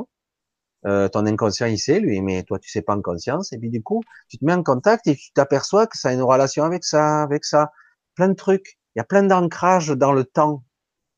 Euh, ça, on t'a dit des choses quand tu étais enfant, ça, c'est ça, et ça c'est, et puis ton père, et puis ta mère, et puis ton truc, puis ton travail, ça s'est cristallisé tout au même endroit. Et puis à un moment donné, tu le, tu commences à le voir, et puis comme si ça, ça se volatilisait. Alors des fois, il y a quelques larmes qui sortent, mais voilà. C'est la psyché, le mental, l'esprit. Euh, c'est, euh, il faut rester humble, hein, parce que. Ah ouais, putain, sûr. Faut rester humble, hein, c'est, je dirais, c'est voilà. Mais euh, faut pas croire. Hein. Moi, j'entends les gens qui se disent, j'en crois sans arrêt. Moi, je suis médium, guérisseur. Moi, je vais t'expliquer. Ok, j'écoute et je vois quand il parle qu'il est bien inférieur à moi, quoi. Mais il se la joue. Hmm. tu vois, il se la joue. Il sait deux trois techniques, il hein, n'y a pas de problème. Il a appris des techniques, il a, mais euh, il se les jouait, quoi. Il se la joue. Et j'en ai vu des, des gens qui se font payer des fortunes. Bien sûr, ça marche. Hein. C'est énorme. Mais quand je vois les, les gens à 300 euros de l'heure, oh, les coachers de, de leadership euh, et compagnie, tu les vois, ils ont des techniques, hein, c'est vrai. Mais attends, euh, tu vois le type, je dis, mais attends, c'est creux à l'intérieur, il n'y a rien. Tu regardes, putain, le mec, il a trouvé la martingale, hein. C'est bon, hein. C'est ça. Putain. Dès qu'on peut faire un petit billet. Hein. oh, mais, mais là, c'est des gros billets, certains. Hein. Il y en a qui se font plumer, quand même. Hein. Putain, il est minuit, sans déconner. Hein. Putain, tu as vu? Je suis arrivé en retard, mais on a bien rattrapé le retard. Ah, surtout moi, j'ai beaucoup parlé. T'as moins parlé ce coup-ci. Ça fait. Je m'éclate à t'écouter, moi. Mais parce que c'est vrai que quelque part, euh, moi, ce que j'aime bien aussi, c'est le côté spontané où on parle, euh, on parle simplement euh, ce qui vient, quoi. Bah ouais, ouais c'est sûr. Ce qui vient. C'est vrai qu'il y a beaucoup de gens là. C'est vrai que je voudrais remercier quand même les quelques personnes qui sont restées, les 30 personnes, 31 personnes qui sont restées. Ouais, il y a Valérie qui, euh, voilà, qui parle beaucoup. Euh, Valérie, qui... j'ai regardé, je suis parti par la fin parce que chaque fois ça remonte et je vais faire l'inverse maintenant. Je pars par la fin, je remonte. Euh, l'intention du cœur qui parle, oui, l'intention du cœur, parce que c'est vrai que le cœur, on l'associe souvent à l'émotionnel, mais c'est vrai que c'est plus profond que ça en fait. L'intention du cœur, c'est, c'est presque l'intention de l'âme, quoi. Et c'est très, très, il faut vraiment arriver à le percevoir tout ça. Chantal qui nous dit oui, apprendre à voir les mécanismes, à voir et à prendre conscience que c'est là et, euh, et, faire des focus, même si c'est bref, et de plus en plus, de plus en plus souvent. Et après, à un moment donné, ça, ça devient ton quotidien, tout simplement. Voilà, euh, encore Chantal, oui Michel, faire confiance à son intuition, effectivement, c'est un entraînement, exactement. Je suis persuadé qu'il y a des gens plus doués que d'autres, ça c'est clair, mais je suis certain que tout le monde est câblé tout le monde. Marie-Laure me dit, pas du tout, aucun risque, il en faut bien plus que ça. Alors j'ai pas, j'ai pas suivi, ça doit être comme je recommence à l'envers là. Désolé, je voulais pas vous faire un sourire. il y en a qui parlent. Bravo pour la persévérance et la maîtrise du grand 8, Michel. Ah ouais, là, le grand 8, j'ai flippé quand même. Ah. Mais euh, j'étais content de moi quand même. Et après, je l'ai j'ai fait 4-5 tours. Euh, pour le plaisir, pour euh, maîtriser ma, ma, sensation de vertige et de peur. Bon après, euh, c'est pas pour autant que je vais m'amuser à ça tout le temps quand même, hein, parce que bon, sans plus. Mais je l'ai fait. C'est vrai que j'ai cru crever la première fois. J'ai dit je vais mourir. Franchement, il faut être taré pour faire ces trucs. J'ai dit, j'ai dit, j'ai cru, j'ai dit je vais mourir. Ça y est, c'est là. Sérieux, hein, c'est vrai. Ah j'ai vraiment ça. J'ai dit, j'ai le cœur, il va sortir de la poitrine. Moi, j'ai fait, j'ai fait, j'ai pas fait le grand 8, j'ai fait juste le bateau pirate. J'ai eu la même sensation. Ah, ben déjà, c'est pas mal, déjà. Avant, arrière, c'est pas mal. Ouais, ben, j'ai plus rien fait de ma vie autre. Non, mais ça, ça, ça, démonte, hein. C'est vrai que c'est toujours pareil, il faut s'adapter. Mais bon, on va dire, ça va, quoi. Ces trucs-là. Euh, j'ai pas besoin de ça dans ma vie. non, non, moi, j'ai voulu essayer, euh, et ça m'a appris quelque chose, c'est vrai, mais bon, j'ai pas refait. J'en ai fait quatre ou cinq fois. Après, je dis voir pour voir si je maîtrisais le truc. Je dis bon, ça va, j'arrive à, à, à, me détendre à un certain niveau pour pas avoir cette impression de vertige qui me, une impression de mourir quoi quelque part, tu vois. C'est c'est énorme. Alors, il y en a qui visiblement, il y a eu une petite discussion agitée. Bon, rien de bien méchant, mais bon, la peur bloc, c'est rien, c'est bien. Il y a tout le monde qui discute. J'aime bien parce que dans le chat, il y a une deuxième, il y a un deuxième live dans le chat des fois. Moi, je sais pas comment tu peux regarder le chat en même temps que. Non, c'est pas toujours évident parce que des fois, ça me déconcentre un petit peu quand même, mais je continue à parler. Mais c'est vrai que, par contre, quand je dois répondre euh, aux questions, ah là, j'ai beaucoup plus de mal parce qu'il faut que je sois vraiment euh, branché. Et des fois, il faut que j'attende que l'information arrive. Il faut que je lâche le chat. C'est pour ça que je le perds. C'est énorme. Enfin, j'ai beaucoup décollé, Madeleine, hein, qui dit ah ouais, je se retrouvée. Non, plus loin que le plafond, je me regardais dormir. Ça, c'est la décorporation presque de NDE classique où on se voit. Moi, je me suis jamais vu. Alors ça, je, me suis posé la question et j'avais posé la question aux gens qui se décorporaient. Ils disent, ça arrive qu'on s'occulte, on se voit pas, parce que quelque part, l'inconscient, pourtant qui est endormi là, mais des mécanismes sous-jacents ont tendance à dire, si je me vois, c'est que je suis mort. Il y a une sorte de peur sous-jacente là, paraît-il. Voilà, Sylvain Duboulet, on parle de Sylvain Duboulet, ouais, le courant miracle, il avait traduit, en partie, oui, je crois que c'est lui qui l'a traduit. Je suis un, encore un miracle, voilà, avec Christine Truc. Ouais. Bonne nuit et merci Michel. Ah, donc elle va se elle est partie se coucher. Il y en a beaucoup, ils sont partis se coucher. Tu parles de mes boss. Ouais. Boss, ouais, ouais, tu parles. Et ils regarderont après. C'est vrai que pourtant, je trouve que la dernière partie était quand même intéressante. Oui, oui, c'est vrai. Ouais, mais vrai. bon. Au début, on a dit beaucoup de conneries, mais bon. ouais, non, mais bon. C'est bien aussi, c'est bien aussi. Ouais, puis j'ai envoyé le lien ici. Puis j'ai envoyé le lien ici. Ben, si tu arrives à le faire passer. Voilà, ben je voyais, je regardais un petit peu. Voilà, bon, il nous reste une 34 personnes quand même en live à minuit. C'est quand même. Minuit 12, moi je vois là-haut, minuit 10 sur mon ordinateur. C'est vrai que c'est énorme là. Là, on va rester un petit moment. Ouais, ouais. Voilà, il y a à boire et à manger sur ce live, c'est pas grave. Et bon, le but c'était de faire justement du partage, de la causerie, de la discussion. On a été jusqu'à un peu plus de 51, j'ai vu, 53, je sais plus. Pour un truc qui est pas programmé trop à l'avance, c'est pas mal. C'est rigolo. Et voilà, bon, je pense que, je sais pas, tu, tu bosses demain, toi? Non, ben, moi, je bosse le, le soir de temps en temps. Je fais des prestations. Ah ouais, ah ben, c'est bien. Ben, c'est cool. tu as réussi à avoir la vie que tu voulais. Ouais, ça, c'est clair. Ça, je la changerai pas. J'ai pas un ah, rond, mais c'est pas grave. Hein. de temps en temps, mais de temps en temps, je connaissais des gens comme ça, ils gagnaient de l'argent de temps en temps, mais ils gagnaient pas mal de temps en temps. Et puis tu la voyais, ils invitaient tout le monde au resto avec. En plus. Nous, c'est l'été. Hein. L'été, on fait notre beurre pour toute l'année. Hein. Donc, on essaye de répartir ça sur 12 mois. Et puis voilà. Mais euh, voilà, bon, on roule pas sur l'or, mais on arrive à vivre. Ah, c'est bien. Puis vivre de sa passion, c'est énorme. Ouais, ouais. C'est énorme. Parce que c'est vrai que c'est pas toujours évident. Je connais pas beaucoup de gens qui disent euh, je vais, euh, je vais au bureau, je m'éclate. c'est clair. Ou je vais. Euh, C'est ce que je dis à mes enfants. Je leur dis quoi que vous fassiez, si vous faites quelque chose que vous avez plaisir à faire en vous levant le matin en allant travailler, vous avez ce plaisir-là. Ah, vous avez tout gagné. C'est pour ça que j'essaie là de, de alors je le dis un peu en fin de soirée, c'est pas grave parce que c'est vrai que je vais essayer de voir si j'arrive parce que là je fais vivre une petite association qui crève un peu la dalle parce que j'ai créé un site euh, qui nom de domaine, ça a l'air de rien, mais ça coûte un petit peu d'argent tout ça. Alors du coup, il y a des dons. Je remercie un petit peu tard peut-être pour ceux qui donnent un petit peu de temps en temps, 10 euros par-ci par-là, des fois un peu plus. Et euh, je vais essayer de voir si je peux faire à moindre coût des, des séances privées, j'allais dire, de si j'arrive. Je sais pas, mmh. on verra. Et j'ai envie de faire des en groupe restreint des trucs intéressants, un peu pour financer, pas trop cher et euh, parce que il faut trouver toujours le compromis, c'est pas facile entre euh, le pas cher et gagner un petit peu d'argent et que ça soit équitable, voilà, l'équilibre. Parce que je vois certains, c'est vrai, qu'ils font pour moi un peu trop cher et du coup, euh, il y a certains qui n'auront pas accès. Voilà, c'est ça. Et c'est un petit peu tristouné, quoi. Et, et j'ai dit, c'est vrai, il faut arriver à trouver le compromis où on pourrait faire ça en petit comité, dans, avec un sujet type un sujet type ou carrément, là, carrément, c'est des questions-réponses connectées le plus possible, en espérant que ce jour-là, je sois en super forme.